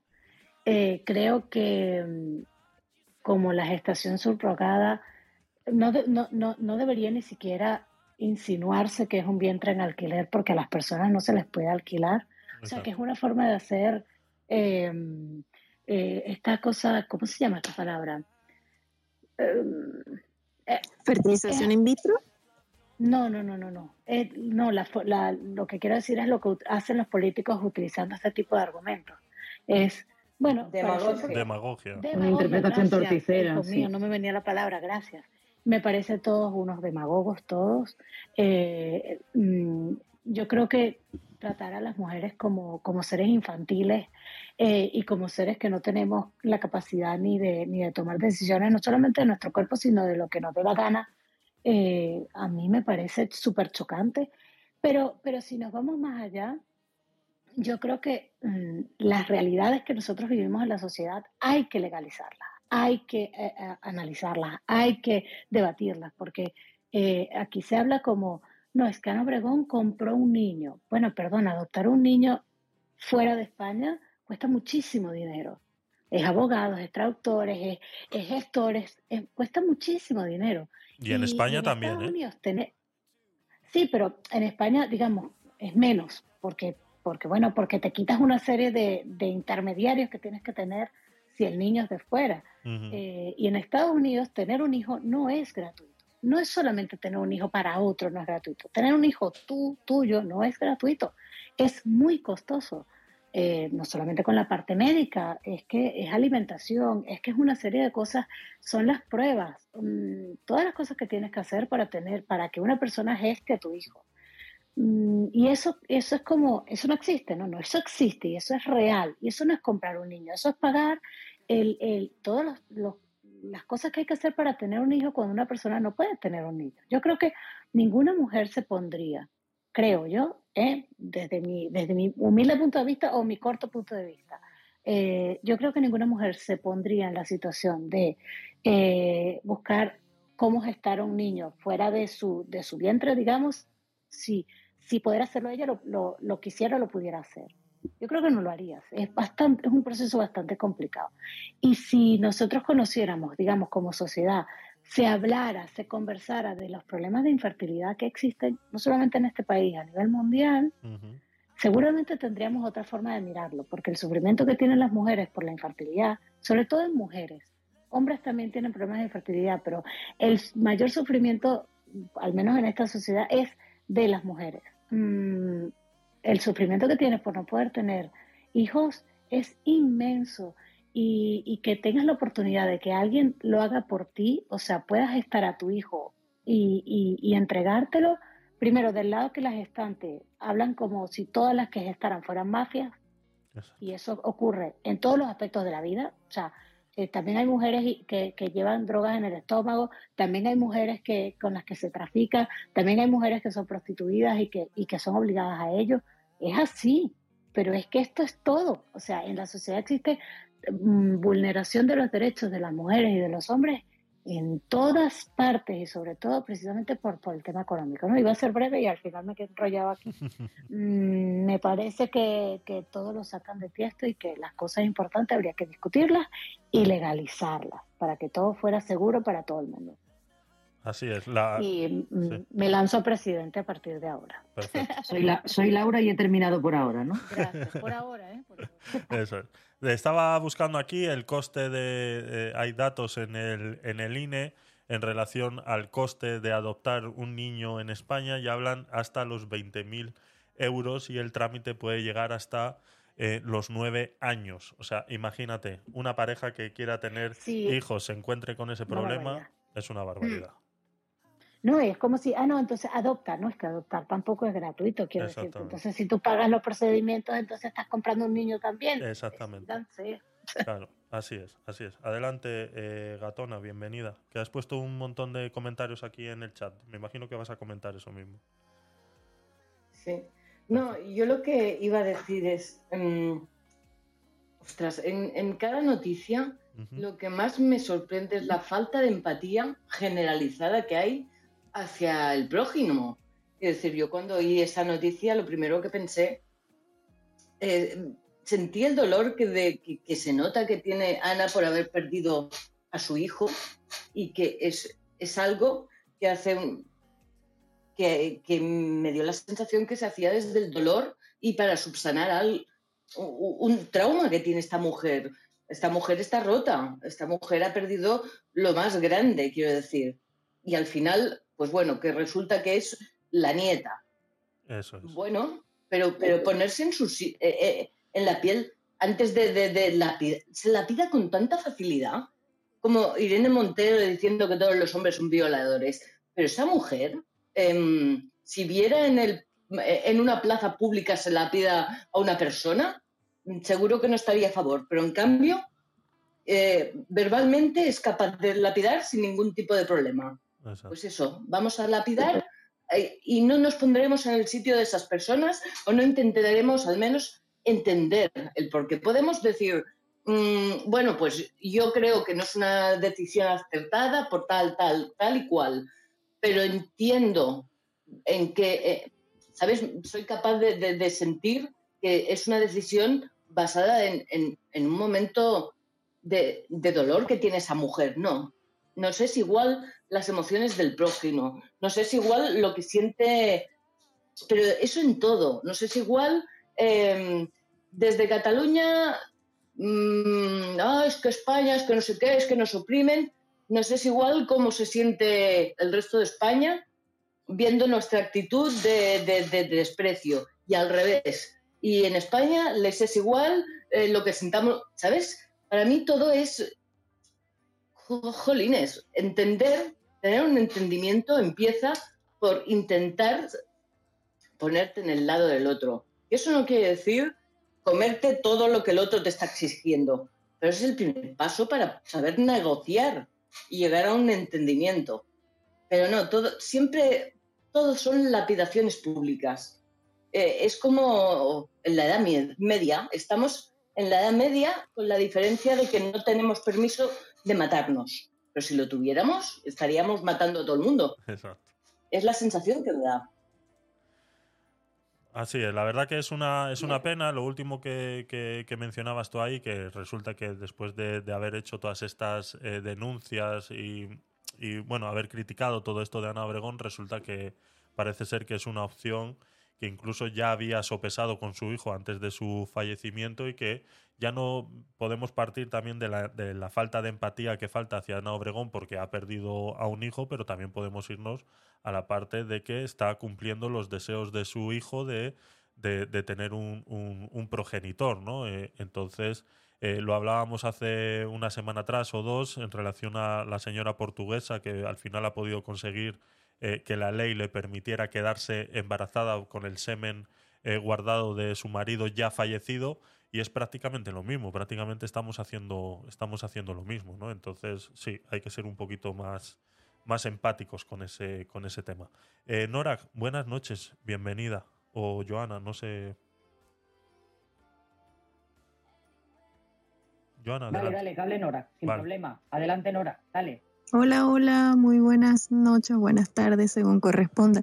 Eh, Joana, yo quería era consultarte cuáles serían, en el marco de lo que sería la jurisdicción española de los derechos del niño, no sé si aquí existen o se conocen con este nombre, eh, en este marco de, estas discusiones ahora con, con respecto a este niño que es traído de otro país para acá, eh, ¿cómo quedaría entonces si aquí esto de la subrogación de o el vientre de alquiler no, no, no se reconoce esto como o el hijo o la nieta?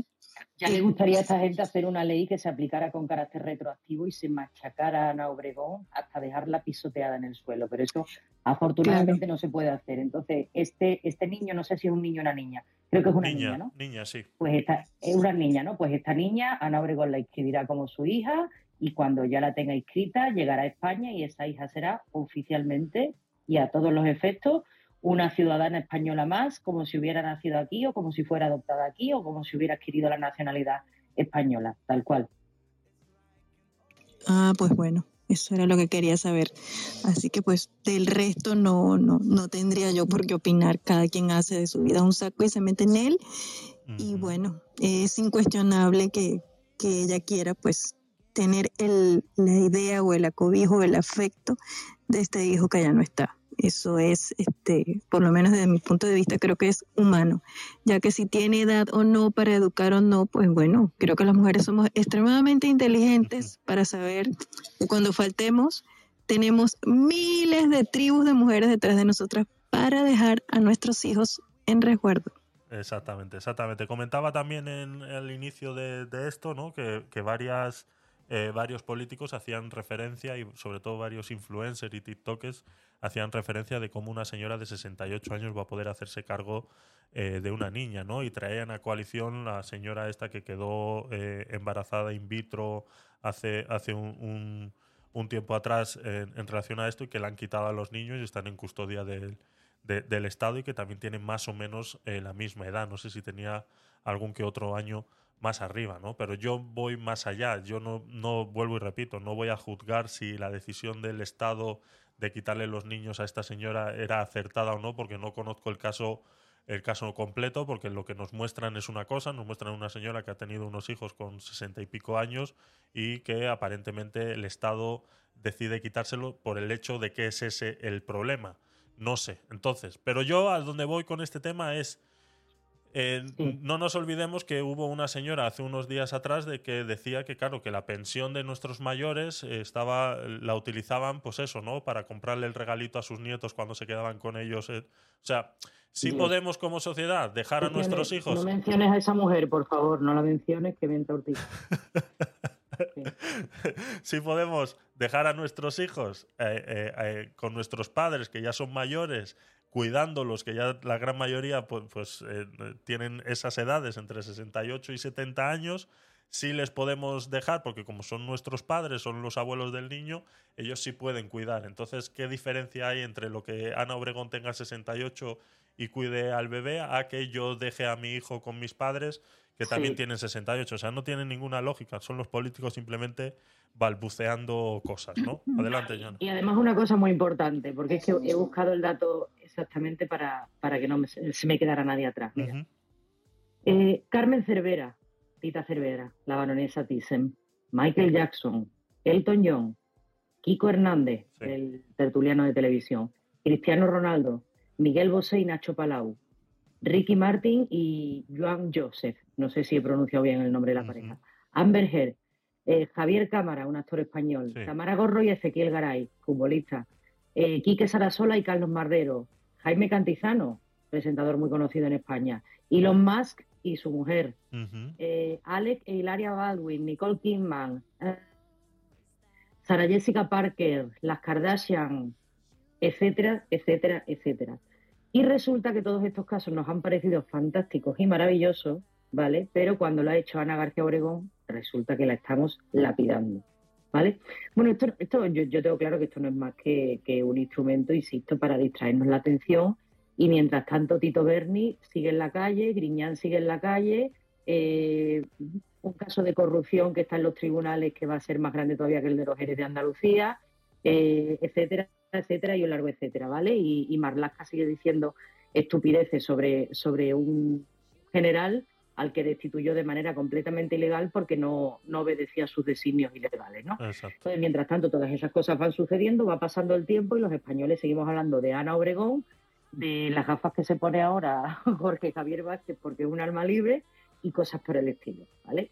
Mm, Aquí en, España lo que nos pasa, estoy, estoy de acuerdo con Laurencio, es que mm, llevamos el moralismo a unos extremos ridículos y luego en otras cosas somos profundamente liberales. Y con el tema de lo de las mujeres nos pasa un tanto que así.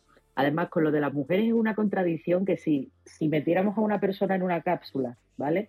A una persona medianamente informada, la metemos en una cápsula hace cinco años y le abrimos ahora la cápsula y le exponemos toda la información que se está dando ahora sobre lo que es la libertad sexual de la mujer, la libertad de la mujer en sí, los derechos supuestamente conquistados antes de que viniera Podemos al gobierno, etcétera, etcétera, yo creo que pediría que se le tapara la, la caja de nuevo y se le sellara de manera permanente.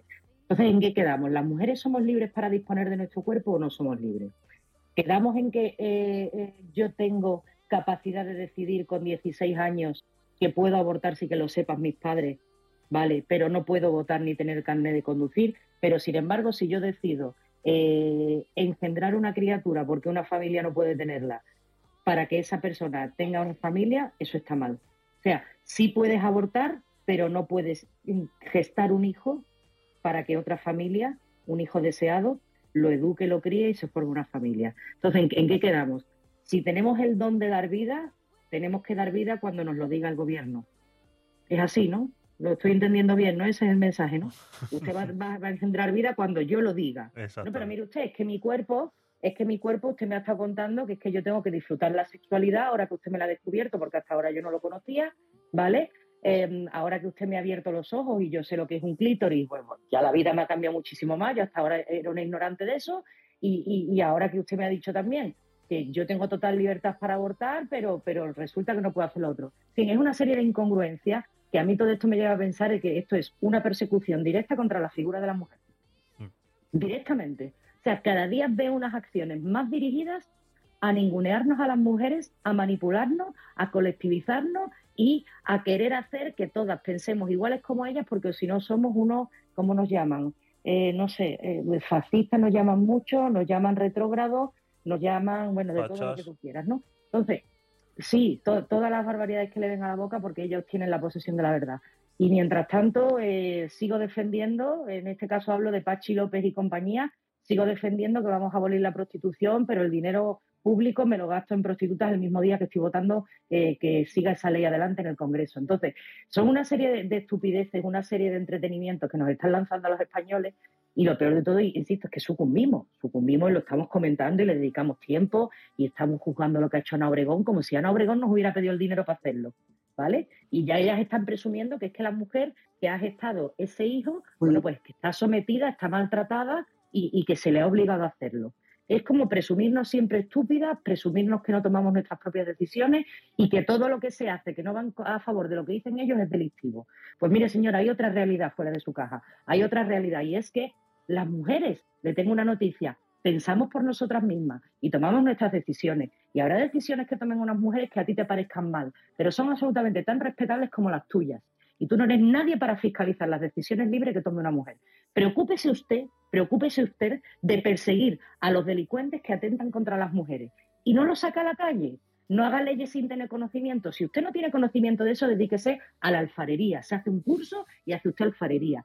Pero en tanto en cuanto usted no sepa interpretar el ordenamiento jurídico, no sepa legislar y no diga la cantidad de sandeces que dice por la boca, por favor, deje de destrozarnos la vida a los españoles y en este caso a las españolas que sabemos defendernos, sabemos lo que queremos mucho antes de que usted viniera y bastante mejor desde que usted, desde que antes que usted llegara. Entonces, ya está bien de manipularnos y de tenernos a las mujeres por estúpidas, porque es que estoy muy cansada que estas sujetas se crean que hablan en nombre de todas las mujeres. Basta ya, basta ya. Así es. Y yo, eh, y yo eh, doblo la per- perdón, doblo ¿Puedo la añadir que- algo que creo que nadie ha dicho de algo? Es un dato, ¿eh? Solo. Sí, un segundo, a ver qué dice Laura y ahora nos cuentas, Eva, sí. Vale. Sí, que mm, ahora se me fue el hilo. Lo que iba a decir era que no es solamente que, que, que podemos pensar por nosotras mismas, es que tienen un concepto de la mujer muy extraño. Y, y eso es lo que quería decir de lo que ha dicho Joana. O sea, es mm, somos autónomas, pero no lo somos. Somos responsables de lo que hacemos, siempre y cuando no nos querramos prostituir. Eh, somos mm, mm, inteligentes para hacer unas cosas, pero, pero otras me las tienes que decir porque yo no soy capaz de pensar por mí misma. Mm, yo no lo comprendo tampoco. Adelante, Eva. Buenas noches, bienvenida. Pues buenas noches. Eh, mira, voy a añadir dos datos que creo que sa- y creo que, que entendéis de imagen y todas estas cosas. La imagen de Ana Obregón, eh, desde que empezó, que no me voy a meter, ¿vale? Solo, solo voy a decir eso. En su época era quien era, ¿no? A eh, cuando empezaba. Solo digo eso. Y segundo es el dato que han dicho que no es que tenga 68, sino 71. Yo ahí dejo el dato. ¿Vale? ¿Y cuál es la imagen de Ana Obregón? Tengo curiosidad. Sí, es que no. ¿Cuál me- es la imagen de Ana Obregón? Wow. Vamos a ver.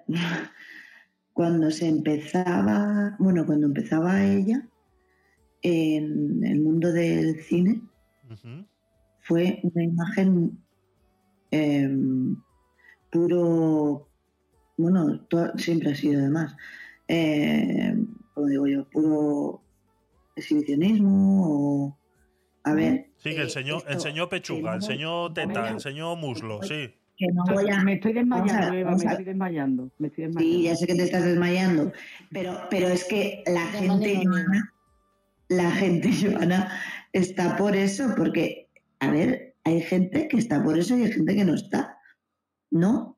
Entonces, y hay gente porque, porque esté por, por adoptar y no esté por adoptar. Es que es, yo, yo eso, es- a lo que voy, Joana.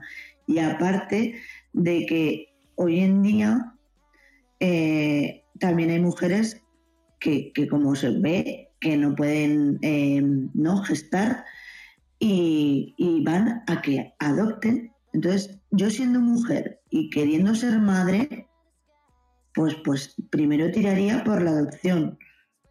¿No, Joana? No sé, me Bueno, parece... pero- muy- Eva, Eva, ¿conoces, ¿conoces algún caso de alguna mujer que esté intentando tener un hijo, haya probado todas las formas posibles? Sí, sí, sí, sí. ¿Has, has sentido por una vez la mirada de esa mujer cuando te habla con desesperación de que no puede ser madre? Claro ¿Lo que sí, Joana. Claro, Joana. Por... Pues mira, sí, Yo tengo, un Joana. caso, yo tengo un caso muy cercano y cuando Sí, tú miras los ojos, sí, cuando tú miras Pues los ojos de Joana. una mujer, cuando miras los ojos de una mujer que quiere ser madre y no puede, y su deseo más profundo es tener un hijo, Eso Por eso, en el corazón, ¿eh, Eva? por eso, duele en el corazón. Por eso. Dicho lo cual, dicho lo cual, si te he entendido bien, corrígeme si te he entendido mal, por favor. Tú dices que como Ana Obregón, allá por el último, por los finales del Imperio Es Romano, debate, ella ¿eh? salía. Sí, sí, eh, pero eso sobre el final del Imperio Romano estamos hablando ahora mismo. Hizo películas con destape, pues entonces ahora se le está juzgando por eso, ¿no? Entonces Ana Obregón, que es una tía Me da la que ha sensación. estudiado, que ha da la sensación. Ya, es verdad.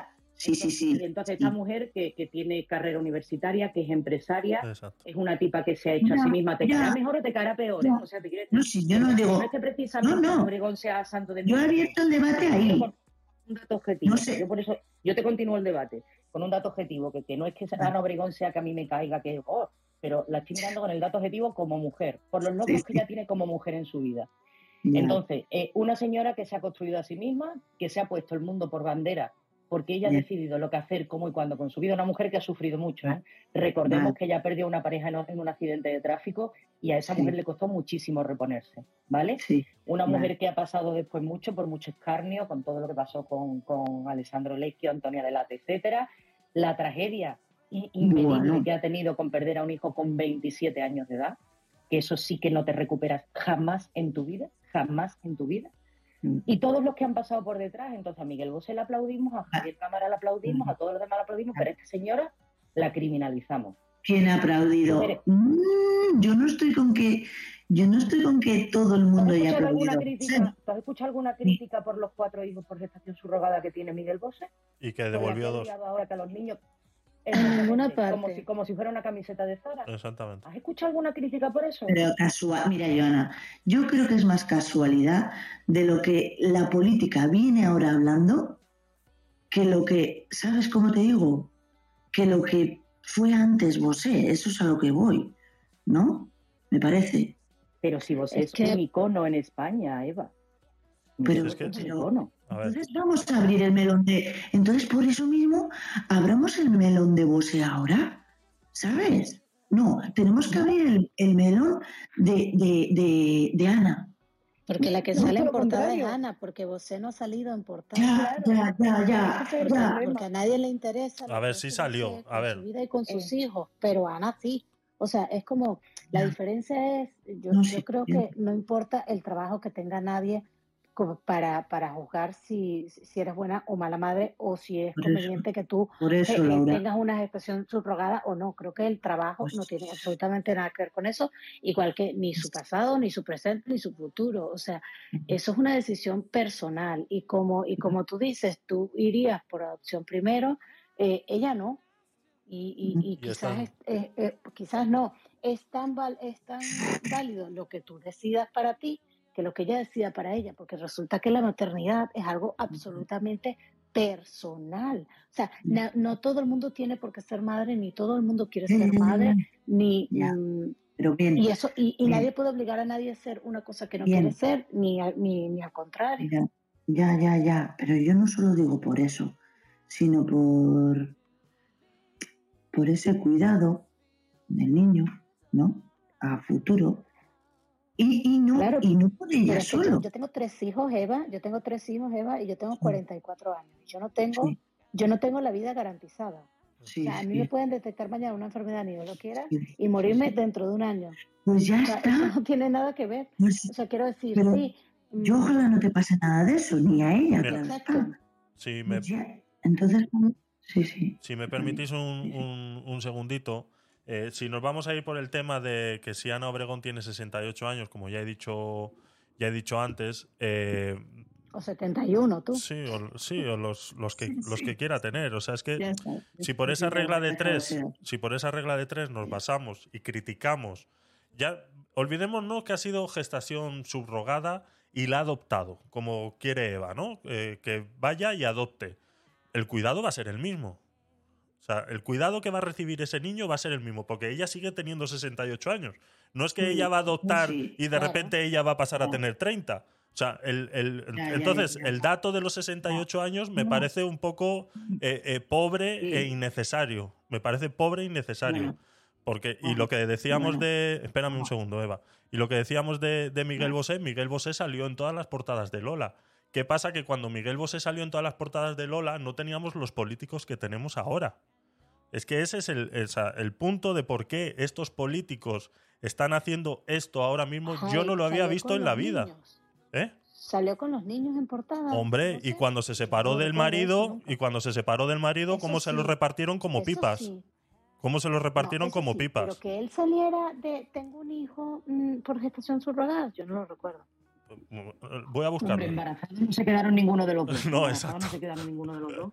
Desde luego, mira, y suerte, ¿eh? porque también lo que nos faltaría. Vos embarazada. O sea, no sé, no, no tengo yo edad para esto, quiero decir. Qué liada, ¿eh? Madre mía. O sea, lo que vamos es eso, ¿no? Con Miguel Bosé no se hizo porque yo creo que eh, eh, los políticos que había en ese momento no, no estaban a esto. Es que no tienen por qué estar eh, eh, a, este, a este tema, ¿no? Entonces, eh, Yo, yo creo, yo creo ni siquiera que es tanto por los políticos. Fíjate que me parece que es una cosa casi de sociedad. O sea, es porque es Ana Obregón. Porque si Claro, Laura. Sí, Es pero que no, es pero, eso. pero, pero no, porque la vida de Ana Obregón interesa. O sea, Bosé, si tenía uno, dos, tres o cuatro hijos, eh, la vida de Bosé interesa, pero esa parte no, porque como es gay, está bien, es normal que haga una gestación subrogada, porque claro, porque no tienen un vientre que puedan tener hijos. No sé, a mí me parece todo tan absurdo, sinceramente.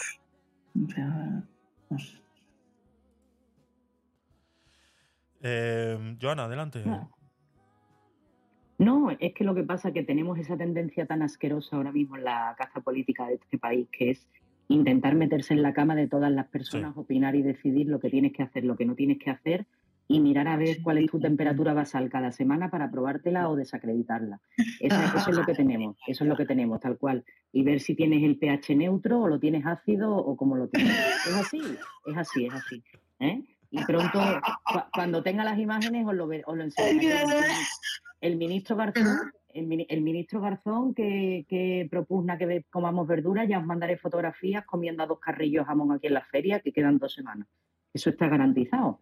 Y el, el presidente del gobierno en el Falcon, hasta para los mítines del PSOE. Pero han propuesto que, evidentemente, nosotros, que si el trayecto es de cuatro horas, pues que se prohíban, que se prohíban los viajes en avión. Prohibir, prohibir, prohibir, fiscalizar, controlar, prohibir, fiscalizar. Eso es lo que tenemos. Eso. China, ¿no? Por cierto. No sé dónde está ahora. Debajo de un puente tenía que estar. Eh, yo quisiera escuchar la opinión de Marcos al respecto, porque yo le he visto muy interesado eh, antes preguntando por el tema y, y no sé qué opina al respecto. Yo creo que ha entrado Geraldine para decirnos que le está haciendo una RCP a Marcos porque está cortocircuitando con la información. Estoy convencida. Marcos, da fe de vida, por favor. Que queremos saber que te encuentras bien, por favor, Marcos. Sí. Por favor, por favor. Cristo Señor. O Si Geraldine, Marcos, no, una si manita. Marcos no ha abierto micro, es que esto es, es espíritu. no es cuerpo. Coño, te lo digo. Geraldine, ponnos un dedito para arriba diciéndonos que Marcos está bien, por favor, que no le ha dado algo tras escuchar las recientes noticias de aquí de España. Geraldine. Ay, Dios mío. A ver, Era eh, viernes de Dolores, chicos, era viernes de Dolores. A- ayer, no, no sé. Si sois de Semana Santa. eh, leemos los, los comentarios aquí en, en Clubhouse. Eh, dice Leire, dice, también existe esa doble moral de muchas personas que lo critican porque no tienen un- en una situación económica que les ayude a llevarlo a cabo. Eh, dice Leire también, y también lo que comentáis, porque es una persona muy conocida y entonces parece que todo el mundo tiene derecho a hablar y criticar. Sí, por esa parte eh, eh, es así, ¿no? Es, es, es eso. Y como comentábamos al principio y, y- y he puesto el vídeo, pues eh, eh, Ana Obregón también ha sido muy crítica con, con la gestión de Irene Montero y claro, pues habría que devolvérsela de alguna, de alguna manera. Eh, adelante, Laura. Y creo que también, que la gente, yo creo también, a ver, que se precipita, porque es Sí. verdad que cuando yo vi la noticia me pareció todo como tan, Sí, o sea. Todo era como extraño, como que, Ana Obregón, un, un gestación subrogada, un bebé, o sea, eh, es como todo, era como demasiada información para mi cerebro y, y lo que empecé a ver fue que todo el mundo se empezó a precipitar muy rápidamente en la crítica, o sea, es como, estas cosas también habría que frenar un pelín y darle un día a la cabeza, ¿no? Y Claro. Yo tengo una, opisi- una opinión formada al respecto o no, o esta opinión que tengo es una cosa de impulso, que es lo que creo que le pasó a toda esa gente, se ha ido, se ha, ha patinado, han patinado todos, porque son unos excesivamente puritanos y luego, eh, y luego porque se han precipitado. Y esto pasa no solamente con eso, sino con tantas cosas en este país. Eso es. Es lo que decía de que son los reaccionarios de Twitter, ¿no? Los que ven un tweet y automáticamente Totalmente. tienen que hacer un comentario porque es que si no revientan, ¿no? Entonces no piensan, no, no- por eso decía que eh, al principio era todo una gestación subrogada y ella era la madre y ahora resulta que en realidad es la abuela, ¿no? Porque el, el semen que se ha utilizado para esa gestación resulta que es del hijo. Entonces ya ahora ya han salido unos cuantos por ahí en Twitter diciendo, bueno, es que ahora la cosa ya es pinta diferente, ¿no? Pero bueno, volvemos a que tiene 68 años, ¿no? O sea, es increíble. O sea, llegamos a este punto eh, de, de- la locura esta que, que sucede, ¿no? Y estos políticos, pues quieras o no, eh, reaccionan de esta manera y, y es lo que tenemos. Es, es así. Nos dice Jesús en el chat de, de, de Clubhouse, nos dice, también eh, la criticaban porque no sigue el camino de las feministas del gobierno. Y nos dice Leire también, dice, aunque también es verdad que con todos los niños que están pendientes de ser adoptados, pero bueno, es un tema un poco complejo. Sí, el tema de la adopción lo hablamos en su día en un, en un programa que hablamos sobre Sí. ello, y es que es un proceso, eh, eh, pues eso, ¿no? Como acabo de leer los datos del INE, ¿no? Que te puede llevar hasta nueve años. Entonces, eh, volvemos a lo que comentaba Eva hace un momento, ¿no? Que lo preferible hubiera sido adoptar. Tú imagínate una mujer que eh, no puede tener hijos y que está haciendo todo lo posible y que está yendo al doctor y el doctor le está diciendo, pues, eh, hazlo de esta manera, con las patas mirando para arriba, espera que sea luna llena y que llueva el día martes y si eh, hace 15 grados, pues igual quedas embarazada, ¿no? Pues todas estas mujeres que pasan por todo este proceso y que terminan mellando psicológicamente, dicen, bueno, vale, ya, está bien, no puedo tener hijos, voy a adoptar. Se enfrentan a una burocracia de nueve años. O sea, es que es una puta locura. O sea, pégame un tiro ya porque me quiero morir. O sea, no tiene ningún sentido. sí. Y ya no solamente los nueve años, sino todos los requisitos que te piden, que no se lo piden a nadie más. O sea, es que volvemos a lo mismo. Eh, eh, eh, si- o sea, También. estamos hablando de requisitos de casas de, 100 me- de 120 metros cuadrados. Los niños tienen que tener su propia habitación propia. La tienes que tener lista porque los servicios sociales tienen que ir a ver si realmente la casa está habilitada. La pareja tiene que ser estable. Tienen que tener no sé cuántos años de haber eh, estado juntos. eh, haber intentado X o Y motivos, tal, no sé qué. eh, que si la zona donde viven, que no sé cuánto. O sea, ¿perdona?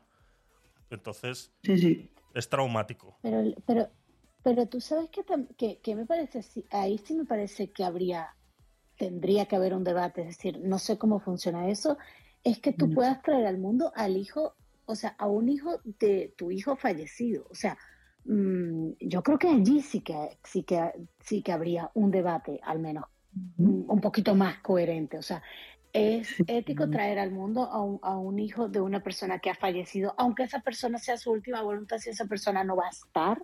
Es como, o sea, o cuánto tiempo, quién está autorizado, cuántos hijos pueden ser.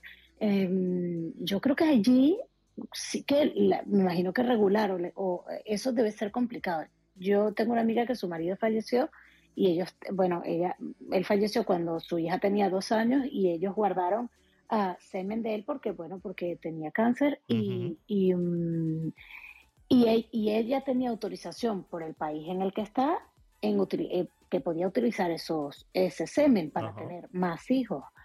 Eh, bueno, dentro de un matrimonio, es, como una cláusula que me parece un poco más, ¿no? Van a ser hermanos de su hija, eh, em, pero un hijo fallecido, o sea que, no sé, eso sí, no sé, ni siquiera tengo opinión, fíjate.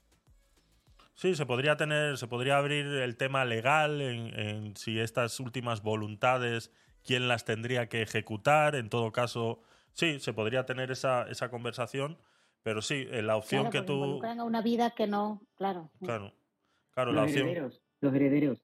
Y en el caso del hijo de Ana Obregón, sus herederos son sus padres. Claro, exactamente.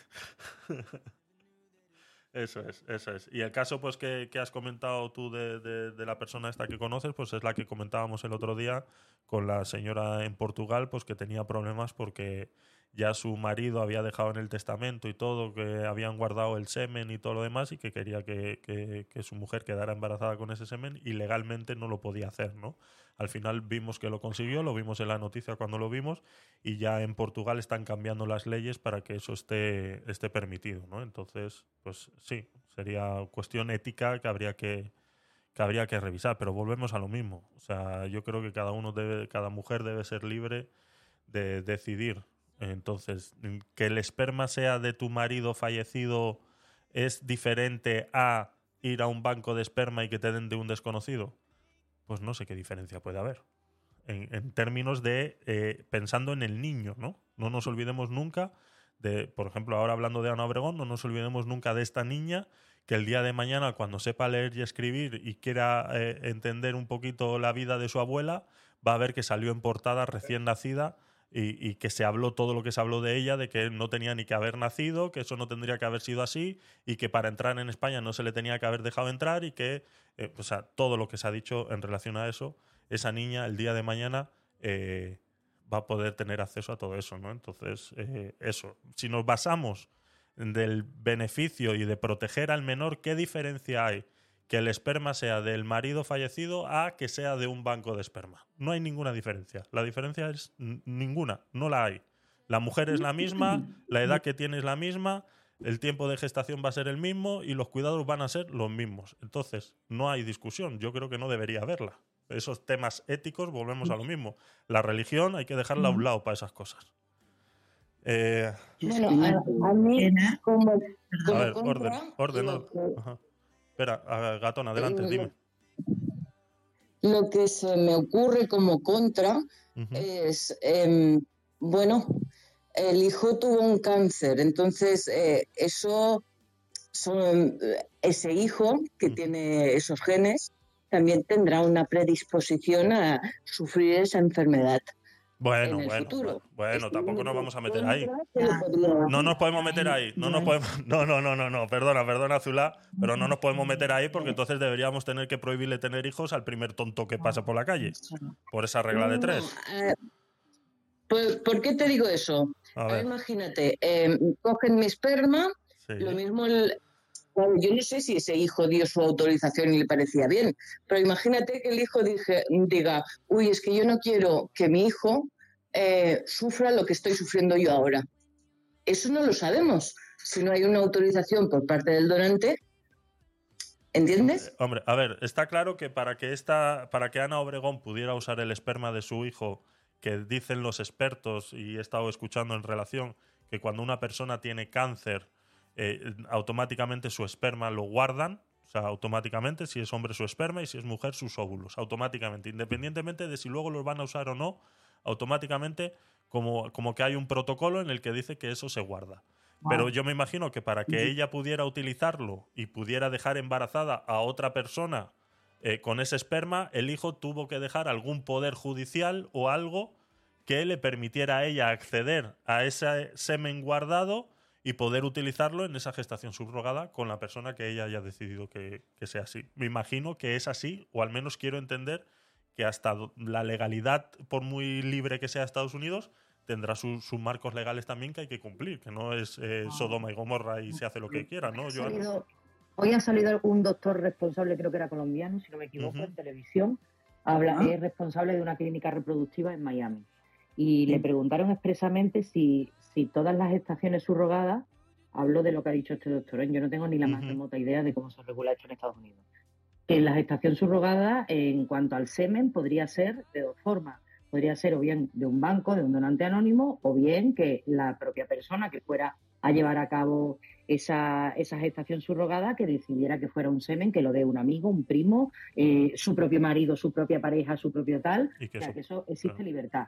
Y decía, y decía, dice, sin embargo, con los óvulos, ya sea igualmente de donante anónima o de la propia madre, que lo que quiere es que se fecunde ese óvulo y que sea otra madre la que lo geste, eso sí que no es eh, no funciona normalmente con semen congela con óvulos congelados, porque dice que la probabilidad de que la gestación salga adelante es mucho más, más complicada. Ya. Entonces, en ese caso, no se suele tirar de, de semen, de como en el semen, que puede ser congelado y, y viene a ser prácticamente igual de, de eficaz para la gestación, sino que en ese caso sí que suelen ser, oye, te hacemos el tratamiento, en el momento en el que los óvulos estén, estén fértiles para y maduros para proceder a eso, pues entonces se sacan in situ y se fecundan. Ya. Pero que cabían las dos posibilidades perfectamente. Sí. No, está claro que las mujeres sois tan especiales que no se os pueden ni congelar los óvulos. Uh. Entonces, Anda, claro, esto que acabas tú de, anda. de- de comentar, Joana, yo conozco varias eh, parejas de gays y que tienen hijos y han accedido a esto, ¿no? A la gestación subrogada, entre comillas, por lo que, porque lo que hacen eh, eh, uno de, de- de mis amigos lo que hizo fue estar con una amiga y tener relaciones sexuales entre ellos dos y, y que ella quedara embarazada y ahora el- el- se han divorciado, no sé, lo que- han tenido que hacer ahí un, un, un engaña un engaña cosas de estas que hacen, ¿no? O sea, se, se, se- se buscan la vida para que eso para que eso pase. Entonces, claro, esto es en un país donde las cosas como esas es- son ilegales. Entonces, claro, la gente se busca la vida para resolver todos los problemas con los que se encuentra, que al fin y al cabo son burocracias. Es un papel que alguien se levantó un día y dijo, esto está prohibido. Ala, a tomar por culo. Lo escribe en un papel y dice, venga, pumba, ya está. No está basado en ningún tema científico, ni está basado en... No, simplemente es alguien que dijo que eso estaba prohibido porque seguramente, volvemos a lo mismo, estaba eh, férreamente eh, dentro del catolicismo, pues como ha salido la otra, la, esta que es súper católica y famosa, la, la hija de la Presley, y, y- y- y salió haciendo comentarios como diciendo que eso es aberrante, ¿no? Pues sí, pues tú dentro de tu catolicismo y dentro de tu entendimiento de eso, pues, pues sí, para ti es aberrante, pero eso no puede ser la norma. Entonces, es, es, es así, ¿no? Eh, bueno, a ver, Rafa, buenas noches. Bienvenido. Cuidado, que viene, que viene. Buenas noches. ¿Qué estáis hablando, pecadores? Eh, escucha, de esto, mira. ¿Qué haces? ¿Cosas? Sí, ¿Cosas nazis? sí, Peter, cosas nazis. Eso es lo que estamos haciendo aquí hoy. Cosas pachas. A ver, adelante, Rafa. No sé si quieres comentar algo sobre la gestación subrogada. ¿Qué te ha parecido el tema este de los políticos eh, opinando sobre Ana Obregón y cosas eh, de esas? No sé si quieres comentar algo. Si no han subido también eh, Silvia y José Manuel, que igual nos quieren comentar algo. Adelante. Así que en ese orden, Rafa, Silvia y José Manuel.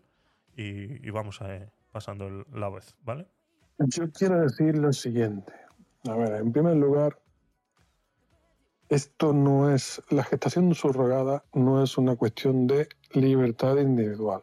Punto primero. Porque al menos intervienen como mínimo, intervienen tres personas. El, el nasciturus, la madre gestante, que en principio no sería madre biológica, pero sí es la que pone el vientre, y los padres biológicos, que son los que ponen la carga genómica, por así decirlo. Entonces, mínimo tres personas. Entonces, no se trata de una libertad individual. Punto primero. No podemos confundirlo. En los países en los que se ha prohibido, no se ha prohibido por una cuestión dogmática religiosa, en absoluto.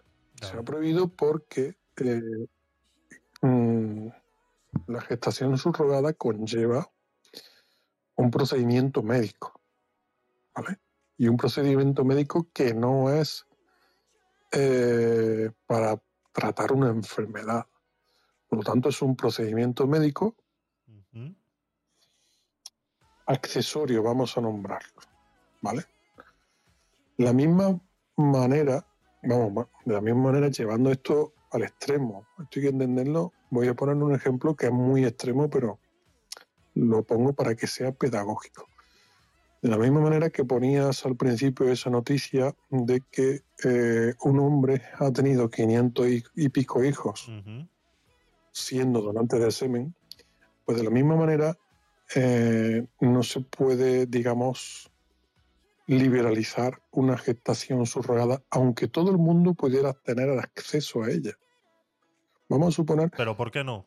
Luego, hay a ver, hay un componente, no, pues por te lo acabo de poner en el extremo de que tampoco puede un donante de semen tener 500 y pico hijos por ahí, Pero me estás comparando ya- un tío que quiere tener 550 hijos con una señora que tiene ganas de Que tener un hijo tener, y no.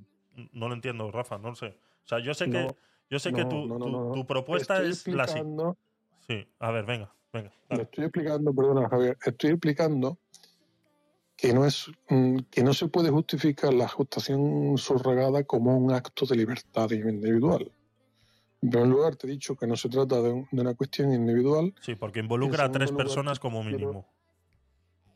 como mínimo. En segundo lugar, te quiero mostrar que tiene eh, o puede tener consecuencias a escala social y creo que es una cuestión que no debe, digamos, tomarse a la ligera. Yo entiendo, como estaba diciendo aquí, que, bueno, que hay personas que por encima de todo dese- desean ejercer una maternidad, que por la cuestión X no han podido ejercerla, que por los avatares de la vida pues han tenido X problemas, pero esto es también, como muchas veces hemos hablado, que la legislación no debe responder a sentimientos. Mm, No debe facilitar la consecución de, de deseos. La legislación no es para eso. Vale, pero La legislación, en primer lugar, es para proteger. Y hay, y hay ciertas cosas que hay que proteger. Eh, eh, per- Me permíteme, en el tintero, pero bueno. Permite que, permíteme que te corte, permíteme que te corte, Rafa, porque lo que yo estoy entendiendo Sí, que sí. sí, vale, no es una libertad individual porque involucra a más de tres personas por lo menos, por lo que estamos hablando del que el, el proceso in situ eh, es así, ¿no?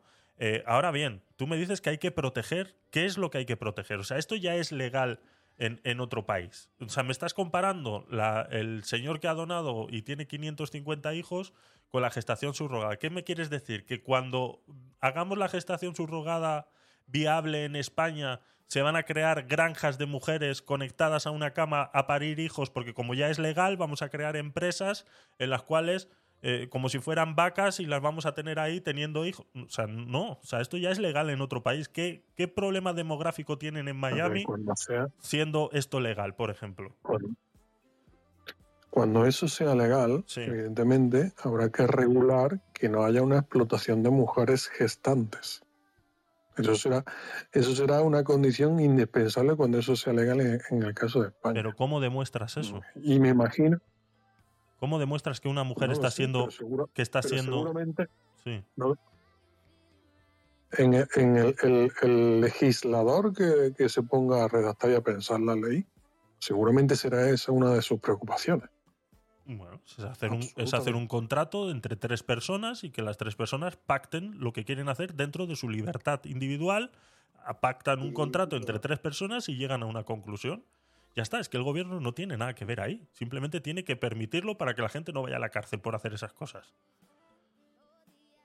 Ahora, ¿qué problema demográfico, según tú, puede tener eh, habilitar la, la- la gestación subrogada en España, por ejemplo? Porque ya es en otros países. Claro, es que ponemos de ejemplo la India. Claro, es que la India está puesta, claro. Es que allí los hombres se van a la India y hacen gestación subrogada y allí, claro, como la India son pobres, entonces nos estamos aprovechando de la pobreza que tienen en la India. Es que si fuera legal en España la gente no tendría que irse a la India a hacer gestación subrogada. ¿Me explico? Si fuera legal aquí, la gente no tendría que irse a la India a hacer gestación subrogada. Entonces, no me vale ese argumento de que, que ya está pasando eso porque la gente se va a la India y como en la India son pobres, estamos abusando de esas mujeres que son pobres y están vendiendo su vientre, eh, lo están poniendo en alquiler, que como bien ha dicho eh, Laura antes, no son palabras eh, adecuadas, porque es- simplemente es así. O sea, no, no, no sé si fue Laura o Nora, no, pero no sé. Eh, eh, no sé si me explico. O sea, como son pobres y están poniendo el vientre en alquiler, ya, o sea, es que si fuera legal en, pa- en España, la gente no se iría a la India. O sea, ese argumento no me vale, lo siento. No, no, pero si yo no he dicho eso. También la gente se va a Turquía a implantarse pelos. Claro. Es decir, y se lo pueden implantar en España. A ver, que fuese legal eh, en España tampoco te garantiza que la gente no se fuese a la India a hacerlo allí. No, claro, porque allí sería más barato que aquí. Allí sería más barato. Pues probablemente. Claro, como aquí Pues adoptar un niño vale más de 20.000 euros. Lo dicho. Eh, ya sabéis que aquí eh, Rafa viene, viene a hacer eh, cosas como esta, ¿no? Confío en que, en que, en que hoy lo aprendas también, la verdad. entonces nos viene a dar sus, sus, sus clases, ¿no? Entonces eh, me he quedado igual. Vamos a darle Sí, paso no, a... no, Adelante, dime, dime. no, solamente añadir, el tema del el tema del donante este con 500 y pico hijos Sí. mm, es preocupante porque crea una, una, una descendencia con posibilidades Sí, sí, sí. endogámicas. sí, sí, eso lo hemos hablado en ese momento. ¿vale? Sí. Exactamente. Entonces, el problema es de la acuerdo. endogamia. La, su- la gestación subrogada deja abierta también en parte esa posibilidad, porque Bueno, es más limitada, es más limitada porque al final la mujer puede tener X cantidad de hijos. Después del tercero o cuarto ya se le viene el útero al suelo, o sea, eh, ya empiezan a tener problemas. entonces ahí ya es... sí, pero bueno, la, la mujer, la mujer que es gestante no aporta. Si El- tú imagínate que la gran mayoría de las veces mujer- aporta el óvulo. Que es con lo que comentaba Joana hace un momento, que es el problema que existe de que los óvulos no se pueden congelar. Entonces, en, en la gran Pero mayoría sí, de las veces... yo, Tú imagínate, Sí. es que la gestación subrogada permite cosas como que una persona, o vamos a poner una pareja, pueda tener eh, un hijo cada tres meses. Lo pueden hacer, o incluso menos. Tú imagínate que la gestación subrogada, ¿Estás seguro de eso, Rafa? ¿Estás seguro de eso que estás diciendo? Pregunto. pues, pues, a ver, eh, si está permitido en varios países, ¿qué, qué le impide a una pareja que tenga posibilidades de ir a llevar a cabo una gestación subrogada cada 15 días a un país distinto? No se le impediría nada. Esto es como el ¿Vale? caso de no vamos a permitir el matrimonio homosexual porque todo el mundo se va a volver homosexual y se va a casar. Exacto. ¿no? Es un, un escenario más o menos así, ¿no? Es eso, es eso, sí. Es eso, estoy contigo. Esa es, esa es No la tiene nada- presunción. No, tiene, no, pero es el no conocía ese argumento, pero yo creo incluso que no tiene nada que ver.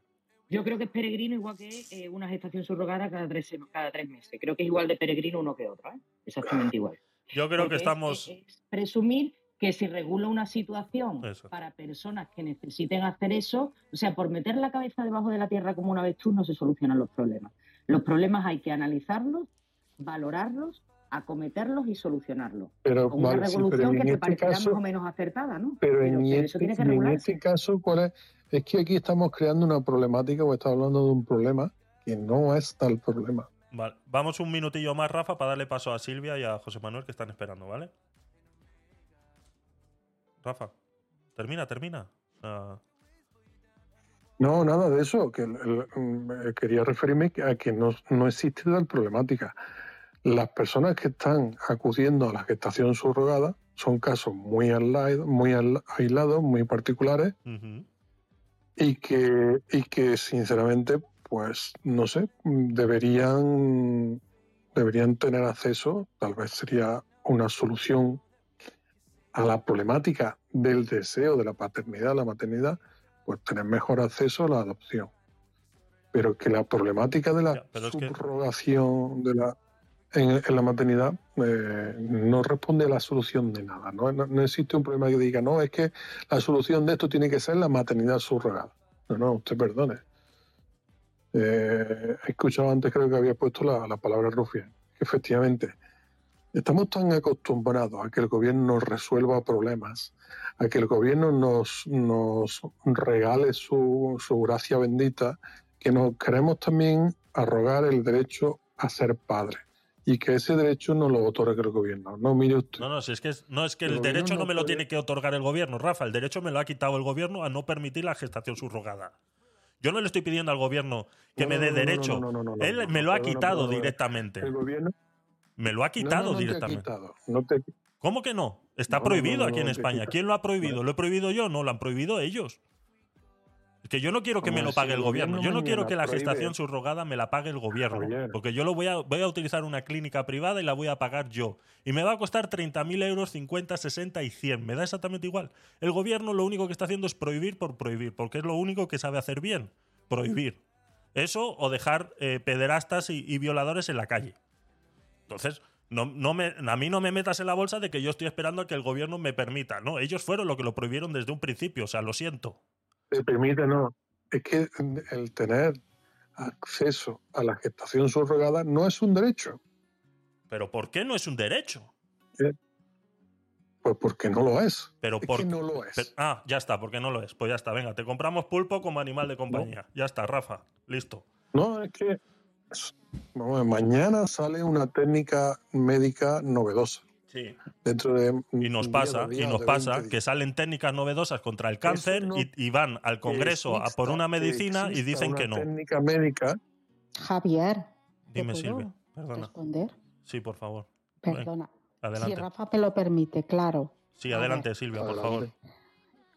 Vale, mira, mm, ser padre o ser madre no es ningún derecho. ¿eh? Es una cosa que uno decide eh, eh, serlo o no serlo. Entonces estoy, Eh, estoy en mi derecho. No, no estás en tu derecho.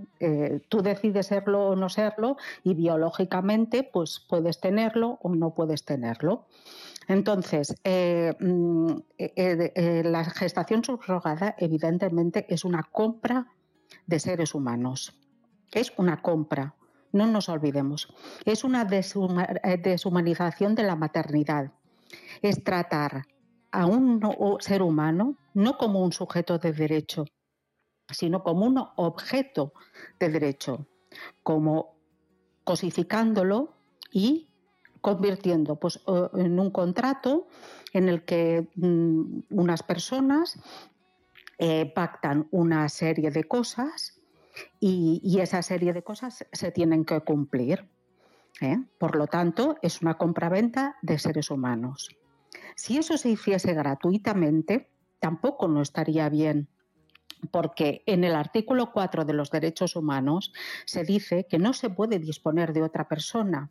Es decir, tú no puedes decidir qué- qué- cuál va a ser eh, el futuro y la vida de otra persona. Por lo tanto, ¿eh? A esa persona la estás cosificando. Y si se hace vendiendo, evidentemente, evidentemente, es una, compraventa de seres humanos que está absolutamente prohibida. ¿eh? Que hay algunos países que tienen una legislación que lo permite, eh, pues quizás serían esos países que lo tendrías que cambiar. Hablabais de la India y la India y todo el sudeste asiático han, retirado la posibilidad de la gestación subrogada.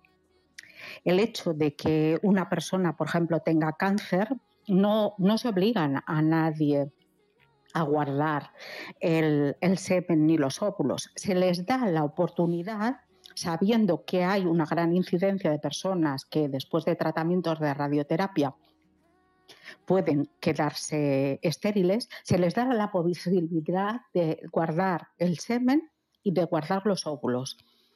Y si la persona lo acepta, se hace, pero no es automáticamente. Entonces, eh, bueno, eh, hay gente que dice, sí, uy, esto se hace por altruismo. Son unas mujeres que, uy, les gusta mucho que a otra familia eh, pues, pues disfruten de un niño. A ver, a ver, a ver, a ver. ¿Qué diferencia hay, por ejemplo, según vosotros, a, entre comillas, regalar un niño a que yo coja una niña de 15 años y la regale? En el fondo es lo mismo, es una menor, es hija mía, y yo cojo y la regalo. ¿A quién? A, a- uno que- que he encontrado por una lista y que me ha gustado la cara que tiene, o que me ha gustado que viva en España, o que me ha gustado que tiene los ojos azules. Pero, pero vamos, ¿en qué ética y en qué moral cabe que se venda o que se regale un ser humano? Ni un bebé, ni ninguno. es que, ahí vamos, que corregir y sí. va- vamos, Un es que eso es así. Espera, Eva, Eva, Eva. espera. Si, si- si consideramos, si consideramos que no lleva material genético de la madre, cosa que a veces pasa porque muchas veces lo que se hace es decir, el padre ha tenido un desliz con una señora de, mm, de California. Esa señora se ha quedado embarazada y por lo tanto ese padre tiene derecho sobre ese niño, por lo tanto nosotros cogemos y vamos a un, juzgado allí en California el juez decide que es hijo de ese señor, por lo tanto le da la paternidad y cuando llega a España lo que hay es eh, la instrucción del 5 de octubre del 2010 que lo que permite es la, la afiliación de los nacidos mediante gestación subrogada. ¿Qué se hizo? esa, esa instrucción se hizo para equiparar los derechos de ese niño que no tiene la culpa de nada con el del resto de los niños. Os pongo un ejemplo. La mamá de, de un niño o el papá de un niño tiene un permiso por paternidad o por maternidad. ¿Por qué un niño que haya nacido en otras circunstancias no lo va a tener? Pero es solo a nivel de ese niño. O sea, eh, lo, que se busca ahí es proteger los, los eh, derechos de ese niño que no tiene la culpa de esa situación. Pero por lo demás es una situación eh, irregular y es un delito. Es, es así. Entonces, mm, a, ver, aquí hay una convención del derecho internacional privado de la Haya en que participan 85 países más la Unión Europea, que sería el país 86, que se decide cómo se articulan todo lo que tiene que relación con los contratos y con el derecho de familia. Y entonces eh, estamos hablando de una cosa que es un contrato y que pertenece al derecho privado, al derecho de familia, como por ejemplo las adopciones. Entonces, eh, este, este- esta convención en la que participa España como parte de la, de la comunidad europea, consultaron a España y dijeron, bueno, en España, ¿cómo podemos legalizar esto? Y el gobierno, de- el gobierno, el Ministerio de Justicia en España dijo, pues mire, haciendo esto y esto se podría hacer. ¿Quién hay detrás de todo esto? Un lobby que tiene un negocio que supera los 25 mil millones de dólares al año. No es ninguna tontería, ¿eh? No es ninguna tontería.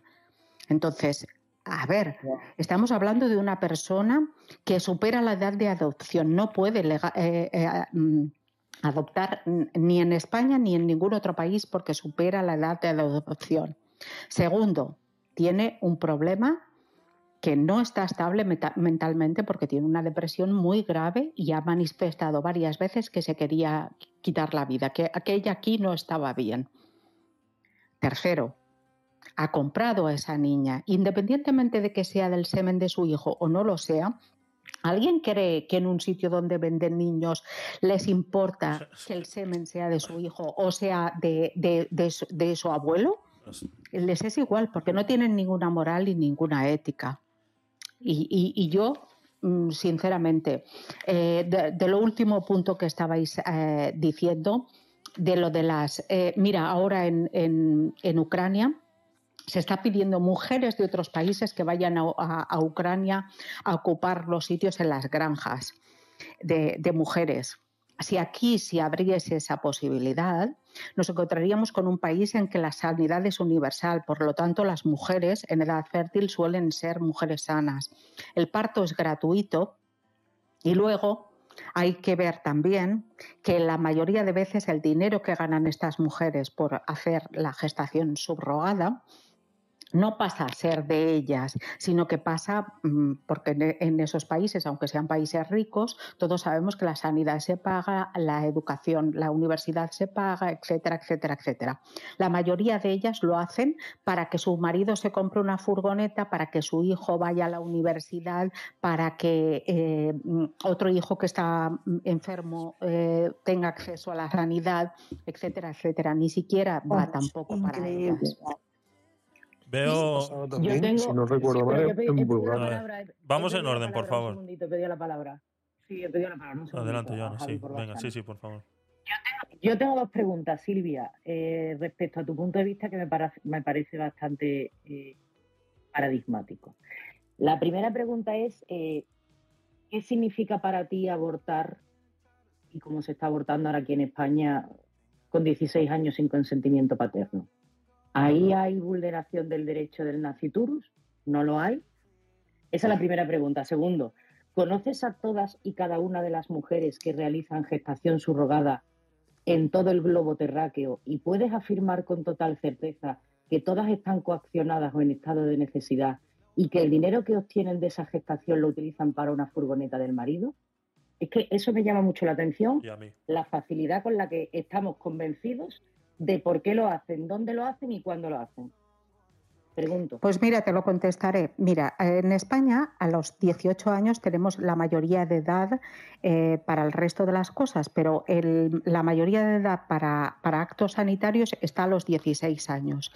Y eso comporta cualquier acto eh, de índole sanitaria en el Eso que es incorrecto, esté... Silvia. Eso es ¿Eh? incorrecto. Eso es incorrecto. No, no, no, Aquí en no, es- España, hombre, claro que lo es. En España, un menor de edad necesita la autorización de los padres hasta para hacerse una analítica, menos para abortar y si eres una mujer.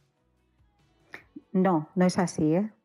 Sí, sí es No, así, no. Silvia. Sí, sí es así, sí es así. Hasta para ir a una excursión con el instituto le tienes que firmar una autorización. Para eso sí, para una para eso sí. Claro.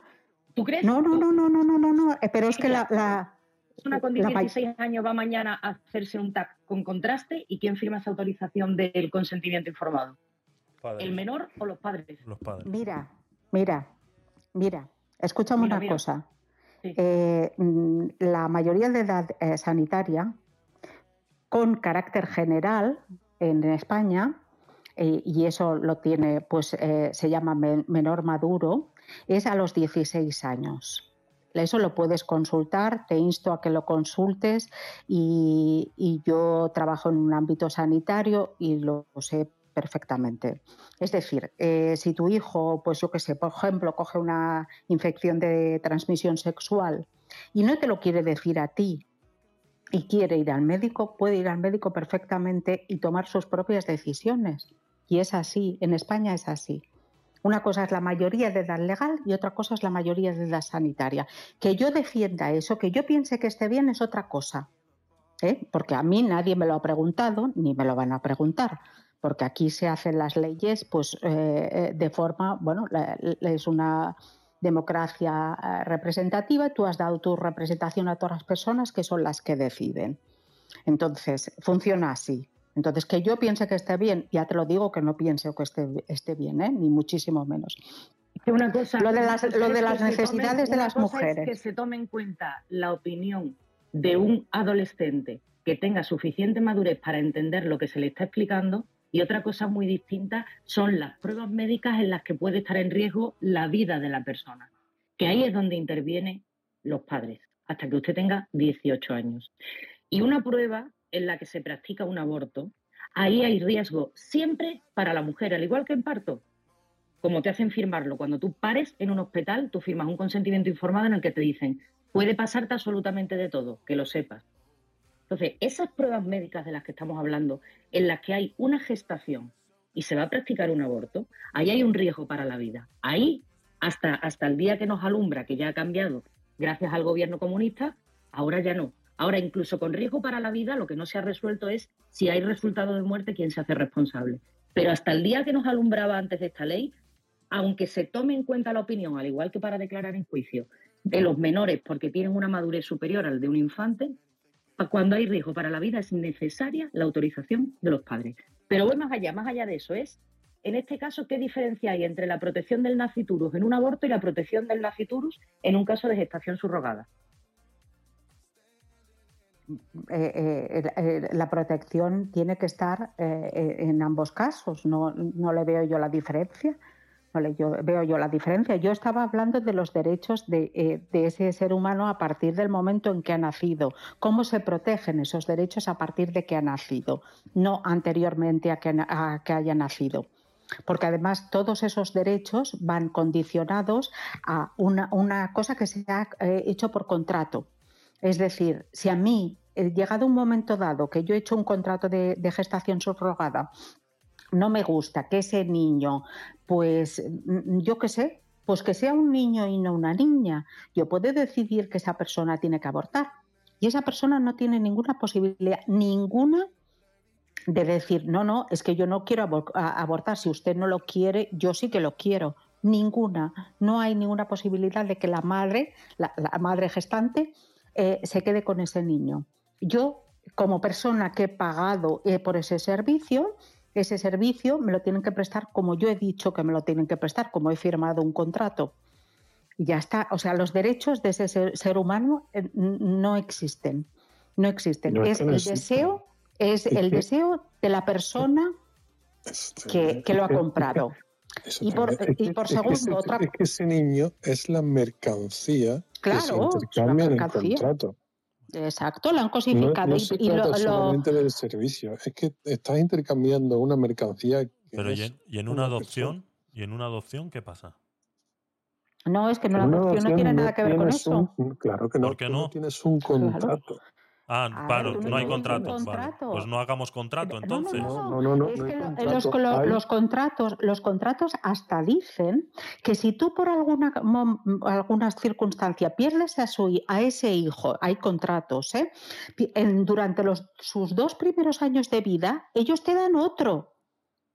O sea, fíjate tú, fíjate tú a dónde llega. Tienen garantía. de la patria potestad de, de, un- de una persona que ya nació y que ya tiene una identidad o- y ya, ya tiene una documentación, si quiere, y que sus padres biológicos, por, lo- mm, por las circunstancias que sean, no los pueden cuidar a este niño. Entonces hay un, un traspaso de la patria potestad, pero no hay un contrato. No, que No hay son un contrato a- a- de que alguien te, te está prestando un servicio y Claro. mercancía. No hay un contrato, es que, es, es que no tiene nada que ver una cosa con la otra. No nos estamos hablando de una compraventa. En otra Bueno, es que eh, Silvia, no, no, lo siento, pero es que me, que pasa- me- no, es que no, no, o sea, yo cuando se habla de compraventa, de que de tráfico de es personas, es que no es así, Es es que que está bien, ¿no? No- es que mira, tienes que, Escúchame tienes una léete- el, artículo Ordenado. 4 de los derechos humanos que- y léete el artículo Ordenado. 221 del Código Penal. Eh, que, por favor, mm, léete esos dos Javier, artículos. Tienes que entender, hay que entender una cosa. que es un tema Eh, legal el que tú aunque- me estás aunque hablando. vengan- Mm. Un tema legal y ético de cada persona. Y ya está. Es un problema ético No. tuyo y un problema la legal y ya está. Pero la, no, bueno, pero la ética es global. No es, la ética no es individual.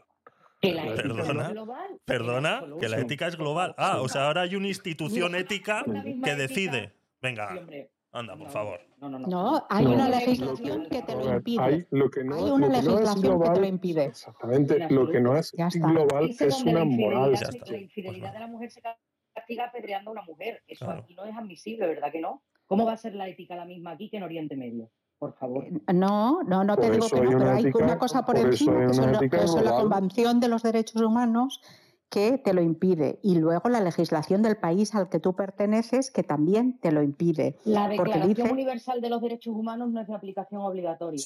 Los estados tienen que suscribirlo como parte de su bueno, claro, y la legislación y el Código Penal, Claro, ¿qué eso te es parece? interno en un país. Y No, me parece Vale, el Código Penal, si yo me he estudiado. Yo llevo vale. años estudiando el Código Penal, Silvia. El Código Bueno, Penal es normativa interna, no es Bueno, una ¿y qué? universal. Pero, pero es la que tú, a la que rige tu, tu vida Es como, como ciudadana española. Estamos Y no habíamos- del valor normativo.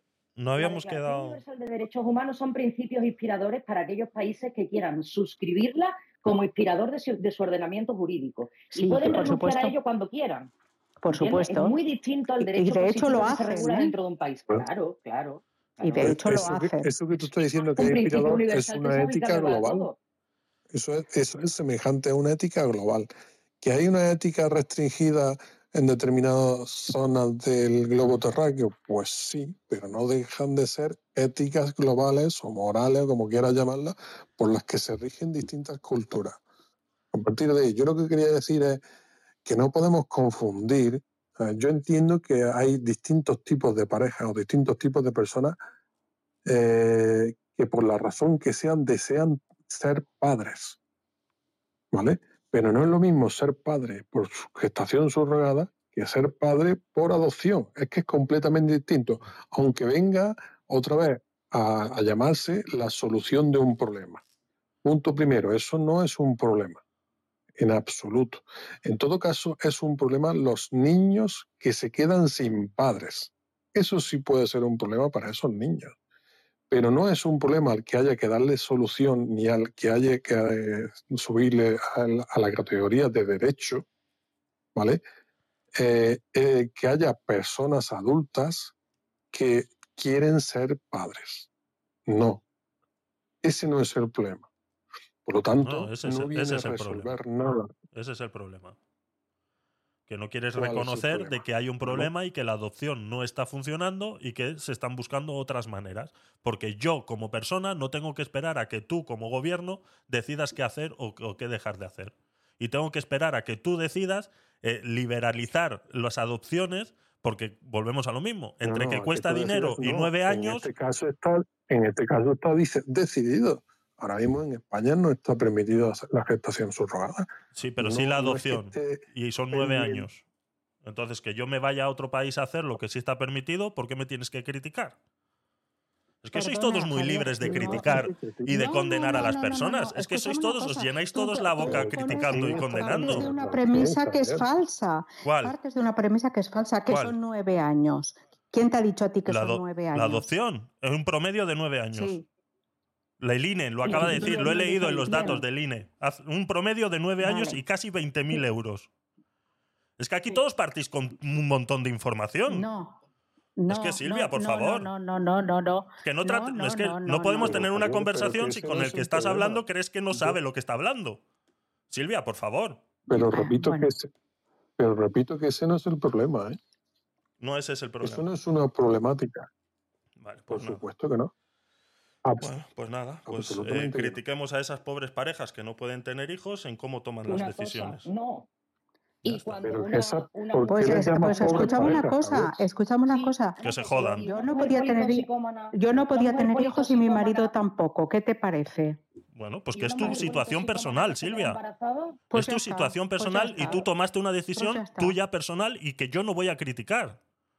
Pero tú sí te ves en la, mor- en la moral suficiente de criticar a los demás. Y eso es lo que no, eso es lo que no entiendo. No, ¿Cómo yo- tú te ves en la moral suficiente? ¿Qué es un delito? Yo te, te estoy explicando qué es un delito y por qué es un delito. Es un delito aquí en España. Es un delito en España. Pues por supuesto. Pues ya por está. supuesto, No por los supuesto. derechos humanos, no Y lo ¿No habíamos Eh, quedado no, que no, los no, derechos humanos, los que se tienen que regir por los derechos humanos, son los gobiernos Sí. de los países y no los individuos de cada país? Sí.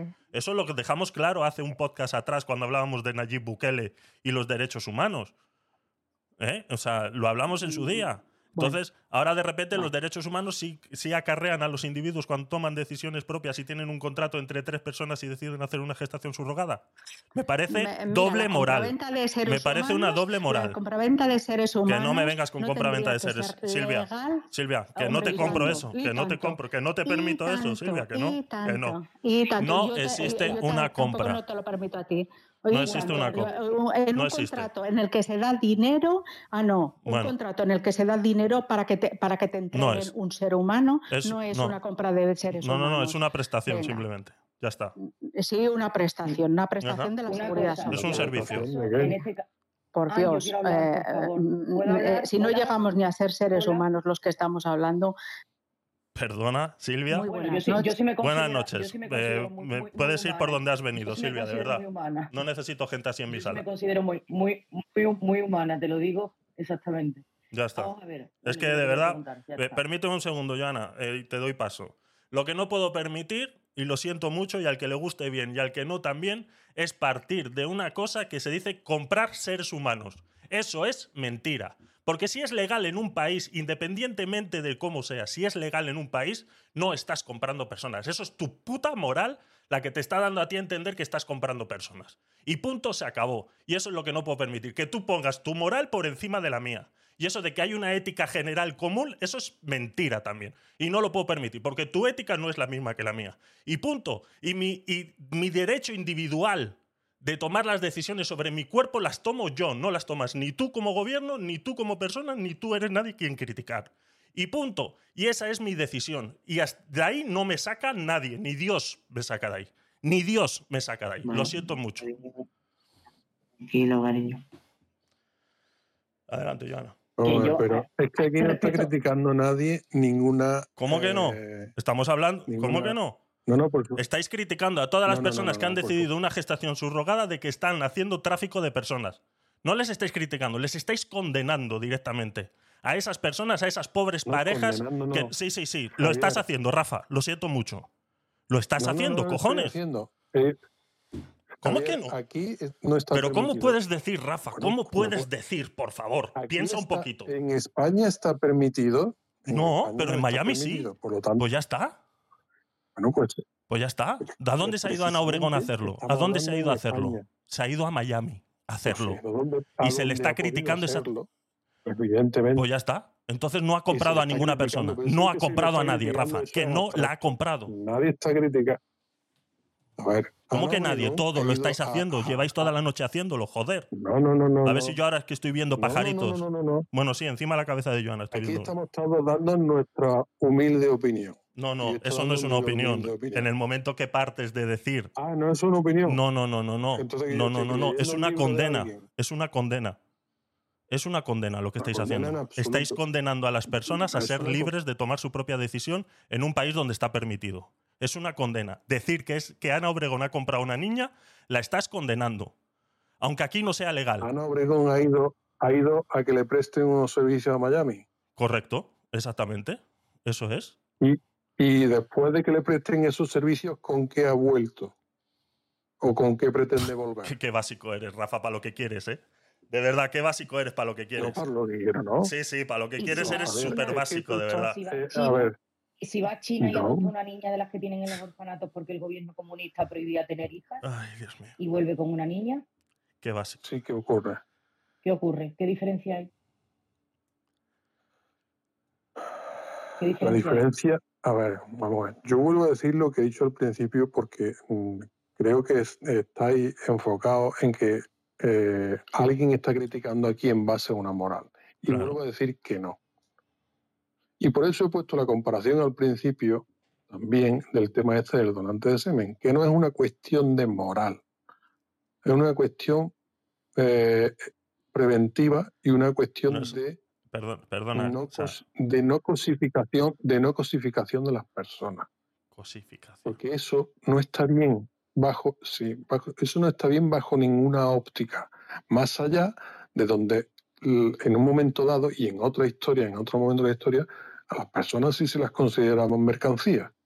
¿vale? Hace 50, 60 años todavía existían zoológicos de personas y se, existía una cosificación de personas.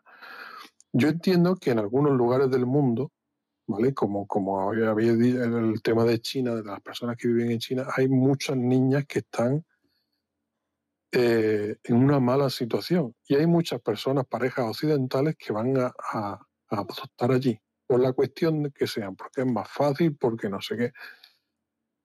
Pero no está existiendo como tal la prestación de un servicio que viene a resolver una problemática. Como he dicho antes, si existe una problemática es la de los niños que puedan estar sin padres.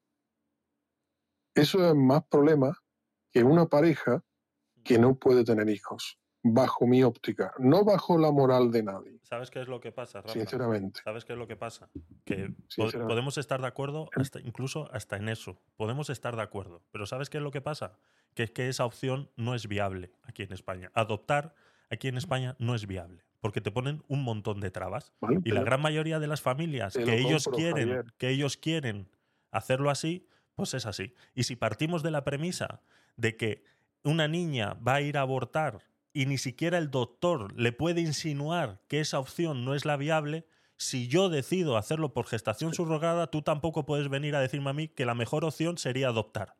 ¿Sabes por qué? Porque no. Por esa Yo misma no regla de estoy tres. diciendo a nadie, pero Ya que está. no, pero, pero precisamente si podemos estar de acuerdo en eso, no podemos llamar a la gestación subrogada una solución, porque eso en todo caso sería salirse por la tangente. Si aceptamos que la problemática a la que se debe responder aquí es a los niños que no tienen cuidados en su familia y que se han visto desamparados por las cuestiones que sea y están a cargo del Estado, si esa es realmente la problemática, no llamemos solución a la gestación subrogada. Bueno. Yo no Sabes que la gestación subrogada existe desde hace Yo sé. muchos años, ¿no? O sea, no es una cuestión que se le acaba de ocurrir ahora en el siglo XXI. Eh, Sí, yo sé que, pero, pero no lo llamemos, yo lo que digo es que no lo llamemos solución. vale. En todo caso, vamos a llamarle otra cosa. Vamos a llamarle que alguien Evolución. con las herramientas, Evolución con de las situaciones. con la evolución, con la libertad, con, la- con la- con las cuestiones que sean necesarias, se puede permitir ir a un sitio donde es permitido a contratar unos servicios y a volver de vuelta con un niño. Pero eso no es solución a ninguna problemática. Vamos a llamar que eso es un servicio, un trato, pero solución no. Porque partimos de que ahí no hay una necesidad que cubrir. Pues ahí hay un deseo, hay un sentimiento. Y lo pongo en comparación, como tantísimas veces hemos hablado aquí. La legislación no se puede amparar en sentimientos. Porque un día una persona se siente madre y al día siguiente ya no se siente madre. Como habremos también hablado en algunos podcasts aquí, de niños que son adoptados y luego son devueltos porque no cumplían las expectativas. Pues con la gestación subrogada pasa lo mismo. Lo que pasa es que ese niño te lo, ese niño te lo han hecho para ti. Con, usted. con la gestación subroga- No, subrogada es lo que- que pasaría es que entraría a los servicios sociales. Claro, con lo cual estaría aumentando la problemática. Igual, igual que si es un hijo biológico. Claro. Yo aquí pregunto lo siguiente, vamos a ver, vamos a ver, vamos a ver. Decimos que, bueno, se ha dicho en la sala, mejor dicho, que el, el hecho de tener un hijo no es un derecho, ¿no? Entonces, eh, están condenando la gestación subrogada porque, por, al- por algún razonamiento que yo no logro alcanzar, no sé si estaré especialmente torpe, Religioso y biológico. a una adopción a una adopción internacional o, o a una ado- adopción incluso aquí en España que te piden poco menos ser hija de Amancio Ortega para, para tener requisitos para criar un hijo, ¿no? Y luego hay tantos niños que no hacen ni tres comidas al día y, y eso da igual. Bien, dicho lo cual, eh, si no es un derecho tener un hijo, ¿vale? Eh, mm, no ¿Cómo es. sabemos?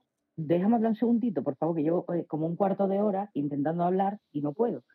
Vamos a ver, si no es un derecho tener un hijo, según estáis manifestando, eh, ¿por qué sí es un derecho tener un hijo para aquellos que biológicamente sí lo tienen posible? Porque en ese caso, si tuviéramos que fiscalizar la capacidad de cualquier persona para poder engendrar, educar y criar a un ser humano, me imagino que tendrían que hacernos a todos un examen de padres perfectos para que pudiéramos asumir la responsabilidad que conlleva el que un ser humano dependa de nosotros. Porque el hecho de que una persona biológicamente no pueda tener un hijo no significa que con los avances que tenemos en la ciencia tenemos que conformarnos. Porque por ese razonamiento, Exacto. si te haces un corte y te estás desangrando, pues ¿qué derecho tienes tú a prolongar tu vida artificialmente con una transfusión? O si tienes un cáncer y existe un tratamiento para paliarlo, ¿qué derecho tienes tú a cambiar los designios del destino para matar ese cáncer y seguir viviendo? Y como ese podemos extender todos los razonamientos del mundo que queramos. Entonces, eh, ¿por qué? ¿Por qué? Si la Bueno, ciencia nos está- permite. pero es, No, que pero está haciendo, es que escúchame. está haciendo una comparación. Yo te escucho, yo te escucho, pero precisamente. Gracias, gracias. No, no, no ti. Precisamente No ya para me había prevenido, me había prevenido de esta comparación. Te he dicho Vale, que pues, pues no ahora, tener. ahora me responde, ahora me respondes cuando termine el razonamiento, Rafa. Ahora me respondes cuando termine el razonamiento. Venga, Entonces, la cuestión es que yo estoy condenando a una persona, a una pareja, a dos, a dos personas homosexuales que sí condenando. mucho más Otra, fácil. otra palabra con connotación negativa. Condenan- no, no, la connotación tiene la connotación que yo quiero darle porque es lo que pienso. Estamos condenando a una persona, a una pareja que biológicamente no pueden tener hijos a que cumplan su deseo de traer a un hijo al mundo que muy probablemente será incluso más deseado que aquellos que en una noche, en un polvo, en una discoteca, se quedan preñados y a los tres meses están peleándose delante de su hijo eh, que han tenido biológicamente porque su cuerpo se lo ha permitido y van a darle una vida de tortura y de calvario a esa criatura hasta el fin de sus días. Entonces, estamos ahí, o sea, fíjate el punto, ¿no? Porque estamos pensando en la prevalencia del menor por delante pero estamos presumiendo que aquellos padres que optan por la gestación subrogada van a ser peores padres que aquellos que biológicamente sí lo tienen permitido. Ahí yo estoy viendo un juicio de valor sin fundamento No, ninguno no- que me parece no profundamente eso, ¿eh? discriminatorio.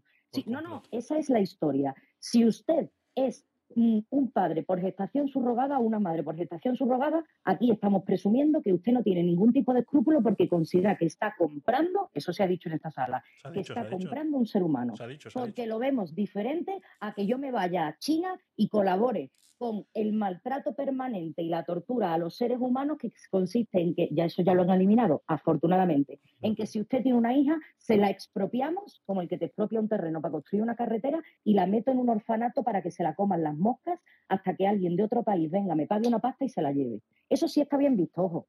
Colaborar con el gobierno chino para que se le arranque a unos padres un hijo biológico porque es mujer, y yo voy, colaboro, le pago al gobierno chino para llevarme a esa niña y le quito un problema de mantenimiento. Pero sin embargo, si yo me voy a un país que lo mucho la, por situ- ley, la, la- si yo la lo tengo situación de las niñas en China la está tergiversando la realidad, Joana. Eso No, es del todo eso es una Sí, sí. realidad. Eso es una Eso es realidad. una realidad, pero, pero que no parte de la premisa inicial que tú has planteado. Ah, Ni no. tampoco está, ni tampoco es el planteamiento el correcto el decir que una pareja que, que no pueden tener hijos la condenamos. La conde- ¿Quién la condena? Sí, aquí en esta sala, aquí en esta el sala se le ha condenado. Claro que Se le ha sí. No, condenado. no, no, ¿cómo que la Si la condena? vida, aquí en esta sala se ha dicho que si la vida a ti no te permite biológicamente tener un hijo, te jodes. Exactamente, Literal. Así eso es lo exactamente. que le ha dicho. Eso es. Si tú no puedes tener un hijo, Que te, te jodes. Vamos a ver, No sé sí, quién lo ha pues dicho. la Bueno. vida, No sé si quién lo ha la vida pero no te pone por delante, si la vida no te pone por delante la posibilidad de tener hijos, como tener hijos no es un derecho, usted se jode y se condena y se condena a vivir con el deseo eterno de tener un hijo, porque yo lo digo y la ética está con por el deseo eterno de tener un... Oye, yo mañana querría tener Rafa, vida no, mira, eterna. Rafa, Rafa, Rafa. No, Joana, afortunadamente, el- la vida de cualquier persona hijos, está no, llena de buenas esperanzas y de buenas ilusiones. no, no, no. Sí, pero hay esperanzas e no ilusiones que no por desearlas mucho se, se las puede llamar que, que, que estamos condenados. Termina, termina, Joan. Ya, Rafa. ya le, ya le he dado mucho. Rafa, que te quiero decir es que afortunadamente tú tienes unos hijos maravillosos que la vida te ha permitido tenerlos y has podido cumplir ese sueño de, de ver a tus hijos nacer sanos, crecer y educarlos. Exacto. Pero insisto, hay personas que por desgracia eso no lo tienen. Entonces, yo también he podido tener un hijo por medios naturales y no he tenido ningún problema. Pero insisto, como dije antes, a mí el dolor que me produce mirar a los ojos, y me empatizo con una mujer porque soy mujer, el mirar a los ojos de una mujer que quiere tener un hijo y no puede, a mí eso me rompe. Y solamente el ver esa mirada, el hecho de yo atreverme siquiera a hacer un juicio moral y un juicio de valor sobre si esa persona está haciendo bien, en buscar todas las posibilidades que le ofrece el ordenamiento jurídico español, el de Estados Unidos o donde quiera que sea, en poder tener un hijo, es que a mí se me cae la cara de vergüenza de tratar de juzgar es- esas circunstancias. Porque entonces, si seguimos con ese razonamiento, una yonki que está tirada en la calle, que es politoxicómana y alcohólica, si esa se queda embarazada, sin embargo, le permitimos que traiga un hijo al mundo. ¿Y qué va a ser de esa criatura? Porque como biológicamente se ha podido embarazar, pues es mucho más legítimo que, que otra persona que quiera un hijo, que quiera tenerlo, lo va a tener. Como la nata sobre la, la leche y va a ser el hijo más deseado del mundo y más cuidado del mundo. ¿Por qué? ¿Por qué? Es que no entiendo ese razonamiento. No entiendo ese fraccionamiento moral entre esto sí y Yo lo no. explico. Doble moral. moral. Doble moral. Doble moral. Tu Eso es. opinión. Otra cosa es que yo estoy de acuerdo. Eso es, Joana. Bien dicho, bien dicho. Eh, re- me- vamos, me junto a todas esas palabras. Eh, así es. Es ahí. Es una doble moral lo que tenéis. Ya está. No hay más. Adelante, Rafa. No, no lo es. Vale, pues no. Vale, pues ya lo que A tú ver, quieras. a ver.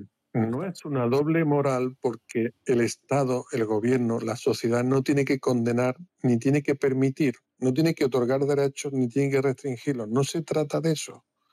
La maternidad no es un derecho, la paternidad no es un derecho, no garantiza el derecho a la paternidad ni lo, ni lo prohíbe. Gracias a Dios, de momento, los estados, por lo menos el Estado español.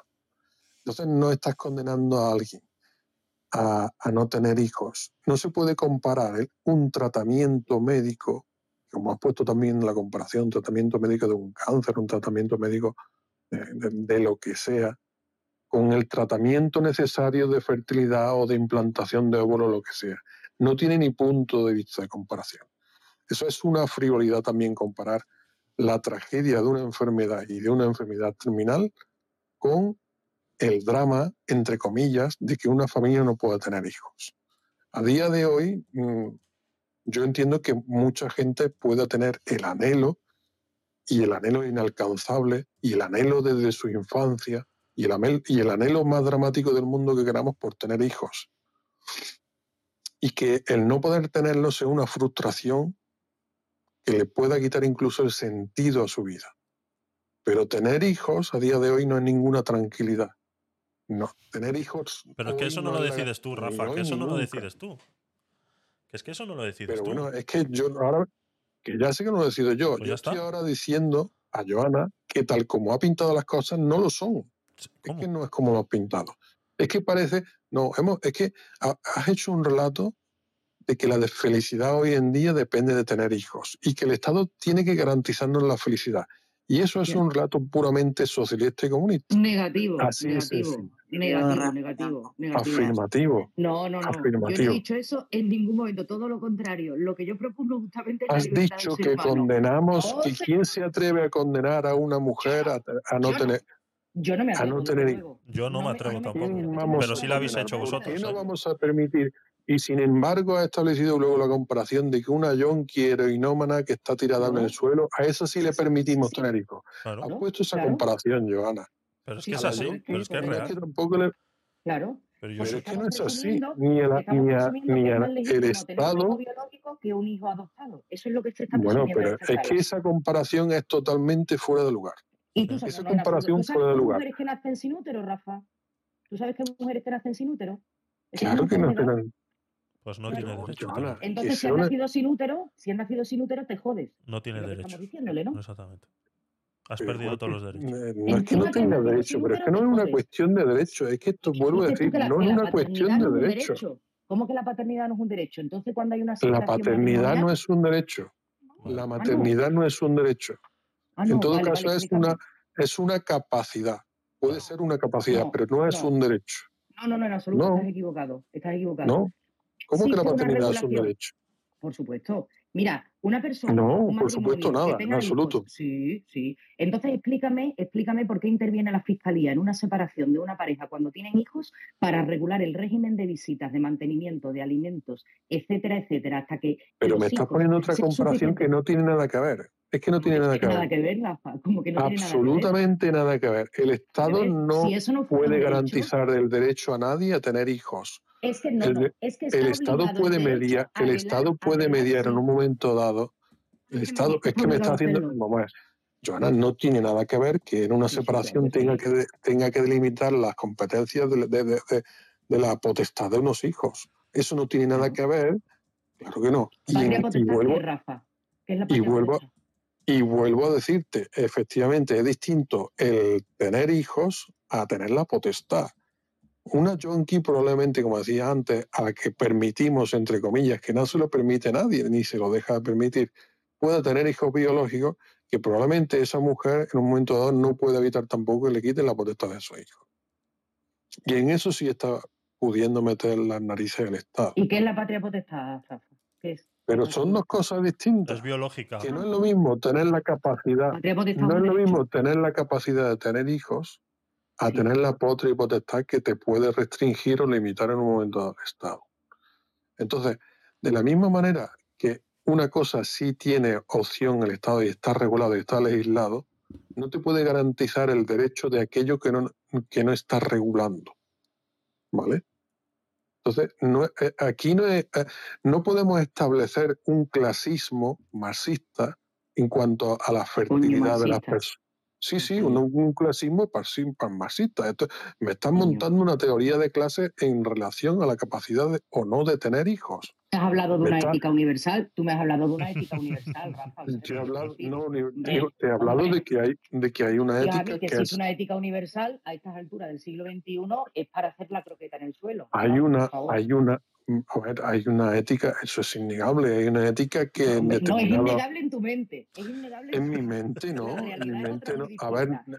Te vuelvo a decir que Joana, compares la de Oriente Medio con la de Estados Unidos o con la de España. yo no he dicho eso, ¿Qué yo no he dicho ver? eso, Sí. usted perdona, yo he dicho que la que ética es universal, Universal. y todas las personas tenemos no, ese Está grabado, ¿eh? Está no, grabado. yo he dicho que existe grabada. una ética, yo he dicho que existe una ética global y regional y que la Vale, que distinta, No es, que no es Sí. igual que universal, perdón, pues global y regional. Global yo la entiendo, pero exactamente, mundial. no es igual que universal, ¿no? Vale. las vale. personas que somos, digamos, de las sociedades occidentales, no tenemos unos valores en común, como mínimo. No tenemos unos valores en común también con el resto de, de- de- de otras etnias, de otras. Tenemos, existe una ética global. Luego, si vas reduciendo esos grupos a los que quieres examinar qué ética tienen, pues existen éticas globales. Tenemos valores similares los que somos hispanos. Luego los que los, los asiáticos, otros otros grupos, pues tienen otras. Pero existen éticas que, que, que, que se han propagado en función de, de la geografía o se han propagado en función de los movimientos demográficos o lo que tú quieras. Pero existen éticas que no han sido implantadas mm, por religiones, ¿no? Porque incluso hay zonas La geográficas gran mayoría sí, Rafa. están influenciadas por La gran mayoría de las éticas del, del mundo son religiones, ¿eh? Javier. Sí. Javier, eh, las religiones han sido incluso, yo te diría posteriores, pero mm, lo podemos discutir, pero incluso hay zonas geográficas en, en las que hay influencia de más de una religión y aún así tienen unos rasgos definitorios éticamente en, en- en determinadas zonas. Entonces, hay mm, unas éticas que, que- que son mm, Si te vas, por globales, ejemplo- hay otras que éticas más regionales, Si te y vas, luego eso tiene un reflejo en la, en la legislación de esas zonas. Y eso es un principio ético que sea global en todo el mundo, Rafa. A ver, vamos a volver otra vez a la discusión del derecho noval, No, ahí- natural y el Donde te derecho. quiero llevar, ahí es a donde te quiero llevar. No, es que yo sé que me quieres llevar ahí, pero eso es una cosa que tú no vas a aceptar Windows 7. nunca. No lo acorrales. Eso no vas a aceptar 7 nunca, Joana. Sí, nacemos, tú piensas que nacemos con el Windows 7 programado, con el antivirus instalado para 365 días. Y te lo, he, te, lo he, te lo he dicho muchas veces que en ese punto no vamos a estar de acuerdo porque para mí, Claro, para y mí, sin embargo tú piensas, Joana, que no cualquier existe. persona No existe el derecho natural. Todos los derechos son constructos sociales que han nacido a partir de un acuerdo de determinadas sociedades para considerarlo una ley. De acuerdo, Punto. de No acuerdo. hay ningún derecho natural. El derecho a la vida no se contempla igual, insisto, en Oriente Medio, en China, en Estados Unidos que en España. Porque en Estados Unidos hay estados que tienen la, pe- la pena de muerte y aquí en España nos llevamos las manos a la cabeza. ¿Por qué en, la- en los países que están regidos por religiones musulmanas, estados, estados islámicos, la mujer que es infiel se la lapida y se Pues le por mata la en el misma razón la que no podemos llevarnos la mano a la cabeza porque aquí no esté permitida la gestación subrogada. No, no, si es Pues que. eso, no es a te lo puedes voy. cabeza. Eso es a lo que voy. No existen principios éticos universales. eso es. El derecho a la vida es un constructo, es un constructo social en el que en algunos estados se ha decidido que se relaja a partir de la consideración de determinadas actitudes que se consideran punibles según los valores que tiene esa sociedad en concreto. Y sin embargo, a los ojos de otra sociedad se considera una aberración. Si todos tuviéramos los mismos principios éticos, sería igual de aberrante el mismo comportamiento en cualquier punto del planeta. Y no es así. No es así. Porque todos los derechos son constructos sociales. Constructos sociales que se recogen en una ley, se regulan en un código y se aplican por los tribunales de un país. Punto. Es que eso No es así. todos los derechos son constructos sociales. Hay Pero digo, derechos. dime uno, dime uno No. solo que sea un derecho universal que todos pensemos igual. Tú me estás diciendo que las personas, los individuos solamente tienen derechos en la medida que alguien los, hace, los ha escrito en un documento. En la Correcto. medida que no, en la medida no, en la medida que un parlamento y un grupo de políticos se han reunido para decir si tal cosa o, o tal otra cosa no tienen que Tal ser cual. un derecho o sí tienen que serlo. Pues no, Hasta que eso no se recoja en una ley y lo pueda defender en un tribunal, no tienes derecho ninguno. Ese es el sistema que tenemos creado en el mundo. ¿Tú crees que entonces pueden existir, no, es decir, me está diciendo que no crees tú que puedan existir la legalización de hechos, de actos que sean amorales? ¿no? Tú estás dando por, Siempre que haya una estás dando por bueno, dando por que bueno que cualquier legislación nacida, emanada de un parlamento, siempre va a ser buena y moral. Y No, nunca va a estar en no contra de un derecho Va a natural. ser- Va a ser derecho positivo. Va a ser derecho positivo. El derecho natural no existe. Pero es derecho entonces positivo y hay que existen- cumplirlo. A pueden ojos, existir, en un momento dado pueden existir leyes injustas que vayan contra el derecho natural. No, no, pueden existir leyes injustas a los ojos de una persona que opine diferente. El no, a los ojos de una no persona no, de una persona no, Sí. a, la- a los, a los hechos de una, de una eh, sociedad. Claro, Los de hechos- una sociedad que comparta una serie de valores. Entonces, si una sociedad comparte una serie de valores, hará Si mañana, si mañana, si mañana, vamos a sean- ver, mira, voy- un ejemplo muy práctico. de intentar levantar la voz. Uy, No, no la levantes, bájala un poquito. Es que me estás pisando siempre, Rafa, cada vez que quiero hablar, hijo, ¿qué quieres que te diga? Eh, recientemente en la historia de España, con el tema de la pandemia, tuvimos una restricción de derechos mm, constitucionales. Eso se amparó, en, se amparó en decreto ley. Eso fue injusto, como luego se ha demostrado. Pero durante repite, un... repite eso que has dicho, repite eso que has dicho. A ver, el tema de la restricción de libre circulación, igual que el, el tema del, del cierre del Congreso de los Diputados. Dura, eso, eso se amparó en leyes.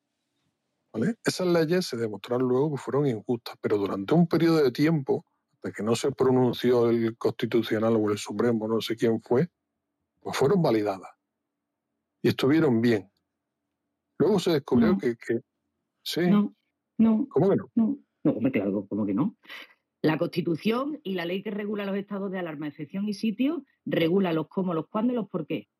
Hubo fuerzas políticas que estuvieron en desacuerdo de la forma que se hicieron. Por eso se interpuso un recurso al Constitucional y el Constitucional evaluó que en función de lo que dice la ley y lo que aplicó el gobierno hay una distancia importante, con lo cual se declaró inconstitucional. Exacto. Entonces, ¿por qué me dices Pero que no? antes no significa que estuvieran bien, claro. No significa que estuvieran bien.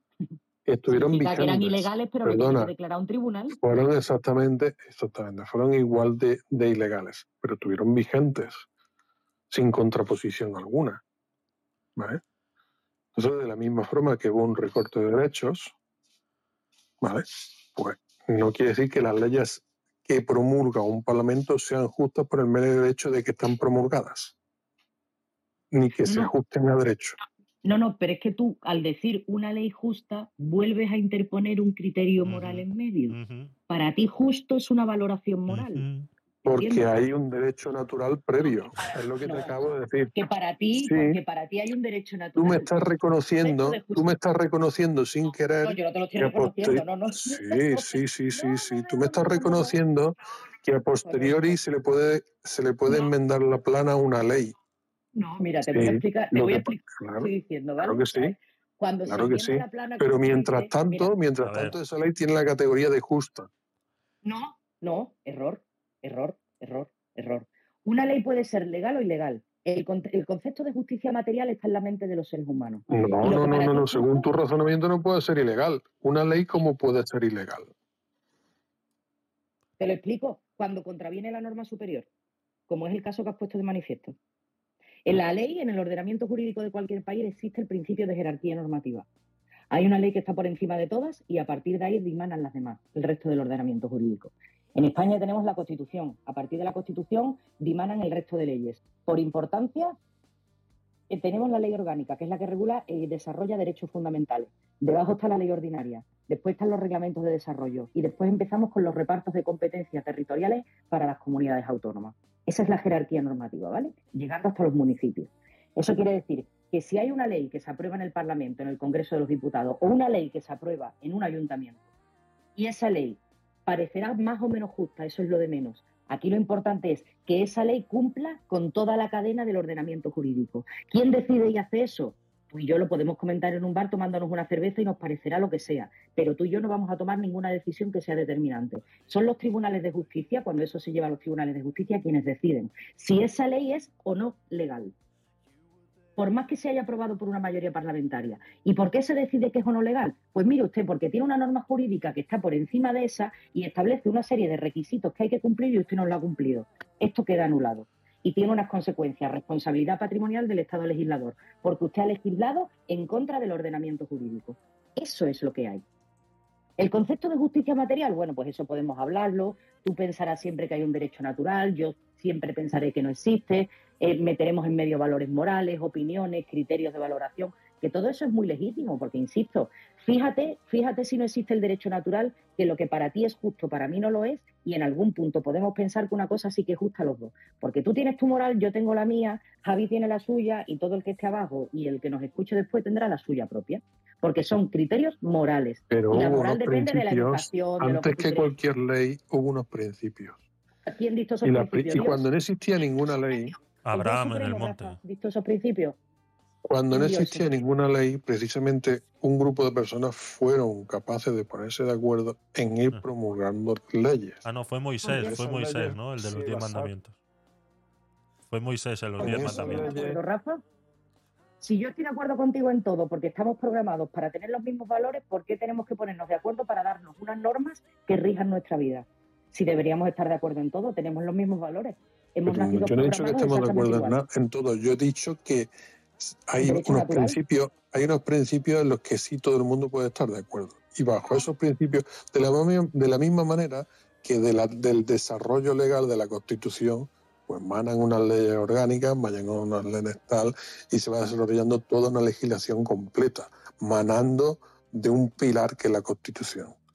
Pues de la misma manera existen unos, unos principios, unos acuerdos, unos derechos naturales, no los llamen naturales, llámalo lo que tú quieras, llámalo moral, llámalo pero hay una hay, hay una, una serie de, de- de- de- de derechos que quieres asegurar y quieres asegurarlo previamente en forma de ley y- y quieres darle eso un desarrollo. Y a partir de ahí se va construyendo. Pero para eso es previamente necesario que existan esos acuerdos. A pesar de que puedan existir diferencias superficiales en algunos casos, eh, en cuanto a, a- a legislaciones en países que están más cerca, más lejos, pero la legalidad viene a fundarse en un derecho natural. Sin este derecho natural, es que yo creo En que... eso en la vida, no, pero en eso en la vida vamos a acuerdo. Sí. No, yo sé que no vamos a estar de acuerdo, pero existiese, es que fíjate, si no existiese, si no con el existiese, mismo chip y no discutiríamos sobre nada. que yo no te estoy diciendo es todo el mundo, es que tú estás generalizando demasiado. Cuando No, no, el no. 20 Tú dices que hay alguien que todavía no me has dicho quién, ni cómo, ni cuándo. Hay algo que está por encima de nosotros como un algo supremo que nos ha dado unas instrucciones que todos cumplimos de manera rigurosa por el no hace hecho de ser falta seres que, humanos. no, mira, Claro. te lo pongo más fácil, no hace falta que nos lo tenga que que dar nadie. Soy capaz de resolver cuentas complejas, no te preocupes. No Ese micromachismo, Rafa, ese micromachismo de verdad. capaz. No, eso no es un micromachismo. Mira que soy más pensado y sinvergüenza.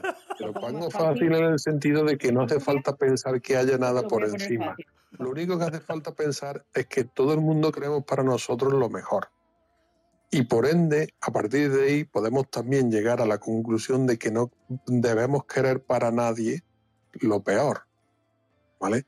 Y a partir de ahí, pues eh, eh, las personas han ido haciendo un constructo para llevar a cabo una puesta en común de lo que a nadie le debe faltar.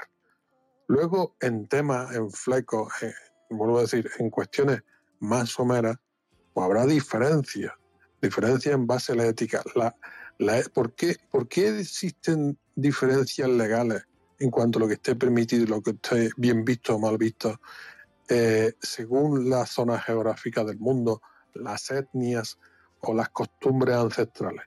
Pues existen básicamente porque probablemente en un momento dado eh, esos derechos naturales se vieron de distintas formas o se llegaron a acuerdos primitivos de distintas formas. Pero aún así, vuelvo a decirte, existen más similitudes en muchos casos que discrepancias. En la regulación, no lu- luego como se haya ido llevando a cabo. No es desde luego lo mismo la sentencia por cometer un delito aquí que cometer un delito en Pakistán, por decirte algo. ¿Vale? Y depende precisamente también de la naturaleza del delito. Pero en ¿cómo, ¿cómo es posible que lo que es delito en aquí, pues en la otra punta del globo, en donde no haya tenido nada que España que ver en ningún momento, pues también sea delito? Oye, ¿es que el mundo se ha puesto de acuerdo en eso? En, no sé, en Mongolia. En Mon- ¿Por qué hay, no sé cuántas similitudes legales hay en Mongolia con España? Oye, pero esas similitudes legales, ¿quién, la- quién las ha traído de Mongolia aquí? ¿O las hemos llevado los españoles a Mongolia? Los diez mandamientos. ¿Cómo es eso? ¿Los diez mandamientos? Fíjate la contradicción interna de tu discurso. Me estás hablando de un derecho natural y, sin embargo, constantemente me estás mencionando la palabra pactos, acuerdos, han convenido, la comunidad Sí, ha decidido. construidos a posteriori. Ajá. Pactos Chicos, construidos y elevados a posteriori. Tenemos que ir cerrando, ¿eh? No voy a más, porque además yo con Rafa esta discusión la puedo tener durante Por eso, horas. ¿eh? por eso, por eso, por o eso. sea que- ¿Qué coño? Como que la hemos tenido ya. Ah, bueno. Y, y entonces nos estáis su- haciendo sufrir a los demás, ¿no? Vale, muy bien. Gracias. Vale. Os queremos hacer partícipes de la tortura. Muy bien, muy bien, Hombre, pues yo sí. es porque, ¿qué quieres que te diga? Más que nada es porque aprendáis algo. Eh, sí. es que esto es el colmo. Esto es el, es el colmo, de verdad. ¿eh? ¿Dónde lo tengo? Espera, espera, ¿dónde lo tengo? Grábalo, grábalo. No, y además te, digo una cosa. que ha en que hoy lo aprendas también, la sin motivo. ¿El qué? Hoy ha estado muy cañero sin motivo. Ha estado, sí, te lo tengo que decir, ha estado. No, sí, sí, sí, sí, yo- totalmente. A ver. Ha, ha hecho muy bien de ofendidito porque han atacado a la Obregón, pero bueno, la Obregón, yo aquí por lo menos que yo haya escuchado, no ha atacado a nadie. No, hombre, a ver, eh, yo eh, partimos de lo mismo. O sea, en el momento en el que. O sea, es lo que estaba hablando en el chat eh, con Leire. Lo que no se puede es que, primero, la discusión no la hemos empezado por, por, el, por el lado de si era legal o no era legal en España. El problema de la discusión que hemos traído es que se ha hecho una gestación subrogada en un país que está permitido y que todavía aún así hay gente que es capaz de hacer un juicio de valor y condenar a, esta persona por haber hecho haber tenido esa decisión y luego si quiere traérselo a España o no. Y como bien ha preguntado Nora al principio a Joana, le dice ¿qué legislación hay en relación a esto? Pues ahora mismo ese- esa niña puede venir a España y ser una española más porque esa es la legislación que hay. A partir de ahí es que empieza la discusión. Que no podéis hacer juicios de valor sobre una decisión que ha sido completamente legal. Otra cosa es que esa gestación subrogada hubiera sido en España y que hubiera sido ilegal y que lo hubiera hecho de extranjis y se hubiera detectado y hubieran dicho, pues sí, hay que condenarla porque aquí es... ile-". Vale, pero de ahí a decir que ha comprado niños, que es un tráfico de personas. Es que si has escuchado el principio de mi, de mi oponencia, lo primero que he estado hablando, todos los ejemplos que he puesto, todas las reacciones de los políticos, las reacciones de los TikTokers, en ningún momento se ha mencionado de si en España es legal. La única que lo ha dicho ha sido Irene Montero, porque ella siempre quiere salir y llevar sus mierdas a su lado. Pero en ningún momento estábamos hablando de eso. Yo estaba hablando del juicio de valor que se ha hecho contra Ana Obregón por el simplemente hecho de haber hecho una cosa legal en un país que es legal. Y ya está. Y automáticamente aquí se ha dicho que es tráfico de personas, que está comprando personas, y eso es bajo tu ética moral de mm, religiosidad que debes de tener porque es así. Y ya está. Y Pero si es un no derecho o no es un derecho, Ahí eso lo ahí podríamos no- discutir. Ahí no entra ningún concepto religioso. Sí, Ahora sí bien, entra un eh, concepto religioso y mucho, y mucho. Que una sí, sí, espérame, Rafa, ahora me permites, ahora me permites. Sí entra un concepto religioso y mucho, y he estudiado mucho las religiones y todas. Y hay un concepto religioso que mucha ¿Pero qué gente quiere ocultar, y es la biología. Y la biología está en la religión desde el día uno. Sí. No es religiosa. Hombre, joder. Joder que no, Rafa. En el judaísmo tú eres judío si naces de madre judía. Es biología. Si naces de madre judía, eres judío. Si no, no lo eres. En el cristianismo, la Virgen María Bueno. quedó embarazada del Espíritu Santo. Y Jesús es quien es porque nació de la. Virgen María. Y eso es biología. Por mucho que ellos lo quieran poner Pero ¿y eso qué tiene extremistas. que ver con la gestación subrogada? Pues que estáis criticando a Ana Obregón porque no es la madre biológica de esa niña. La, la gestación subrogada, la única diferencia que hay es que no es la madre biológica, que los padres eh, legales de esos niños de gestación subrogada no son los padres biológicos. Ese es el problema que tenéis. Y es lo que no os dais cuenta, que religiosamente estáis condicionados por esa parte. Ese no, es, ese no es el plan. Mira, se nos ha escapado terminar de hablar de, de una cosa que se ha mencionado aquí de pasada, que son precisamente las granjas de madres gestantes, ¿vale? De los cuales hace ya... Sí, sí, sí, sí. De los cuales hace ya unos cuantos años que hay mm, documentales que se hicieron documentales en televisión. Ujú. Y era, no sé qué países del este, no sé si era Bulgaria o, en fin, países que no tenían una economía bollante. Bueno, pues existían eh, mujeres Ujú. cuyo quehacer era eh, quedarse embarazadas. Sí. Era formar parte de un catálogo sí, pero que es que eso. de, de- de poten- de potenciales madres, ¿vale? Que estaban a elección de, de parejas occidentales para que eligieran la madre de su hijo. ¿vale? Correcto. Vale, y tú sabes que existen esos catálogos aquí en es- España. Pero tú sabes que existen esos catálogos aquí en España. violan. Es que hay países Pero en los que que yo no lo estoy una mujer imitando y la a- lapidan. ¿Tú sabes que hay países donde violan a una mujer y la lapidan? Rafa. Pero que sí, pero, pero yo- es que no entiendo la comparación que me estás intentando hacer. Yo- que ¿y sí, la que tuya? esos, que esos ¿Y la catálogos, tuya? pues, ¿Y la tuya? Comparar la situación que estamos analizando en un proceso completamente legal en los Estados Unidos con que hay granjas donde explotan a mujeres y las tienen obligadas a embarazarse y a hacer, a hacer hijos. Exacto. Esos son comportamientos delictivos, Rafa. Exactamente. Esos son comportamientos. De eso, Eso es que explotación. de preocupar. Eso de es mujeres explotación. que son explotadas Eso es. y que están el vulnerados que es explotación, las perdona, que me he perdido. El que es explotación, lo de la granja de mujeres gestantes. Claro. Por supuesto. Pero es Son que delitos. no, no, perdona, Es- es- esas sí, mujeres van allí voluntarias. humanos. No, No, no, no, no, no. Esas personas granja donde obligan a las mujeres. No lo sabes tú, que sí, no las obligan, que no las obligan, que esas personas van pensáis- voluntarias. ¿Vosotros pensáis que las mujeres que gestan subrogadamente en Estados Unidos son señoras que están debajo de un puente? Las que están en, en países del este, de Europa del Este, tampoco están debajo de un puente. Bueno, chicos, tenemos que ir terminando, ¿eh? Luego, O sea, ¿en qué punto, en qué punto dejamos la voluntariedad de la mujer y dejar de considerar que somos estúpidas No y puedes. no tomamos decisiones por nosotras No, mismas? las mujeres no ¿En qué piensan. momento de la evolución, de la evolución, del desarrollo de la humanidad vamos a empezar a darnos cuenta que las mujeres pensamos por nosotras mismas y que lo que hay que perseguir son los comportamientos delictivos y lo que hay que perseguir es a las personas que abusan de las mujeres. Eso es lo que hay que perseguir. Pero dejemos de perseguir las elecciones libres y voluntarias de las mujeres, por Pero favor. entonces, ¿qué- y qué- dejemos de fiscalizar las decisiones de las mujeres. Pero qué Esa fiscalización. No me estaba diciendo, no me estaba diciendo que eso, que eso era un abuso. El abuso, lo de las granjas de mujeres que vayan forzadas allí, claro. Claro. Lo de los grupos delictivos que traen a- que traemos a mujeres a España y las obligan a prostituirse, claro. Ahí es donde hay que Pero- estar y perseguirlo. Y eso y sí, el abuso- hagan y el abuso que es se por un- pudran en la cárcel. Yo no les daba ni agua, un fíjate. Un acto forzado y un acto voluntario. Si No hay el diferencia. resultado. Me pregunto, ¿cuál es la, la diferencia en, Entre un acto forzado en y un acto media? voluntario. Yo creo que la respuesta se, re- que la respuesta se da sola, pero si Tú lo solo. necesitas, cuando interviene la voluntariedad, es un acto positivo del ser humano con conciencia y conocimiento de las consecuencias del hecho, del hecho que se- al que se enfrenta. Como consecuencia, si es una persona que está en pleno uso de sus facultades mentales, es perfectamente legítimo. Esa es la diferencia Claro. entre voluntariedad y forzar una situación. Entonces, una granja de mujeres voluntarias gestantes Que una granja, es que no como- está mal. Pero ¿qué es una granja? Sí, sí, es que sí, me estoy imaginando A a las mujeres ahí como si fuera eso unas vacas conectadas a una máquina o algo. ¿Qué?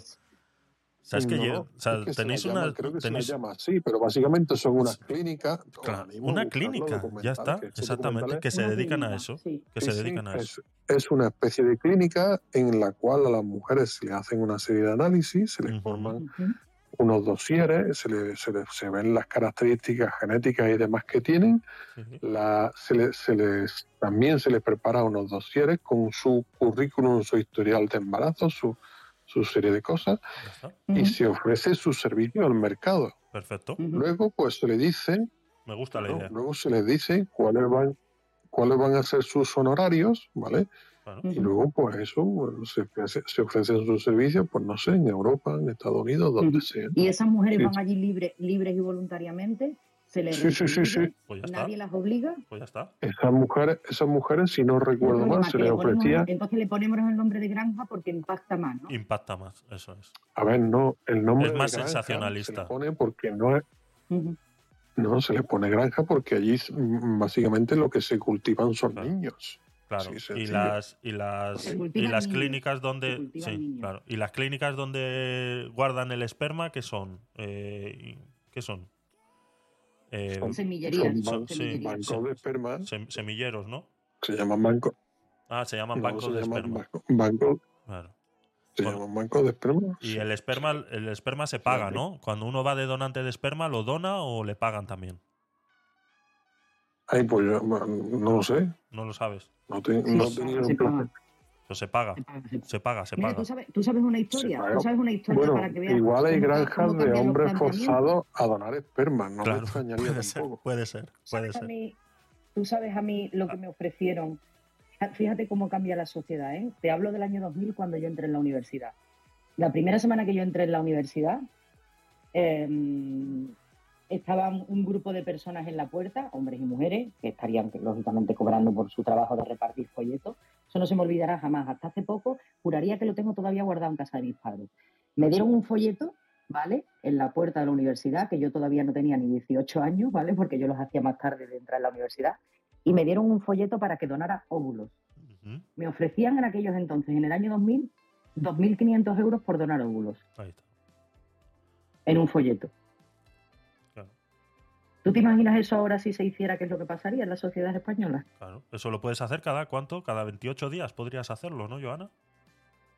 Eso es un tratamiento fortísimo, ¿no? Eso, eso te recomiendan Ah. que, que lo hagas con meses más dispersos, porque eso Vale, es un vale. pelotazo hormonal para la mujer. Pero que tres, Porque te, so- te somete y te- tres veces al año. te sometes, tienes que estar, tienes que estar como sí, sí, perfectamente. Bueno, Tienes que estar como, como un mes poniéndote unas inyecciones con una carga hormonal fortísima hasta que produzcas del orden de 8 o 9 óvulos si es posible. Y después te los extraen, que tienen que dormirte incluso, ¿eh? O sea, es, es una anestesia general, te meten en un quirófano y te extraen los óvulos. 2.500 euros. Y lo estaban ofreciendo a todas las universitarias que iban Imagínate. entrando por la puerta esa mañana. Año 2000 en España, ¿eh? Y no te estoy hablando de 1.455. Año 2000 en España. Y eso hoy es perfectamente posible, simplemente que no se publicita. ¿Qué pasa con esos óvulos míos?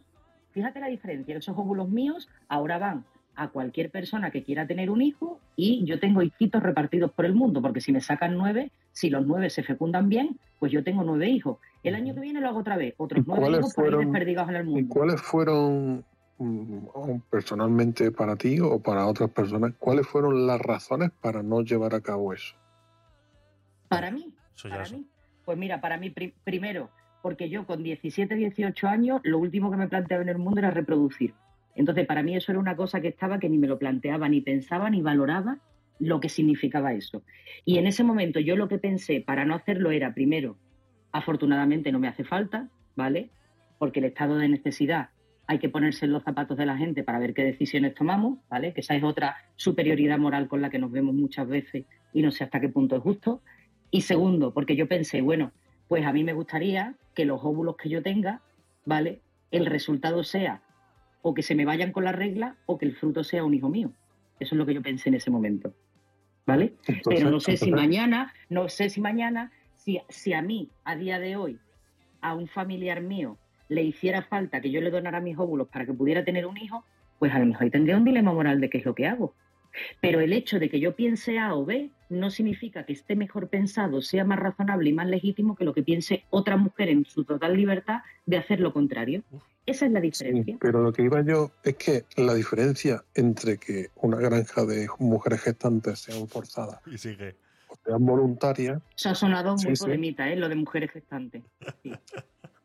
es que son así, es que no son Chicos, madres, tenemos que ir cerrando. Venga, que eh, último minutillo, venga, y vamos cerrando, por favor. Pero bueno, qué manía con cerrar, tío, comunista, tío. qué Llevamos cuatro horas y. 20 minutos de programa. Lo voy a tener que partir en dos para poderlo subir a las redes sociales y que todo el mundo Sí, te conozca realmente Bueno, como que te eres. estuviese costando el dinero. Pero Dale la vuelta a la cinta, pon la cara B, tío, sigue grabando.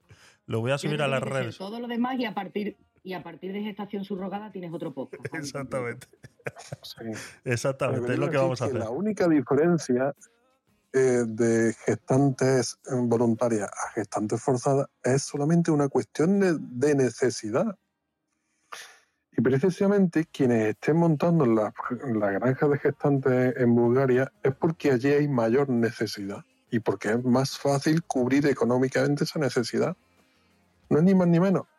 Pero que eso, si lo vemos con la óptica de las necesidades a lo mejor de otro país occidental distinto como pudiera ser España, aquí lo llamaríamos forzado. De la misma manera que a, las- a los niños que trabajan en, en las fábricas de China fabricando las zapatillas, a eso le llamamos trabajo forzado, ¿vale? O a las madres gestantes que están por 300 euros llevando en su vientre Eso se llama en realidad explotación vida. infantil, no trabajo forzado. Sí. Se llama explotación Bueno, infantil, no Vale, es lo pues mismo. si ¿eh? eso es explotación infantil, vale, te lo compro, Javier, gracias por la corrección. Confío a en en que en que hoy lo aprendas de también. la Europa del verdad. Este, Confío a esas mujeres gestantes, vamos a llamarlo explotación maternal, carajo. A ver si no, independientemente de que sean voluntarios, los, contra- los niños que están sufriendo explotación infantil lo están haciendo voluntariamente y probablemente estén recibiendo una retribución y lo hacen con alegría porque están aportando dinero a su casa. Igual que estas madres gestantes que voluntariamente están yendo por un dinero. Pero la única diferencia es la óptica con lo que nos estamos mirando nosotros aquí. Y el que aquí nosotros lo estamos considerando la solución a una problemática, a una problemática que es discutible. Pero no existe esa problemática, existe un catálogo de servicios. Y ese catálogo de servicios es una plusvalía que estamos tenien- teniendo. Sí, sí, sí, es una plusvalía, es un valor Sí, sí, sí. añadido. Un must, que Un ma- se llama. Hombre, claro. Y no podemos darle categoría. Yo lo voy a decir, es un valor añadido que estamos recibiendo Sí, nosotros en Europa, en España. ese valor añadido en el caso que yo no vuelvo a decir, yo no estoy criticando ahora a Obregón porque haya hecho lo que ha hecho. Yo estoy hablando de generalidades en este caso, sin más ni más. Esas personas que han recurrido a gestación rogada- subrogada han ido a por un valor añadido fuera donde está permitido. Pero no deja de ser una cosa, no deja de ser una cosa Ya eso sobra. Ese no deja de ser una cosa, ya sobra. Porque ya ahí es donde empieza el juicio moral. Ahí es donde empieza el juicio. Pero Ibas no bien, un hasta ahí. moral. No, sí. No deja de ser una cosa, ya empieza el juicio moral. Termina, termina la frase. Si va a ser ¿Cómo un juicio moral. Claro. juicio moral? A ver, en el, en el tema de las mujeres, ¿tú has entendido lo de la explotación infantil comparado con la Sí, explotación de las claro que sí, que claro que lo he entendido. Claro que lo he entendido, por ¿Y supuesto. Qué valor de, ¿Y qué valor de juicio moral ha habido ahí? ¿Cómo que qué valor de juicio moral? Pues claro que. Ha habido demagogia. Claro, es que no sé, me quieres, porque me quieres confundir. edad- Sí, sí, es que ese es el juego de No, no, te quiero confundir. Yo ya, yo ya porque lo conozco como si lo hubiera parido. Hasta vestido de Nazareno lo conozco. No te quiero confundir, pero bueno, podemos comparar una un madre heroinómana, podemos no compararlo con no sé qué, pero ahora una madre gestante no podemos Es que no comparar puedes, con un niño no puedes comparar la capacidad de la toma de decisiones responsable por un mayor de edad que por un menor, ¿vale? Un menor no tiene Ajá. capacidad y juicio suficiente para tomar decisiones.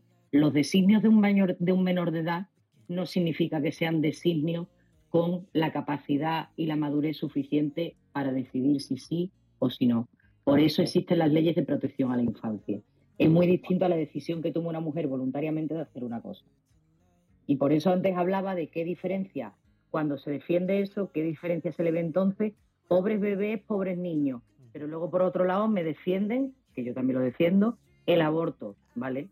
Y el aborto. Tú decides, eres una mujer, eres dueña de tu cuerpo y decides ponerle fin a esa vida. Ahora podemos entrar en el debate de cuándo existe la vida, cuándo no existe. Ahí insisto que no nos pondremos de vida, de, de acuerdo nunca jamás en la vida. Pero, sin embargo, si tú decides, tú puedes decidir abortar, pero no puedes decidir gestar un bebé para que lo tenga otra madre. Yo le veo flecos a la decisión, ¿eh? Le veo flecos. Porque si lo que No se va a proteger es la vida del menor, tanto se Mira, tiene que eh, proteger mira, en una dirección como en otra.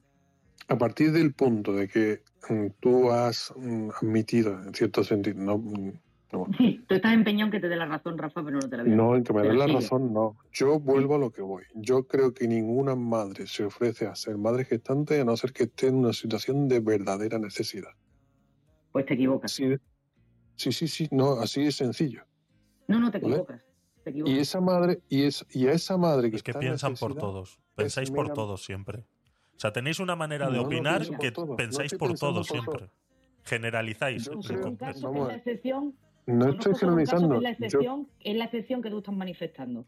Un compañero mío de trabajo durante muchísimos años son una pareja homosexual, están casados y ellos han tenido, de hecho, tienen una agencia que me imagino que ahora tendrán que disolverla, una agencia de intermediación con clínicas de gestación subrogada en Estados Unidos. Y ellos tienen tres hijos. Tres hijos que son fruto de dos embarazos de gestación subrogada en los Estados Unidos. ¿Sabes qué, cuál es la ocupación y cómo es el perfil de la familia que fue la madre gestante? Porque la madre fue la misma. Lo que cambió es que en una ocasión el esperma fue de uno de los de la pareja y en otra ocasión fue otro. ¿vale? Entonces, la situación de esta familia es, esta señora está casada en Estados Unidos, una pareja heterosexual que llevan casados muchísimos años, ellos tienen tres hijos, ella es profesora en una universidad pública de los Estados Unidos y el marido es ingeniero. Tienen una posición económica maravillosa, no les hace falta el dinero y a pesar de que llega, allí se les si llega una retribuye, pareja de homosexuales y le dice, oye, mm, ¿te importaría subrogarnos un embarazo? Ah, es que hay más realidades más allá de lo que tú Sí. pienses en tu mente. Yo conozco parejas de no homosexuales, lo he dicho antes. Esto es un compañero mío con el que he compartido muchos días y me ha contado la historia al completo. Y te estoy contando esta realidad y solo conozco este caso de manera directa. Por eso te digo que este solo caso ya cambia la percepción que tú tienes de la generalidad, porque las realidades son tan diferentes como seres humanos hay en el mundo. Entonces, cuando a partir de algo que queremos defender hacemos una generalidad de que todo es así, ya estamos incurriendo en un error. A ver, Joana, no estoy incurriendo en el error. Yo mm, intuyo, a ver si eres capaz de estar de acuerdo conmigo, yo intuyo que cuando una madre... Sí, no, en serio, estoy hablando en serio. No, cuando una gracia. madre- A ver si eres capaz de estar de. Bueno, eh, chicos, eh, esta, esta sala va para, para largo, entonces eh, yo voy a terminarlo por aquí mientras ellos terminan de, de- de conversar y todo lo demás. Entonces, si estás ahora mismo en Twitch, pásate a Clubhouse y seguimos la, la discusión por ahí. Eh, poco más, poco más. Simplemente recordaros que esto lo subo eh, mañana a todas las redes sociales y que, pues eso, que le deis eh, like, eh, me gusta y, y todo lo demás. Mm, Poco más. Nos hemos alargado un montón hoy. Lo dividiré en dos archivos para que eh, sea más fácil. Así que, poco más. Venga, chaito.